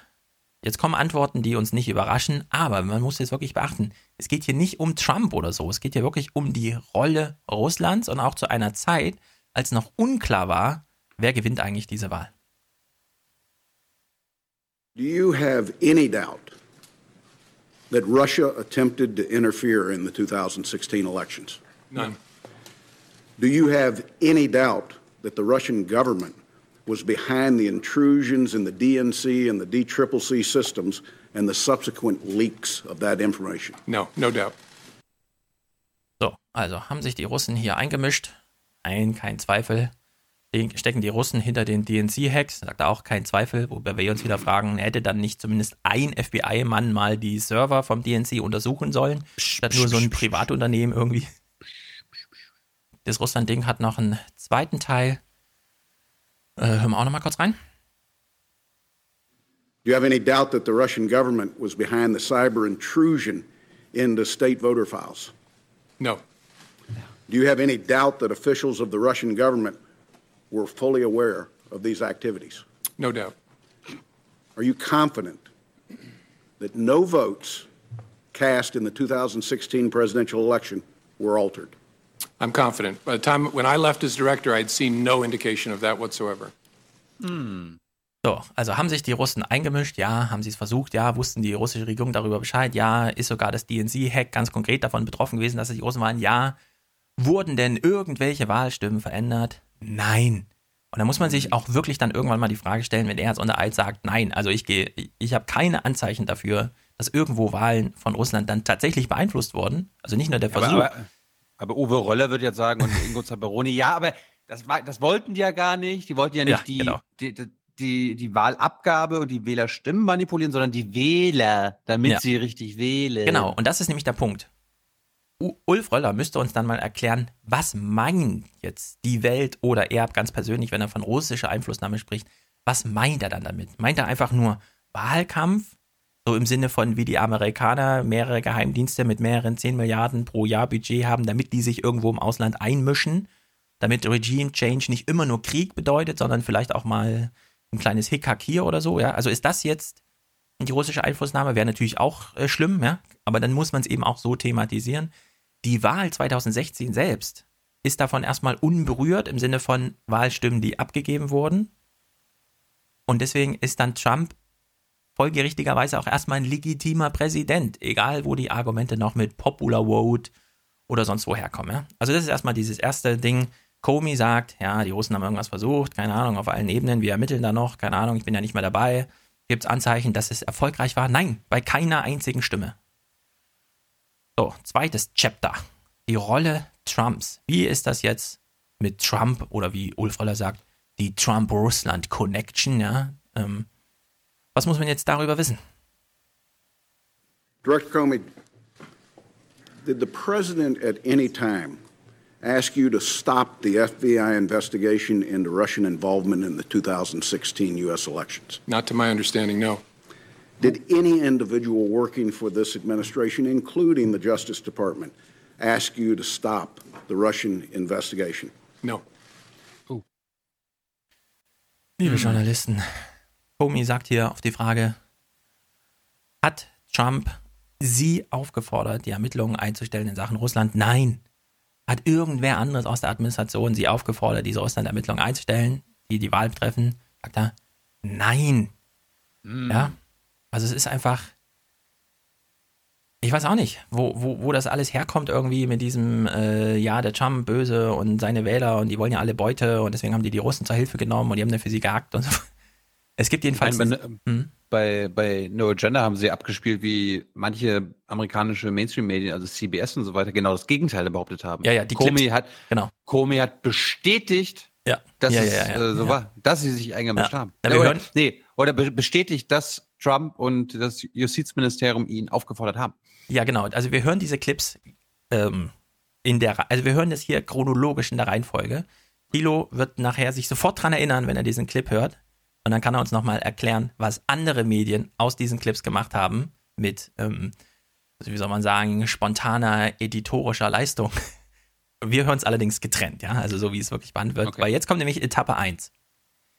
Es steht ja im Raum, äh, der Trump, der hat doch hier Obstruction of Justice, also der hat sich eingemischt in Ermittlungen illegitimerweise. Ermittlungen sind dann in dem Fall entweder äh, Flynn, da soll man doch mal ein bisschen locker lassen, oder äh, haben die Russen geholfen und Trump geholfen, äh, den Russen zu helfen, ihm bei der Wahl zu helfen. Ähm, hat sich Trump da eingemischt? Wir haben es eben schon gehört. Nein, nein, nein, nein, nein, haben sie nicht. Comey sitzt ja hier auch republikanischen äh, Senatoren gegenüber. Einer stellt jetzt mal eine ganz interessante Frage zum Thema Obstruction of Justice. Kommt das uns nicht noch aus so einer anderen Sache bekannt vor? Also Hashtag in dem Falle hier Clinton-E-Mails. Das ist noch nicht ganz der Clip, auf den Tilo dann wartet. Den, der kommt nachher nochmal, also nochmal aufgreifen. Aber es geht schon in diese Richtung. Also, Comey weiß sehr wohl von Obstruction of Justice zu berichten, hat nur wenig mit Trump zu tun, allerdings viel mit dem Wahlkampf. Wir hören uns hier mal die erste Etappe an. Let me go back, if I can, very briefly, to the decision to publicly go out with your results on the email. Was your decision influenced by the Attorney General's tarmac meeting with the former President Bill Clinton? Yes, in in a ultimately uh, conclusive way. That was the thing that capped it for me that I had to do something separately to protect the credibility of the investigation, which meant both the FBI and the Justice Department. Were there other things that contributed to that that you can describe in an open session? There were other things that contributed to that. Uh, one significant item I can't, I know the committee's been briefed on. There's been some public accounts of it which are nonsense, but I understand the committee's been briefed on the classified facts. Probably the only other consideration that I guess I can talk about in open setting is that at one point the Attorney General had directed me not to call it an investigation, but instead to call it a matter, which confused me and concerned me. But that was one of the bricks in the load that led me to conclude I have to step away from the department if we're to close this case credibly. Also Komi wird hier gefragt, naja, es gab ja mehrere Ermittlungen damals und heute in Sachen amerikanische Wahlkandidaten, wie verhält man sich, wie sollte man sich verhalten und so weiter. Clinton-E-Mails, da ging es ja nicht darum, dass Clinton irgendwie geheimes Material weitergegeben hat, sondern dass sie grundsätzlich sich so verhalten hat, dass sie nicht ausschließen konnte. Also sie hat die Standards gerissen. Wie gehen wir eigentlich mit Classified äh, Informationen um? Und sie hat das ja alles über ihren privaten E-Mail-Server geschickt und so weiter. Dann wurde er darauf aufmerksam und hat natürlich weil das ist, ist, zumindest ein Ermittlungsgrund, das ist noch kein Verurteilungsgrund, aber ein Ermittlungsgrund, hat diese Ermittlung gestartet. Woraufhin die damalige Generalstaatsanwältin zu ihm kam und meinte, naja, hm, schwierig, na machen Sie mal Ermittlung, aber nennen Sie es bitte nicht so. Weil es wäre, das wäre jetzt echt nicht gut, wenn die Clinton jetzt in offiziellen Ermittlungen drinsteckt. Und Comey dann so, hm, das ist ja merkwürdig. Die sagt jetzt, also ist ja meine Chefin sozusagen, ja? Die sagt zu mir, ich soll das mal ermitteln, also ich soll mal ermitteln, schon klar, aber nicht im Sinne von, ich sage das auch der Öffentlichkeit, obwohl ich das machen muss, äh, dass es Ermittlungen sind, sondern es ist ein Matter, ein Vorgang. Ja, eine Angelegenheit, ja. Eine Angelegenheit, genau. Hm. Und das war für ihn so der Moment, wo er dachte, nö, ab jetzt mache ich das hier akkurat. Ja, also hier irgendwie in Wahlkämpfen so einen Scheiß zu machen, nö, nö, ich sage jetzt, wenn ich Ermittlungen habe, sage ich, ich habe hier eine Investigation und wenn nicht, dann nicht. Und wenn sie beendet sind, sind sie beendet. Und wenn sie wieder aufgegriffen werden, werden sie wieder aufgegriffen. Deswegen auch dieses, ach ja, wir müssen jetzt doch nochmal in die E-Mails reingucken, weil es sind neue E-Mails aufgetaucht. Stellte sich dann später raus, nee, doch kein Grund zum Alarm, aber es gab halt neuen Grund, die Ermittlungen nochmal aufzumachen. Also hat er ganz artig gesagt, es sind jetzt nochmal Ermittlungen aufgemacht, ne? Was dann später immer unter, unter der äh, Maxime lief, er hilft Trump, was ja so weit sich verfestigt hat, dass das ganze Colbert-Publikum in Jubelstürmen ausbrach, als Colbert meinte, der Trump hat den Comey gefeuert und das selber nochmal einfangen musste mit Sinne von, ey, warte mal, ihr sollt jetzt hier nicht jubeln, ja, das ist jetzt hier eine ernste Angelegenheit. Also völlig drunter und drüber. So, Comey ist also ein sehr akkurater Typ. Der hat Jura studiert, der hat nur in juristischen Posten gearbeitet, bei Banken, in Staatsanwaltschaftskreisen als äh, Anwalt. HSBC. Genau, HSBC, also hat die großen Abwicklungen in der Krise gemacht für diese Banken sympathischer Kerl. Genau. Er wechselt jetzt hier mal das Metier. Unter Eid vor Öffentlichkeit. Es kommt als nächstes keine juristische und wenn auch juristisch sinnvolle oder hilfreiche, dann ist es doch eher eine politische Sachlage, die er jetzt erschildert. Denn es stellt sich ja die Frage, zumindest die Politiker, die Senatoren oben stellen ihm die Frage, warum hast du denn diese Notizen angefertigt? Und jetzt wissen wir, warum er am Anfang so lächelte, als es hieß, sie sind jetzt unter Eid, ach, endlich und so. Jetzt holt er zum großen Schlag aus. Now, you said after that briefing, you felt compelled to document that conversation, that you actually started documenting it as soon as you got into the car. Now, you've had extensive experience at the Department of Justice and at the FBI. You've worked under presidents of both parties. What was it about that meeting that led you to determine that you needed to start putting down a written record? A combination of things. I think the circumstances, the subject matter, and the person I was interacting with. Circumstances first, I was alone uh, with the President of the United States, or the President elect, soon to be President. The subject matter, I was talking about matters that touch on the FBI's core responsibility and that relate to the President, President elect personally. And then the nature of the person. I was honestly concerned that he might lie about the nature of our meeting, and so I thought it really important to document. Ja, Nature of the Person ist quasi die Umschreibung von, also der kam mir jetzt wirklich merkwürdig vor. Erstens, der wollte so viel mit mir reden. Zweitens, der wollte so viel alleine mit mir reden, hat extra Leute aus dem Raum geschickt oder mich irgendwo angerufen. Und dann schien es mir so, ich schreibe das mal besser auf, weil ich nicht genau weiß, wer hat denn am Ende die Deutungshoheit über das Gespräch, falls es doch mal thematisiert wird. Trump oder ich. Dann hat er sich gedacht, und das ist ja eine bewährte Praxis, äh, er ist dann einfach aus dem Trump Tower raus in seinen Dienstwagen, hat einen Computer aufgemacht und hat angefangen zu tippen. War dann noch die Frage, war das denn abgesicherter Rechner und so weiter? Er hat gesagt, ja, ja, war alles okay damit. Also es war so auch ein bisschen vorbereitet. Der Rechner stand bereit, er konnte sofort anfangen zu tippen. Deswegen hat er auch sieben Seiten lang diese Zitate so fertig da drin. Also hier wird sozusagen dem Nährboden gegeben, was auch Ulf Roller so ganz attraktiv immer findet, darüber zu berichten, nämlich, dass dieser Präsident irgendwie inkompetent ist. Na klar. Aber wir sind ja bei einer juristischen Anhörung. Ja? Das ist ja hier, findet auf dem Feld der Politik statt, aber hier geht es ja um juristische Sachen, deswegen ist das unter Eid, damit das später, falls notwendig, vor Gericht verwertet werden kann. Also kommt mal wieder zurück zur Frage Obstruction of Justice. Wenn Sie jetzt so oft mit dem Trump gesprochen haben, nämlich neunmal in wenigen, Mo in wenigen Monaten und mit Obama innerhalb von drei Jahren insgesamt nur zweimal und das eine Mal davon war die Verabschiedung aus dem Amt, was wurde denn dann da gesprochen? Wurden Sie denn mal aufgefordert? Wurden Sie denn hier in die Irre geführt? Wollte der Trump denn irgendwas? Und so weiter und so fort. Also hier nochmal diese Nachfragen. How many um, ongoing investigations at any time does the FBI have? Oh, ten, tens of thousands. Tens of thousands. Um, did the president ever ask about any other investi ongoing investigation? No. Did he ever ask about you trying to interfere on any other investigation? No. Hm. Das sollte ein Trick sein von dem Demokrat da oben, der nämlich fragte, naja, jetzt haben wir ja gehört, dem I Hope kommen wir dann auch gleich, jetzt haben wir ja gehört, dass sie Gespräche mit Trump über Flynn hatten. Das wertet er als, na, der hat sich eingemischt, okay, von mir aus hat er sich eingemischt. Und jetzt wollte er so diesen Trick fahren, hat sich denn Trump mal in irgendeinen anderen Fall eingemischt? Dann sagt der Comey nein. Und dann heißt das im Grunde von, ah, dann hat also dieser Fall eine besondere Bedeutung für Trump, dass er mit, mit ihnen darüber gesprochen hat.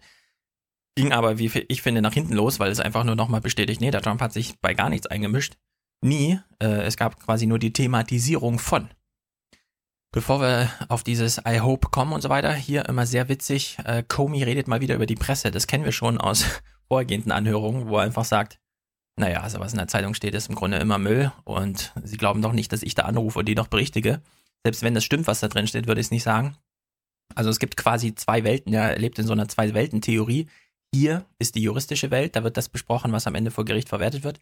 Da sind die Journalisten mit dem Publikum und die zerreißen sich halt das Maul oder wie auch immer. Das hat er hier nochmal auf einen sehr schönen Spruch runtergebrochen.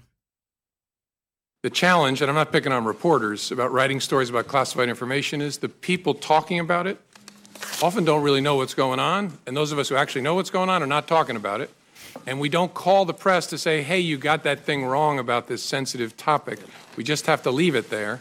I mentioned the chairman the nonsense around what influenced me to make the July 5th statement. Nonsense, but I can't go explaining how it's nonsense. Ja, da ist also sehr viel Nonsens im Spiel. Diese Logik hat er jetzt einmal durchbrechen, äh, durchbrochen, indem er ja diese Notes geschrieben hat, diese kleinen Notizen, unter anderem die, auf die sich alle gestürzt haben. Er telefoniert mit Trump. Hm. Dabei sagt der Trump, I hope, ich hoffe, Sie können die Ermittlungen im Sande verlaufen lassen oder Sie können den Flinder irgendwie raushauen und so, ne? Also so, ich würde sagen, das ist so Smalltalk gewesen irgendwie.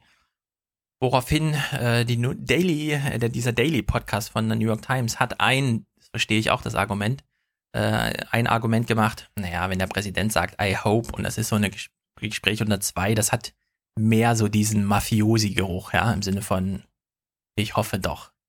Im Sinne von, ich muss das doch jetzt nicht anordnen, oder? Ich eine Hoffnung habe, ist doch klar, hier Patronage, davon hat ja Comey auch gesprochen.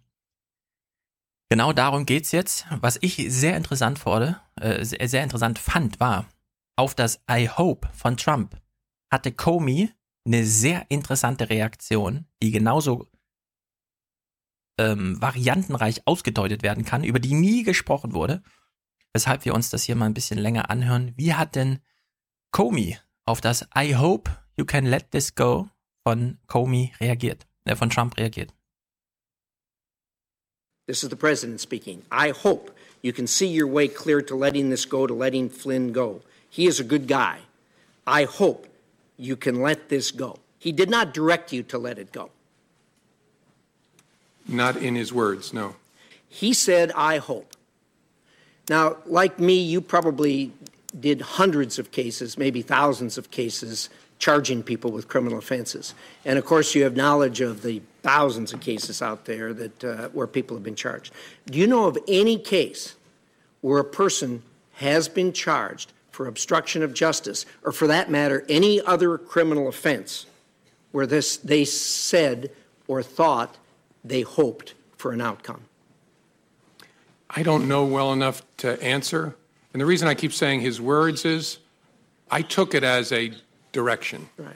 I mean, this is the President of the United States with me alone saying, I hope this. I took it as this is what he wants me to do. Now, I didn't, I didn't obey that, but that's the way I took it. You may have taken it as a direction, but that's not what he said. Correct. I, that's he why I said he said I hope. Those are exact words, correct. You, you don't know of anyone that's ever been charged for hoping something. Is that a fair statement? I don't as I sit here. Yeah, thank you. Thank you, Mr. Chairman. Ja, also bevor wir es weiterhören, der Daily Podcast hat durchaus Fälle, in denen äh, Frauen vor Gericht stehen und die Männer dann sagen so in Ehestreitigkeiten, na, ich hoffe, du sagst vor Gericht nicht, dass ich eine Waffe gehabt habe, ne? Und das geht dann so als Drohung durch und ist in dem Sinne auch Obstruction of Justice. Also da mischt sich jemand ein, Zeugenbeeinflussung in dem Fall, ja. Also dieses, hat, ist noch nie jemand verurteilt worden, weil er sich was gehofft, erhofft hatte, äh, gilt so nicht ganz, aber ist ja trotzdem eine nette Pointe gewesen. Jetzt, äh, das ist ein Zusammenschnitt, jetzt kommt eine andere fragende äh, Senatorin, die jetzt mal äh, auf Comeys Reaktion abstellt. You told the president I, I would see what we could do. What did you mean? That was kind of a slightly cowardly way of trying to avoid telling him we're not going to do that, that I would see what we could do. It was a way of kind of uh, getting off the phone, frankly. And then I turned and handed it to the acting Deputy Attorney General, Mr. Bente.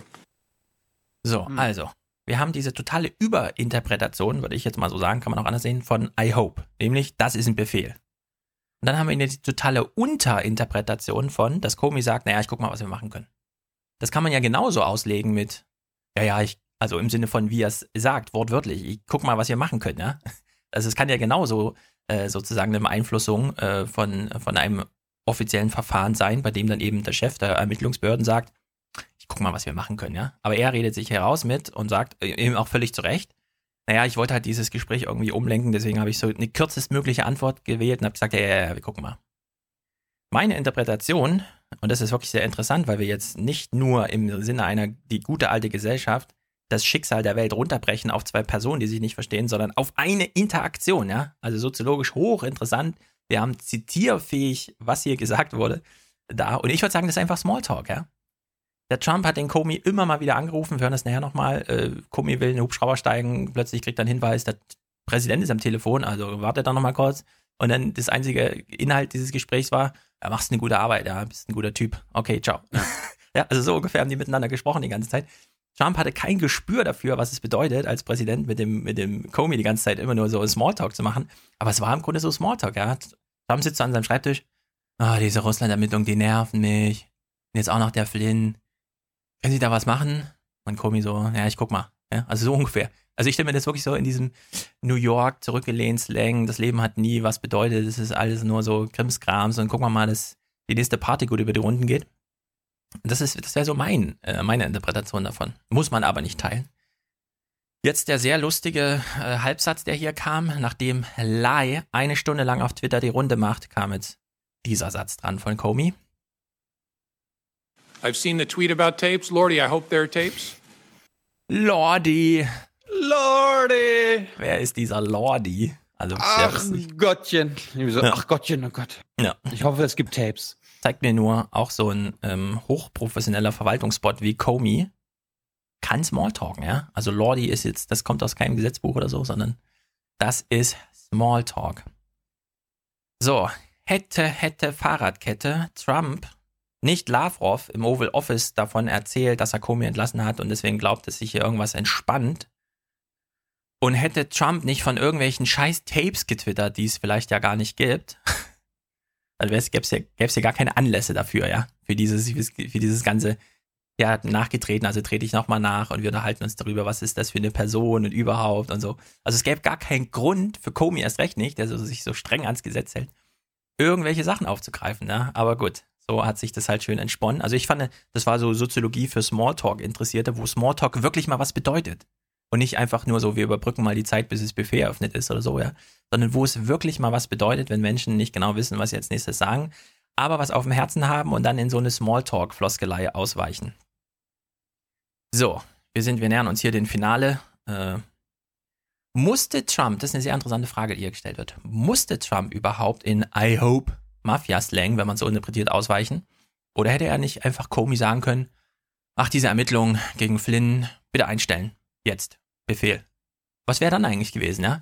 Äh, Eine sehr überraschende Antwort hier von Comey. If, uh, if the president wanted to stop an investigation, how would he do that? Uh, knowing it's an ongoing criminal investigation or counterintelligence investigation, would that be a matter of trying to go to you, you perceive, and to say you make it stop because he doesn't have the authority to stop?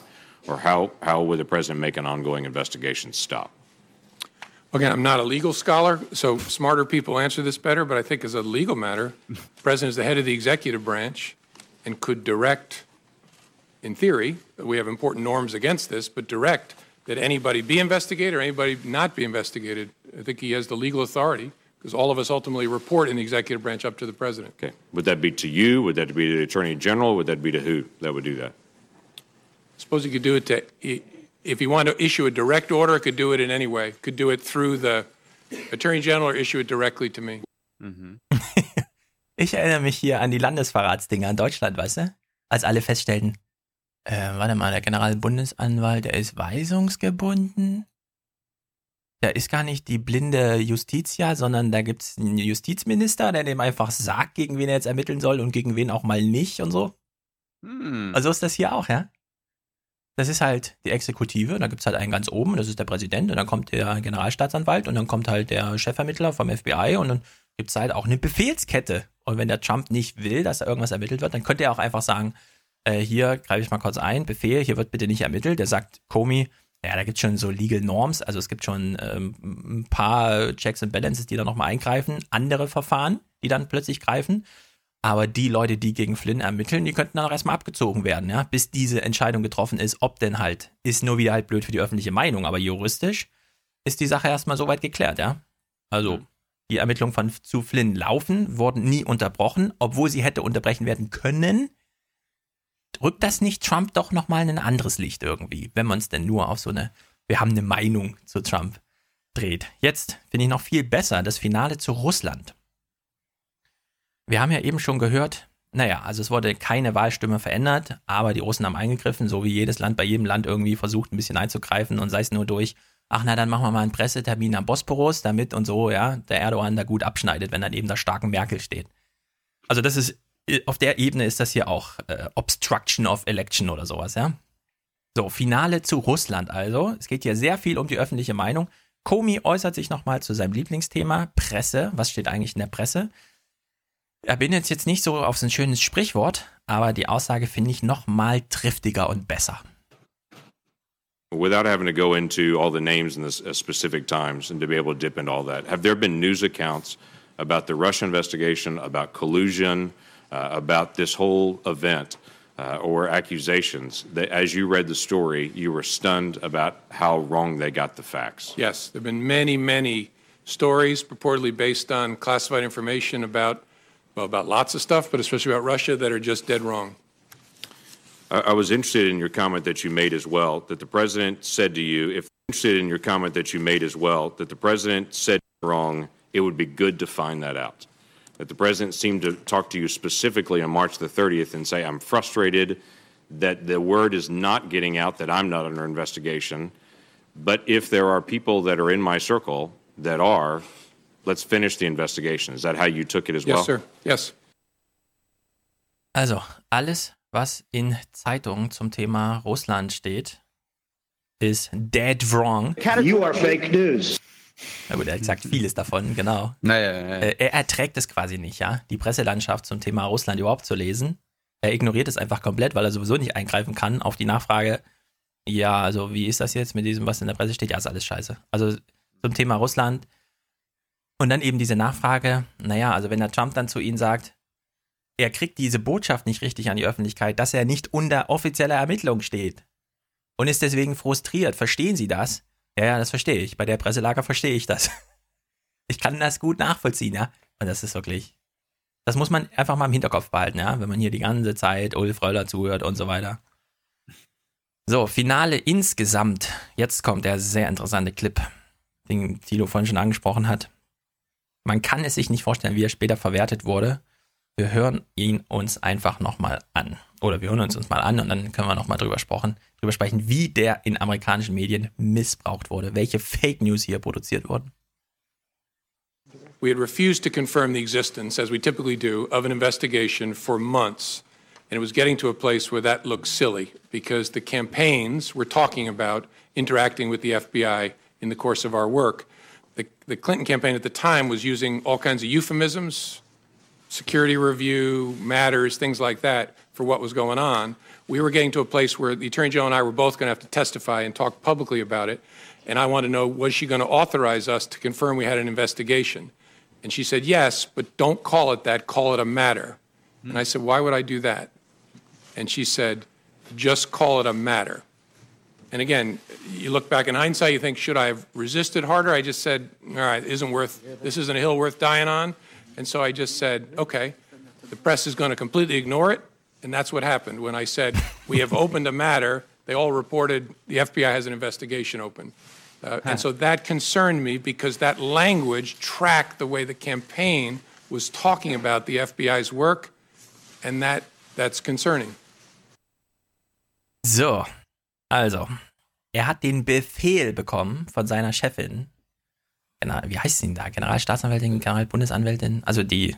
Ja, also ist Justizministerin und Ja, genau. Generalbundesanwältin Ist einer ja eine, Person. ist ja eine Person. Also in dem Falle, jetzt ist es gerade dieser Jeff Session, Sessions, die Stellver Jeff- Jeff, Sessions, die stellvertretende, Session. die stellvertretende hat er damals gefeuert, Trump, direkt nach Amtseinzug wegen diesem Travel Ban und so weiter. Loretta Lynch hieß die, glaube ich. Die hat sich also mit Bill Clinton damals auf dem Privatflughafen getroffen, ja, äh, im Sinne von, ja, wie gehen wir jetzt mit deiner Frau E-Mail um und so. naja. Sie hat Comey den Befehl gegeben damals. Nennen Sie es nicht Ermittlungen, sonst stürzt sich da die Presse drauf. Und er dann so, ja, also wegen dem Streit riskiere ich jetzt nicht meine Karriere. Gut, nenne ich es halt, wir haben ein Matter, also einen, einen Vorgang eröffnet. Äh, die Presse hat es ignoriert, so wie geplant, ja, schön, schön, aber es ist im Grunde nicht äh, der korrekte Umgang damit. So, jetzt hat Thilo No Agenda gehört und ich auch, und ich bin fast aus dem Bett gefallen. Dieses kleine Szene hier, die auf Clinton gemünzt ist, im Sinne von, da gab es einen Befehl von oben, mach das mal so und so. Äh, im, also hier wurde wirklich der Befehl ausgesprochen, der eben noch Trump könnte er ja auch, hat er aber nicht, unterstellt wurde, so rangebracht. Ne? Da gab es diesen Befehl tatsächlich bei den Clinton-E-Mails.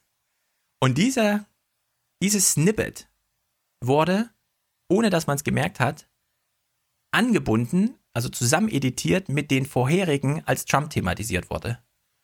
Und ich, es war CBS, glaube ich, oder? Einer der großen Fernsehsender hat das gemacht. Ich glaube CBS. Das ist wirklich unglaublich, ja. Man hat hier einfach die tatsächliche Obstruction of Justice, Justice. Also tatsächlich im Sinne von, da kann man es jetzt wirklich nachvollziehen, weil da gab es einen gesprochenen Befehl und der Comey hat das hier unter Eid ausgesagt, wie man äh, das nennt, damit es die Presse ignoriert, damit es einen Effekt auf die Wahl hat. Das wurde hier aus dem Kontext gerissen und Trump angedichtet. Also das war, hast, es ist wirklich. Hast du, den, hast, hast du den Clip mit? Ja, ich, ich twitter den nachher mal. Ich twitter nachher mal die No Agenda Show mit der entsprechenden Zeit äh, Dings, damit man es nachlesen kann. Das, das, das ist sozusagen äh, faktenbasierter Journalismus in Amerika dazu, ja. Also es ist wirklich äh, unglaublich. Nun gut. Den Tenor, den ich hier eigentlich rausgehört habe und der. Warte mal, gib mir, gib mir mal eine Minute. Okay, Tilo versucht das rauszugucken und wir äh, hören in der Zeit noch die letzten drei Clips. Ich würde sagen, der Trump ist hier einfach ganz alte Schule. Das ist Smalltalk, was er die ganze Zeit macht. Der hofft halt irgendwie damit nicht die ganze Zeit, wenn über ihn berichtet wird, nur über irgendwelche Russland-Sachen, sondern auch mal über Politisches oder so Platz ist in der öffentlichen Meinung. Hofft er, dass diese Ermittlungen irgendwann mal enden, auch weil er, weil es irgendwie sein Buddy ist, der Flynn. Comey, ja, hat den Freiraum noch gesehen, zu sagen, nee, wir sagen den Ermittlern hier nicht Bescheid, dass er irgendwie, dass der Trump was hofft, sondern wir sollen ganz normal ermitteln, ja. Also niemand hat sich dem in den Weg gestellt. Niemand hat sich diesen Ermittlungen in den Weg gestellt. Es gab nur Unschärfen, die Comey im Gespräch mit Trump hatte, die Comey aber nicht weiter reportiert hat, die völlig effektlos waren, schon weil man sie gar nicht aufgegriffen hat im FBI. So, und jetzt hier eine dieser Szenen. Wie ist das jetzt zu verstehen, was der Trump da die ganze Zeit macht? Wir hören Trump, äh, Comey berichtet nochmal kurz. So viel hast du mit dem Trump gesprochen, worum ging es denn da immer? Hier schildert er mal eine Szenerie. Yeah, he called me one day. I was about to get on a helicopter. The head of the DEA was waiting in the helicopter for me. And he just called to check in and tell me I was doing an awesome job and wanted to see how I was doing. And I said, I'm doing fine, sir. And then I finished the call and got on the helicopter. Hm. Ja, das ist irgendwie das Metier, über das man sich mal unterhalten sollte. Was ist das für ein komisches Verständnis von Trump? Da so ein Buddy-Netzwerk vor sich zu glauben, ja, wenn man da irgendwie durch das Land gestaltet oder so. So, jetzt die letzten beiden Clips. Tilo muss mal genau zuhören, weil ich habe nicht genau verstanden, was der Vorsitzende hier sagt in einer kurzen Tumultsituation. Denn Comey verachtet die Presse aus Gründen. Und das schlägt sich hier nieder in diesem Verhalten, das er zeigt, keine Mimik, nichts und so weiter, ja. Jetzt macht er, es nähert sich halt dem Ende, eine kurze Armbewegung und die ganze Presse dreht durch, so dass ich glaube, der Vorsitzende sagt, liebe Journalisten, kommen Sie nochmal zurück. Diese Sitzung ist noch nicht beendet. Wir sind hier nicht in einem Film. Ja, also ich habe verstanden, wir sind hier nicht in einem Film. Thilo und ihr könnt mal alle zuhören, ob das auch so hört. Äh, wie auch immer, es ist, ist super lustig. Also falls ihr nur zuhört, der Comey greift unter seinen Tisch, nimmt eine Tasche hoch und reicht sie einem, der hinter ihm sitzt. Diese Szenerie dauert 0,3 Sekunden und die ganze Presse im Saal dreht durch. All time's expired for the hearing. Can I say for members, uh, we'll reconvene promptly at 1 p.m. Uh, in the hearing room. We have a vote scheduled for 1:45. I would suggest that all members promptly uh, be there at 1 o'clock. We have about three minutes. I'd like to have order. Photographers, photographers, return to where you were, please. This hearing's not adjourned yet. Either that or we'll remove you. Ach nee, oder das oder I remove you, sagt er. Jetzt habe ich es auch so verstanden. Das Meeting ist noch nicht ah, beendet. entweder sie gefolgen oder, ich schmeiß sie raus. Oder unterbrochen. Sehr gut. Oder you Genau. remove, ja. Genau. Or I remove you. Okay. Also wie auch immer, entweder hat er den gesagt, das ist ja nicht ein Film, habe ich als erstes so verstanden, oder eben, ich schmeiße hier raus, ja. Also man kann so ungefähr, also das Verhältnis von Journalismus zu dem, was da vor ihm passiert, ist mal wieder goldig. Comey kam innerhalb von drei Sekunden an seinen Platz, setzte sich hin, tat genau nichts. Genauso schnell ist er hier auch wieder weg. Ich will es nur noch mal für die, die zuhören, äh, zuschauen auch. Die Kamera ist natürlich auf den Vorsitzenden gerichtet und will danach noch mal kurz Comey auffangen, kurz nachdem äh, der Hammer auf den Sockel fällt, aber er ist schon weg. Director Comey, thank you once again on behalf of the committee. This hearing's adjourned.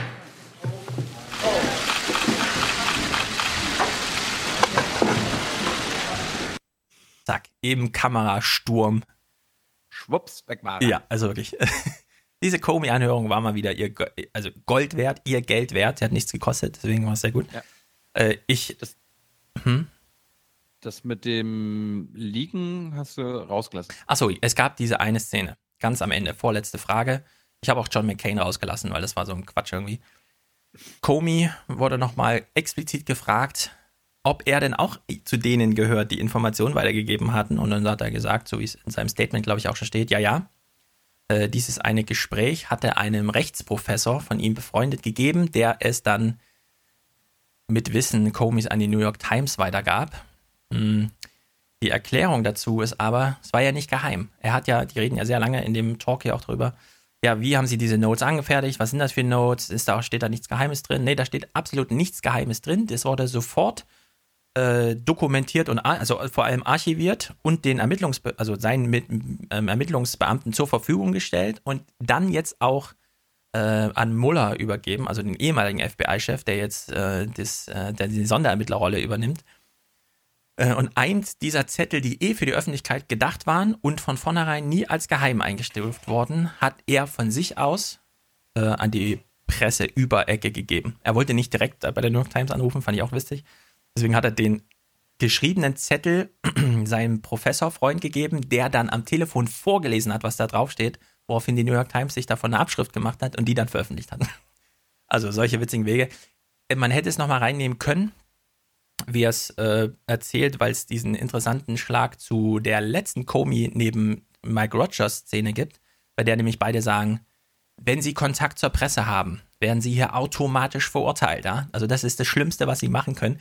Und jetzt stand er selbst da und hat äh, sozusagen Sachen an, das, an äh, die New York Times weitergegeben, weil er wollte, aber, dass die Öffentlichkeit darüber informiert wird. Aber halt erst nachdem er gefeuert wurde und nicht mehr im Amt war. Genau, genau. Nicht aus dem Amt heraus, genau. Es ist nicht der klassische Whistleblower, sondern es ist der Privatmann, der mit öffentlich verfügbaren Notizen, die auch schon hinreichend publiziert waren, dann auch nochmal der Presse den Hinweis gegeben hat. Naja. Ja. Don't worry. Be happy. So war das mit Wunder, dem Komi. Wunderschöner Sound von Wladimir Putin. Wladimir.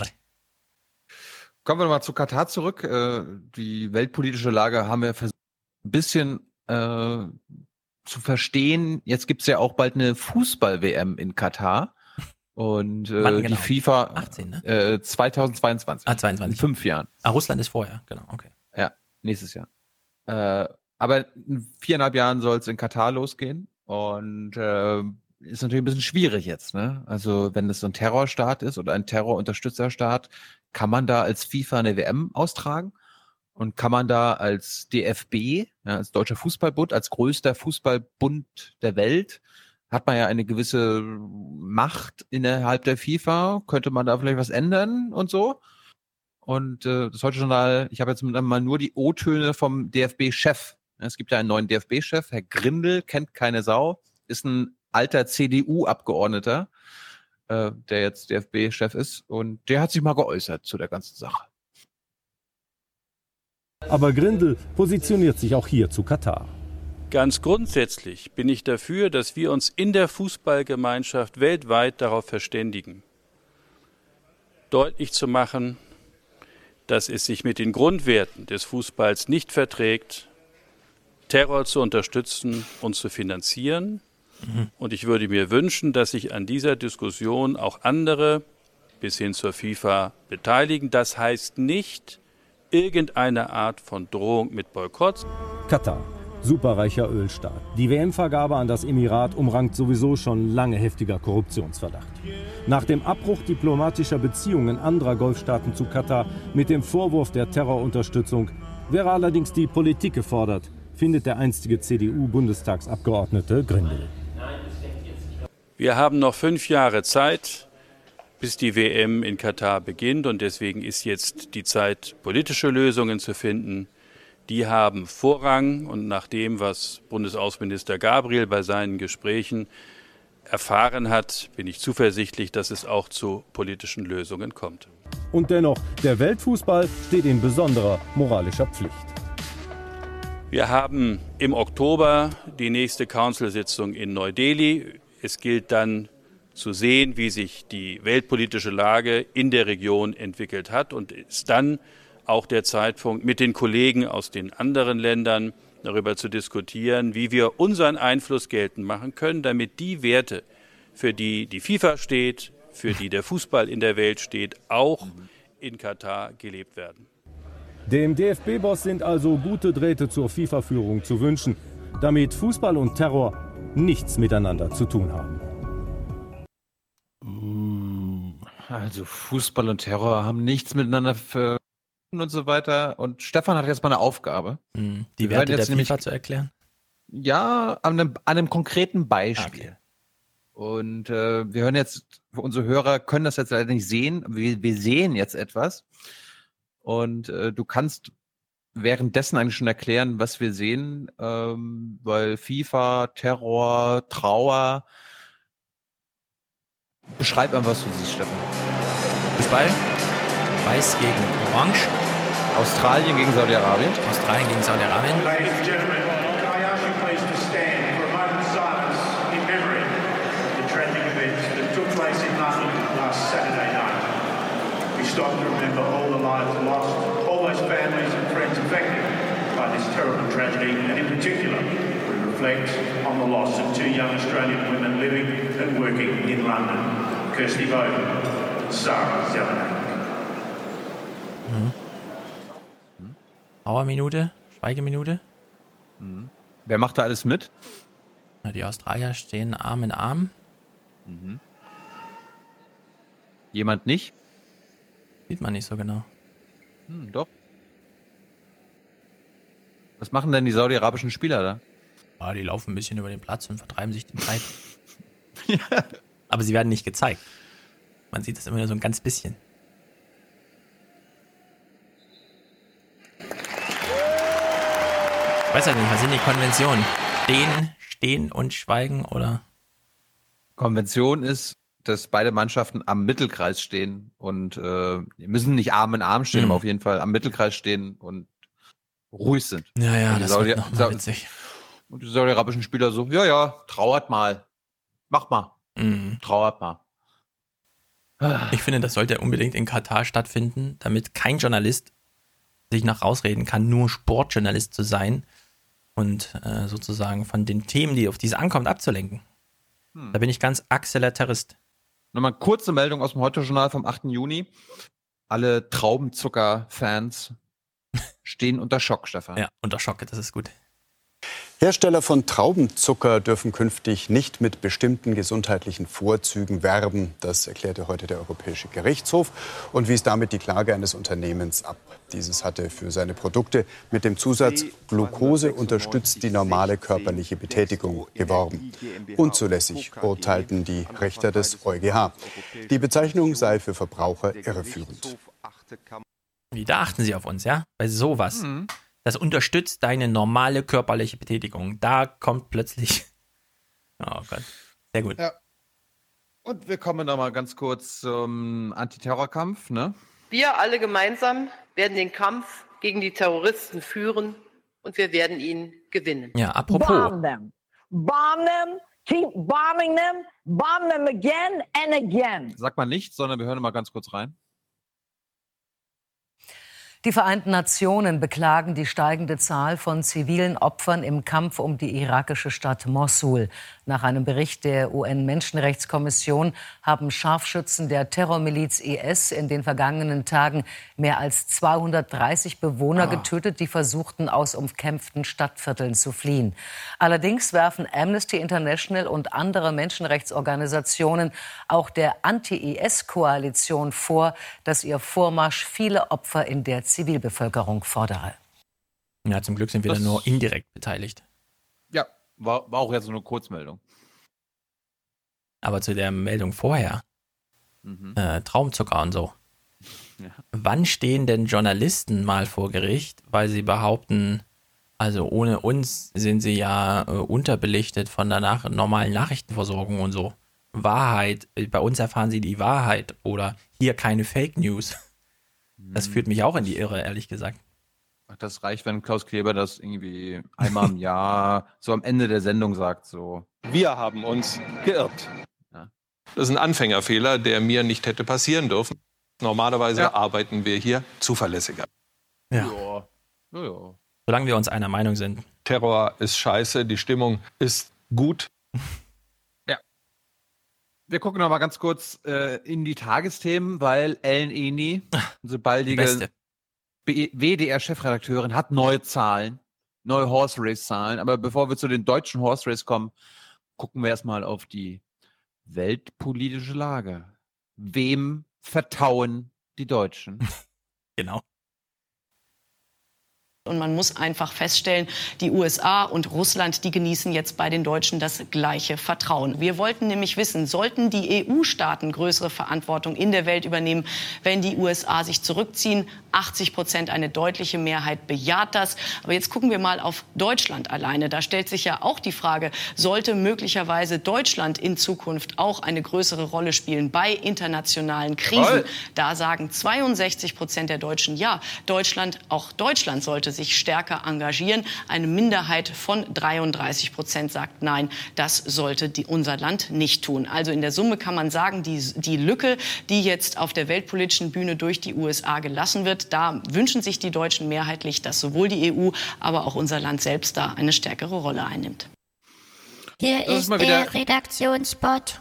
Ich muss mich dafür entschuldigen. Wahrscheinlich sind wir an dem neuen. Ich traue mich nicht zu sagen, aber es ist Anti, Anti, Anti-Amerikanismus. Und vielleicht sind wir damit selbst schuld. Könnte durchaus sein, Ellen Eni. Dein Gewissen hat vielleicht recht. Liebe Ellen Eni, hör doch mal auf, so eine manipulierenden Fragen an Oma zu stellen. Ja, das auch. Sollte, sollte sich Deutschland bei internationalen Krisen stärker engagieren? Frag, frag doch auf Deutsch, damit Oma Erna das versteht und nicht in der Merkel-Sprache, nämlich, also wenn wir irgendwo mal wieder militärisch gebraucht werden, sollen wir da mal mitmachen? Sollen wir da mal ein bisschen mehr Krieg führen? Also pr- im Prinzip musst du das so, musst du das so stellen. Soll Deutschland mehr Kriege führen in der Welt? Wir haben letztes Jahr, was weiß ich, und- 10.700 und wenn- Munitionsdinger verschossen. Sollten wir das verdoppeln oder nicht? Das ist so die Frage. Wenn man die Frage so stellen würde, würde das Ergebnis, wette ich, genau andersrum sein. Aber die AD-Redaktion denkt sich halt so, hm, wie, wie, wie, wie, wo, wie würde das der Regierungssprecher formulieren? Ähm, Herr Seibert oder Herr Streiter? Nee, Herr, Herr Seibert, also wenn Herr Seibert so eine Umfrage in Auftrag, dann würde er auch sagen, ja, stärkeres deutsches Engagement. Ja, Engagement ist auf jeden Fall das internationalen, ja, und dann aber auch bei internationalen Krisen, nicht Ja, bei nicht bei Kriegen. Militä- Internationale Krisen. Gut, sie hat noch weitere Zahlen. Sie macht ja nicht nur Medien- und Horse Race im, im deutschen Sinne, sondern jetzt auch ganz neu im Weltpolitiker-Sinne. Und wir sind jetzt, wir können jetzt ganz überrascht sein, was für Zahlen sie da präsentiert. Und äh, was ich interessant finde, dass sie ein Politiker, einen Weltpolitiker nicht erfragt hat.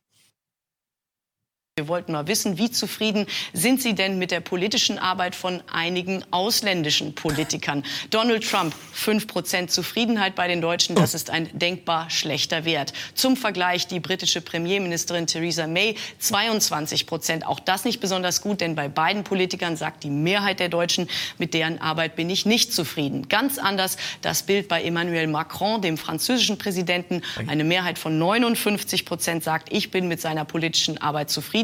Und das ist wirklich ein relativ guter Wert, denn Emmanuel Macron ist ja erst seit einem knappen Monat französischer Präsident. Das ist ein, das ist ein Zauberpräsident. Ja. Da ist nur wenige Monate, ach was, Wochen da und schon sind 59 Prozent der Deutschen zufrieden mit seiner, Zitat, politischen Arbeit, was auch immer das sein soll. Hm. Was ist heute bitte noch politische Arbeit? Hm. Aber diese Frage zu stellen, wie- wie, zufrieden, äh, äh, kannst du mich mal anrufen? Warte, ich rufe dich Oma, an. ka- Kannst du Oma Erna mal äh, anrufen und Ja. sie zu Theresa May und ihre Mach ich. Warte, politische ich Arbeit habe hier die? Nummer. Vielleicht geht sie gleich beim ersten Klingeln ran. Mal warten. Ähm, Hallo? hallo? Hallo? Hallo? Ja? hallo, Oma Erna. Wie Mhm. zufrieden bist denn du mit der Arbeit in der Küche von Opa Enno? Ach, ganz gut. Der hat sich jetzt heute mal. Na, Hat heute mal- 5%, 6, 7, komm, wir haben nicht so viel Zeit. Ich will doch noch zu Hm. Trump, Macron im Mai fragen. Es gibt nur gut und schlecht, ne? Gut. Gut, okay. Wie, wie, wie zufrieden bist du mit der Arbeit von diesem äh, Töpel Trump, De- Dem Arsch Trump, äh, dem, dem Blödmann. Hm, Das verfolge ich gar nicht so, aber hm, wenn ich jetzt Nachrichten gucke, hm, nicht gut. Äh, Nee, schlecht. mh, Bist du sicher? Also äh, ist das nicht viel zu gut? Willst du nicht nochmal downgraden, deine Antwort? Warte, ich stelle die Frage nochmal. Also wie, wie zufrieden bist du mit dem Neu-Hitler Trump? Sehr unzufrieden. Okay, nehmen wir das mal hin. May? Wer? May, May, weißt du? Wir haben Juni. Ja, ach so, okay, ja gut. Dann, äh, hier, dafür haben wir jetzt keine Zeit. Macron? Äh, der ist, der, äh, warte mal, da erinnere ich mich. Jetzt haben wir eine Situation, in der ein proeuropäischer Politiker im Moment des politischen Himmels Frankreichs erschienen ist. Der sagt, der sagt immer so schöne Sachen. Make our planet great again. Das, das, das Oma, warte great. kurz, ich muss kurz weinen. Ich muss mich Das ja sammeln. great. Warte, warte, warte. Ähm, wie, wie, wie ist jetzt, wie ist jetzt ähm, bist du mit der politischen Arbeit von äh, Merkel Oui, zufrieden? oui. Merkel, ja? Auch Merkel? Ähm, oui, oui. Ah, oh, wie sagst du schon? So europäisch bist du, bist du ja in, auf, Mhm, in, der, in, der, in, der in, in deinen letzten Jahren. Mhm, Gut. oui.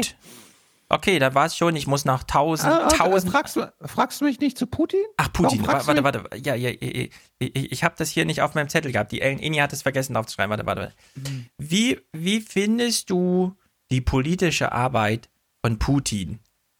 Hm, Da, da wird immer, also zählt da auch Manipulation von Wahlen oder so dazu? Ja, Ist das politische das- Arbeit?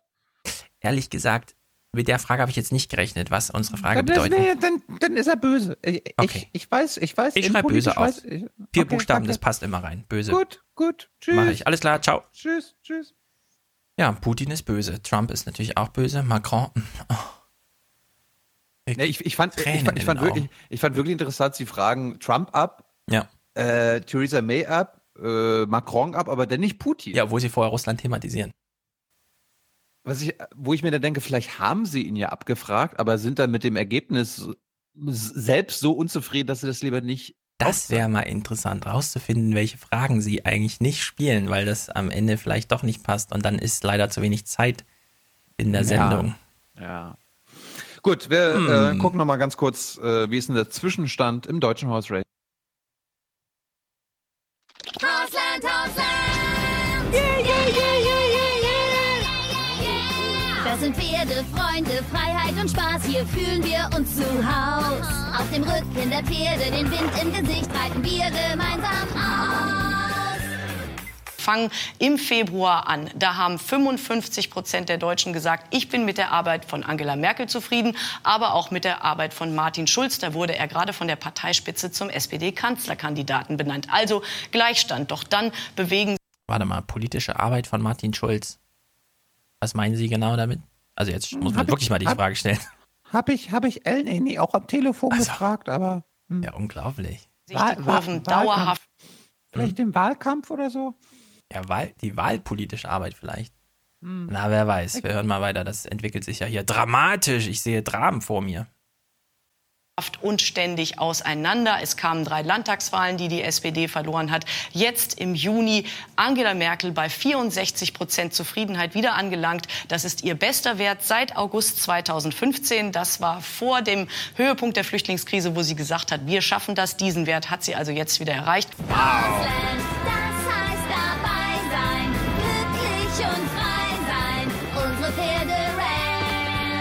Wenn am Sonntag Bundestagswahl wäre, käme die Union auf 38 Prozent, ein Punkt mehr im Vergleich zum Vormonat. Die SPD landet bei 24 Prozent, verliert nochmal drei Punkte. Die Linke verbessert sich um einen Punkt, landet bei 8 Prozent. Die Grünen verlieren ein, einen Punkt, landen bei 7 Prozent. Die FDP verbessert sich um zwei Punkte, jetzt bei 10 Prozent. Und die AfD verschlechtert sich um einen Punkt, landet bei 9 Prozent. Hausland, Merkel hatte damals also wirklich recht. Wir schaffen das, schaffen das, schaffen das. Wir schaffen das, schaffen das, schaffen das. Und wir wissen das anhand einer Kennziffer. Ihren Umstimmungs äh, Umfrage Zustimmungswerten im Politbarometer bei ne, WDR Neu-Chefredakteurin Ellen Eni. Sehr gut. Sehr gut, Ellen. Hast du gut gemacht. Ich find- auch.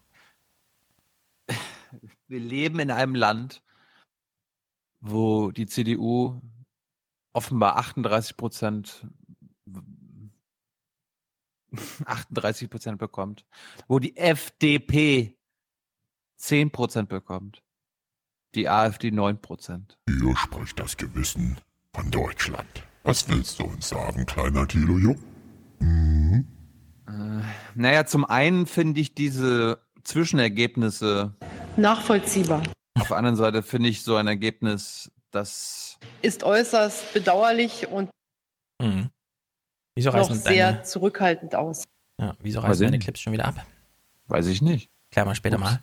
Ich kann dir sagen, woran das Mhm. alles liegt. Ich kann dir sagen, woran alles liegt. Also, in England und in Frankreich sind die Menschen im Schnitt 40 minus. In England sogar 39 Jahre alt. In Deutschland sind die Menschen mittlerweile 45 plus Jahre alt.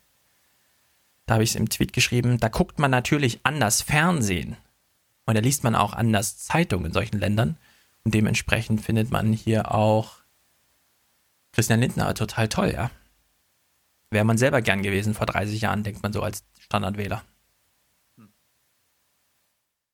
Das ist die Erklärung.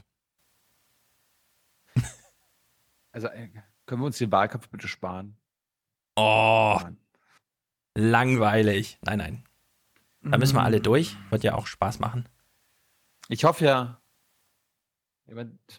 ich habe da keine Hoffnung, aber eigentlich wäre geil, wenn wir auch am Ende, also am 25. September sagen müssen, I know nothing. We, the media, the pundits, Ja, know nothing. während wir das in diesen seh- Fällen. Das, das, das sehe ich halt nicht, weil diese Konstellation haben wir in Deutschland einfach nicht. In all diesen Fällen konnten wir allerdings hier, zumindest im Aufwachen-Podcast, voraussagen, na, der Trump, das ist nicht, das kann man schon mal in Betracht ziehen. Und Corbyn haben wir auch zu Recht noch viel Glück gewünscht letzte Woche. bei der weil- SPD. Bei, bei, bei Macron halt auch. Es gibt Außenseiter, die antreten und die für Ja, Überraschung aber sorgen können. Und Macron hat das eine- haben wir in Deutschland halt nicht. Macron hat eine sehr besondere Situation genutzt. Äh, nicht nur eine Partei ist gestorben, sondern beide, die Konservativen und die, die Sozial äh, Sozialdemokraten. Und er konnte aus beiden schöpfen. Beide hatten die Schnauze voll. Also Merkel-Müdigkeit und Schulzzug abgefahren. Und dann was Neues. Aus beiden. Und nicht in Konkurrenz zu einer von beiden. Soweit sind wir hier noch nicht, aber ich, ich sag mal so, wenn Ja, aber das kommt, das kommt irgendwann auch ja, nach direkt nach. Merkel. aber das ist nicht irgendwann, sondern das ist genau noch eine Bundestagswahl, in der wir hier in Friede, Freude, Eierkuchen leben.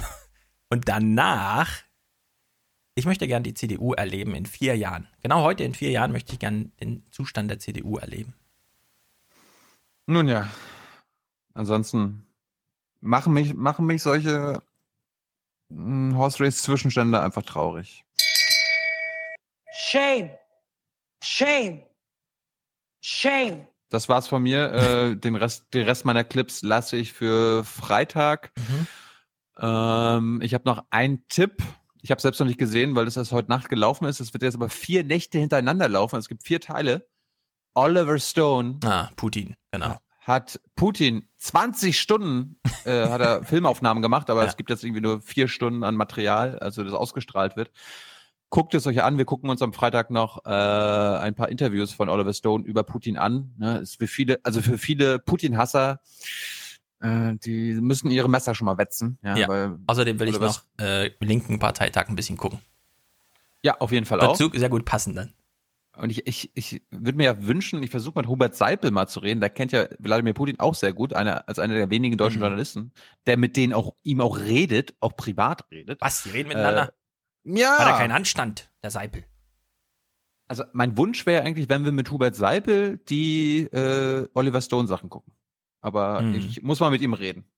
Ja, red mal mit ihm. Gut. Ansonsten heben wir uns Chelsea Manning Freitag auf. Naja. Wir brauchen für Freitag für Folge 212 noch äh, Präsentatoren, Genau. Unterstützer und Produzenten. Äh, geht auf iTunes. Äh, wir liegen da jetzt fast schon 1000 Bewertungen hinter der Lage der Nation. Was ist denn hier los? Ja, wir müssen Ja? den Podcast hier mal ein bisschen weich kochen, kürzer machen, Ja? nur einmal die Woche ausstrahlen und dann geht's, glaube ich, besser. Nö, das muss auch scheinen. Ich bin, ich bin, ich bin stolz auf unser Podcast. Also Gut. Ist ja nicht so. Ähm, und am Ende geht's ja auch nicht um die Bewertung, ja. Nee. Wird jetzt eh alles neu gemacht bei iTunes. Wird alles neu ausgemodelt. Ist das so? Ja, ja, das wird jetzt alles neu gemacht. Ähm, wir werden auch Zugriffe, also wir Podcaster werden alle Zugriffe auf Statistiken haben, zumindest wie die Podcasts in der iTunes-App, also in der Podcast-App auf den Smartphones gehört werden. Also Ausstieg, Einstieg, Länge und so. Und wir haben das gesehen, der Deutschlandfunk hat ja zum Beispiel seine ganzen Feeds umgestellt durch diese neue, es, ist, es heißt jetzt nicht mehr Deutschlandfunk, sondern doch Deutschlandfunk heißt Deutschlandfunk, aber Deutschlandradio Kultur heißt jetzt Deutschlandfunk Kultur und D-Radio Wissen heißt jetzt Deutschlandfunk Wissen oder so. Das ist alles Nova. neu. Genau, Nova, irgendwas, neue Logos und so. Und Neue Sounds. Genau, und während diese Feeds neu gemacht wurden, ist Deutschlandfunk Hintergrund von Platz 2 und so abgestürzt auf unter uns, irgendwo bei 10 oder so. Also, und die kommen da gar nicht wieder hoch. Ich verstehe das gar nicht. Na gut, also das mit dem iTunes-Zeug, das wir beobachten, ich bin da sehr interessiert. Äh, Das ist ja Ey. doch äh, eine witzige Sache so insgesamt, aber gut. Also hoffen, hoffentlich hört Klaus Kleber das nicht, dass iTunes sowas macht. Wenn man Kritikern glaubt, wird da gerade die bundesstaatliche unserer Republik untergraben. Ja. Also Adam Curry hat die beste Einschätzung dazu gegeben, ja. Für alle, die werbefinanziert unterwegs sind, wenn die demnächst gefragt werden, ja, können wir mal deine iTunes-Statistik sehen und da müssen die mal echt zeigen, wie viel sie echte Zuhörer haben. Hm. Das wird sehr viel umkrempeln, da hat er recht. In Deutschland nicht so ganz so, Und- aber in Amerika. Wir werden bald auch auf Spotify zu hören sein. Mhm. Ja, da kümmert sich Thilo drum. Aber da sagen wir noch rechtzeitig Bescheid. Ansonsten habt eine schöne Woche. Äh, wir werden für alle BBK-Fans oder junge Naiv-Fans, wir werden am Freitag mit Savsan Shebeli drehen und ich werde noch Mhm. Fragen sammeln. Ähm, reicht sie rechtzeitig ein. Ja. Das war's. Alrighty. Leute. Dann äh, bis dahin, macht's gut. Achso, achso, und es gibt jetzt ein, das als Outro das, Cor das Corbyn-Gespräch Ah, ja. vom Sonntag. Gut. Bis dann. What more can Jeremy Corbyn do to turn the effervescent politics of protest into the hard realities of power? He joins me now. Welcome. Good morning. good morning, Mr. Corbyn. You're looking very chipper, if I may say so. Well, it's a nice Sunday morning. Nice and what better place to spend it than with you? That's very kind of you to say so. Now, you say in your interview in the, in the Sunday Mirror today that you can be Prime Minister uh, very so- shortly and that you still expect to put down a Labour programme in the House of Commons. I just don't understand how that can happen, given the numbers. Look, we have um, a chaotic situation with a government that sought re election on the basis of wanting a bigger mandate and a bigger majority to bring stability to British politics. And what have we got? A minority government relying on the DUP to try and get business through the House of Commons when they have no agreed position, as far as I can work out, on most issues. It seems to me chaotic. And I think we are quite ready and able to put forward a serious programme which obviously has massive support in this country. Remember, this election campaign turned around a great deal on the basis of an awful lot of people rejecting the politics of fear and instead embracing the politics of hope that we can challenge austerity and we can actually start sharing the wealth out in this country a bit better. But in, in terms of raw, brute numbers and the, the way the system works, they got more votes and they got more seats than you did. And if they can form a coalition or a, some kind of government, then they have the right to do that. And it's very hard to see how, with your numbers, you can stop them. They are trying to form a government at the moment. I've no idea what they're going to put into the Queen's speech. No idea what their stance is going to be on a legislative programme. I'm very clear what our stance is. We fought this election campaign on a jobs first Brexit. We fought this election campaign to oppose austerity. We fought this election campaign to start bringing fairness and justice, security for old people, and real hope for young people. Surely the result has shown something very remarkable in British politics. Young people became engaged, older people joined in that engagement. We had an incredible process here. There's something actually quite historic happened. It was an extraordinary campaign, but nonetheless, at the end of it, you lost the election. You accept that? We didn't win the election. Okay, you didn't win it. but you- I'm a, as you know, I'm a totally effervescent, totally optimistic person. We didn't win the election, but we had an incredibly good result, particularly, if I may say so, given the way that so many of our incredibly experienced commentators Mm. wrote us off a month ago. So I'm going to return one more time Oh, you're to, welcome to, to. Please to, the- do, to the numbers, problem. the parliamentary Yeah. numbers and so Mhm. forth. You are going to put down, we read, an alternative Queen's speech. Is that true? We're going to put down a substantial amendment to the Queen's speech, which will contain within it the main points of our manifesto. And so we'll invite the House to consider all the issues we've put forward, which I've mentioned, jobs first Brexit, mentioned the issues of young people and of austerity, and of as many other things. What are, you going to, what are you going to be saying about Brexit? Jobs first Brexit and uh, negotiate that as quickly as possible, but also to guarantee the rights of European Union nationals to remain in Britain. I think that will do that immediately. immediately. Well, we already did that straight after the referendum last year on a, albeit non-binding, House of Commons majority vote. Where the Conservatives, for the most part, abstained, but bizarrely, Boris Johnson supported Okay. the Labour vote on that occasion. Keir Starmer, your European spokesman, said that it was an open question as to whether you would actually stay inside the single market and the customs union or leave it. Do you have any clear position Well, about that? Well, the position we have is that fundamentally it's protecting jobs and industry in Britain and maintaining that trading relationship. I've said this many times. Absolutely. So my question is, is, is could you stay inside the single market and the customs mm. union? Well, the single market is a requirement of EU membership, and since we won't be EU members, there will have to be an arrangement made. So, the, where I would so you are clear, where- we are where- leaving the EU. Absolutely. Where I frame it is that we want a tariff free access to the European market. We also want to maintain very important university and research collaboration in Europe, and there's a whole host of European agencies, Euratom, security, environment, in which we obviously wish to be part of. And I tell you this we will absolutely remain part of the uh, European Convention on Human Rights and the European Court of Human Rights. We are not walking away from those vital post war agreements that were made. Do you intend to support the government on the so called Great Repeal Bill? The Great Repeal Bill, I suspect, has probably uh, now become history. I suspect we'll have something different coming in a couple of weeks' time. We will put forward a position which we negotiate uh, tariff free access to the European market and legislate after that. You could come quite close to dominating the House of Commons in numbers terms as well if you could persuade Sinn Féin to take their seat. Has it crossed your mind that they, they perhaps owe you a little bit? You could have a conversation with them and persuade them to come to Listen, Westminster. I fully understand the many, many aspects of Irish history, and I find Irish history absolutely fascinating. And I have followed it, as you know, for a very long time. And I represent a constituency that has a huge Irish community within it. Uh, Mm. I don't see any possibility of Sinn Féin taking their seats. No, none at all. Okay. Well, uh, unless you know something I no, don't know. I, don't. I'm, uh, I'm asking you. Um, but uh, Ruth Davidson, who did very well for the Conservatives in Scotland, has opened up the idea of the main parties sitting down together and agreeing a joint position on Brexit. Is that something you would be open to? Well, I don't think there is a joint position because Theresa May and the Conservatives have said all along that um, they will go and have a talk to Europe. If they don't agree, then they're going to set up some kind of uh, Singapore style um, low tax haven on the shores of Europe. Well, that's not on our agenda at all. We're putting forward a very clear view on the kind of relationship we want with Europe in the future. Where I do agree with be if I may say, where I do agree with Ruth Davis, I may say so, is that we have to challenge the social conservatism of the DUP and what price they are going to extract from Theresa May and the Conservatives in order to continue to support. They say there's no agreement. Well, the DUP have a very specific view on gay marriage, on women's rights, on a whole lot of things. They're not social liberals, you know. They also have a very specific view about things like the winter fuel payments and some of the, the, the, the welfare issues where they're on your side rather than the Conservative side. So we'll wait to see what happens. Presumably you would welcome the Conservatives not Well, listen, implementing those parts of the um, manifesto. I've been all through this election campaign and I've been asked a hundred times the question have we done deals with anybody? No. Are we forming a coalition? No. Will we put our programme to Parliament? Yes. And that is what we will do.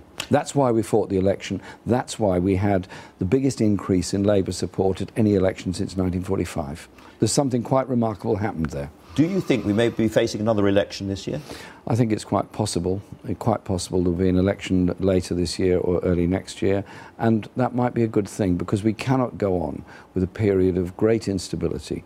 We have a programme, we have the support, and we are ready to fight another election campaign as soon as may be because we want to be able to serve the people of this country on the agenda we put forward, which is transformative and has gained amazing levels of support because people say, hang on, why are my children worse off than we are? Why are my grandchildren worse off than we are? It's about, this election wasn't just about Brexit. There was something very different about it. It was challenging an economic consensus which has impoverished so many people. It certainly was, and there is now a big choice, in a sense, ahead of you, a strategic choice about how you lead the Labour Party going forward, because you now need to make one further big jump to actually achieve a parliamentary majority and govern as the Labour Party.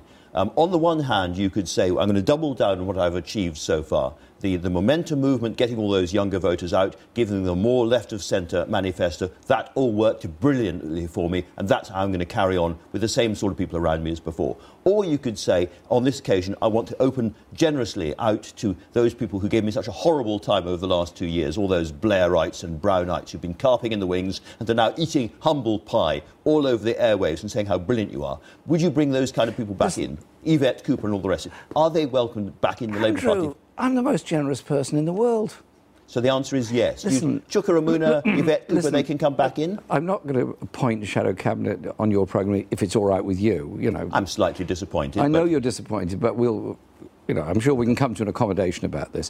Yes, of course, we're going to reach out. Uh, Listen, I always have. Ever since I became leader, I've reached out, and uh, there's been one or two difficulties at times in the Parliamentary Labour Party, but let's put that behind us. The issue is the party came together around a brilliant manifesto, came together and fought this election, and came together for a result that you and nobody else ever expected. Out there, a lot of people said, hang on a minute, you are for the first time offering a real choice in British politics. And do you know what? It's infectious.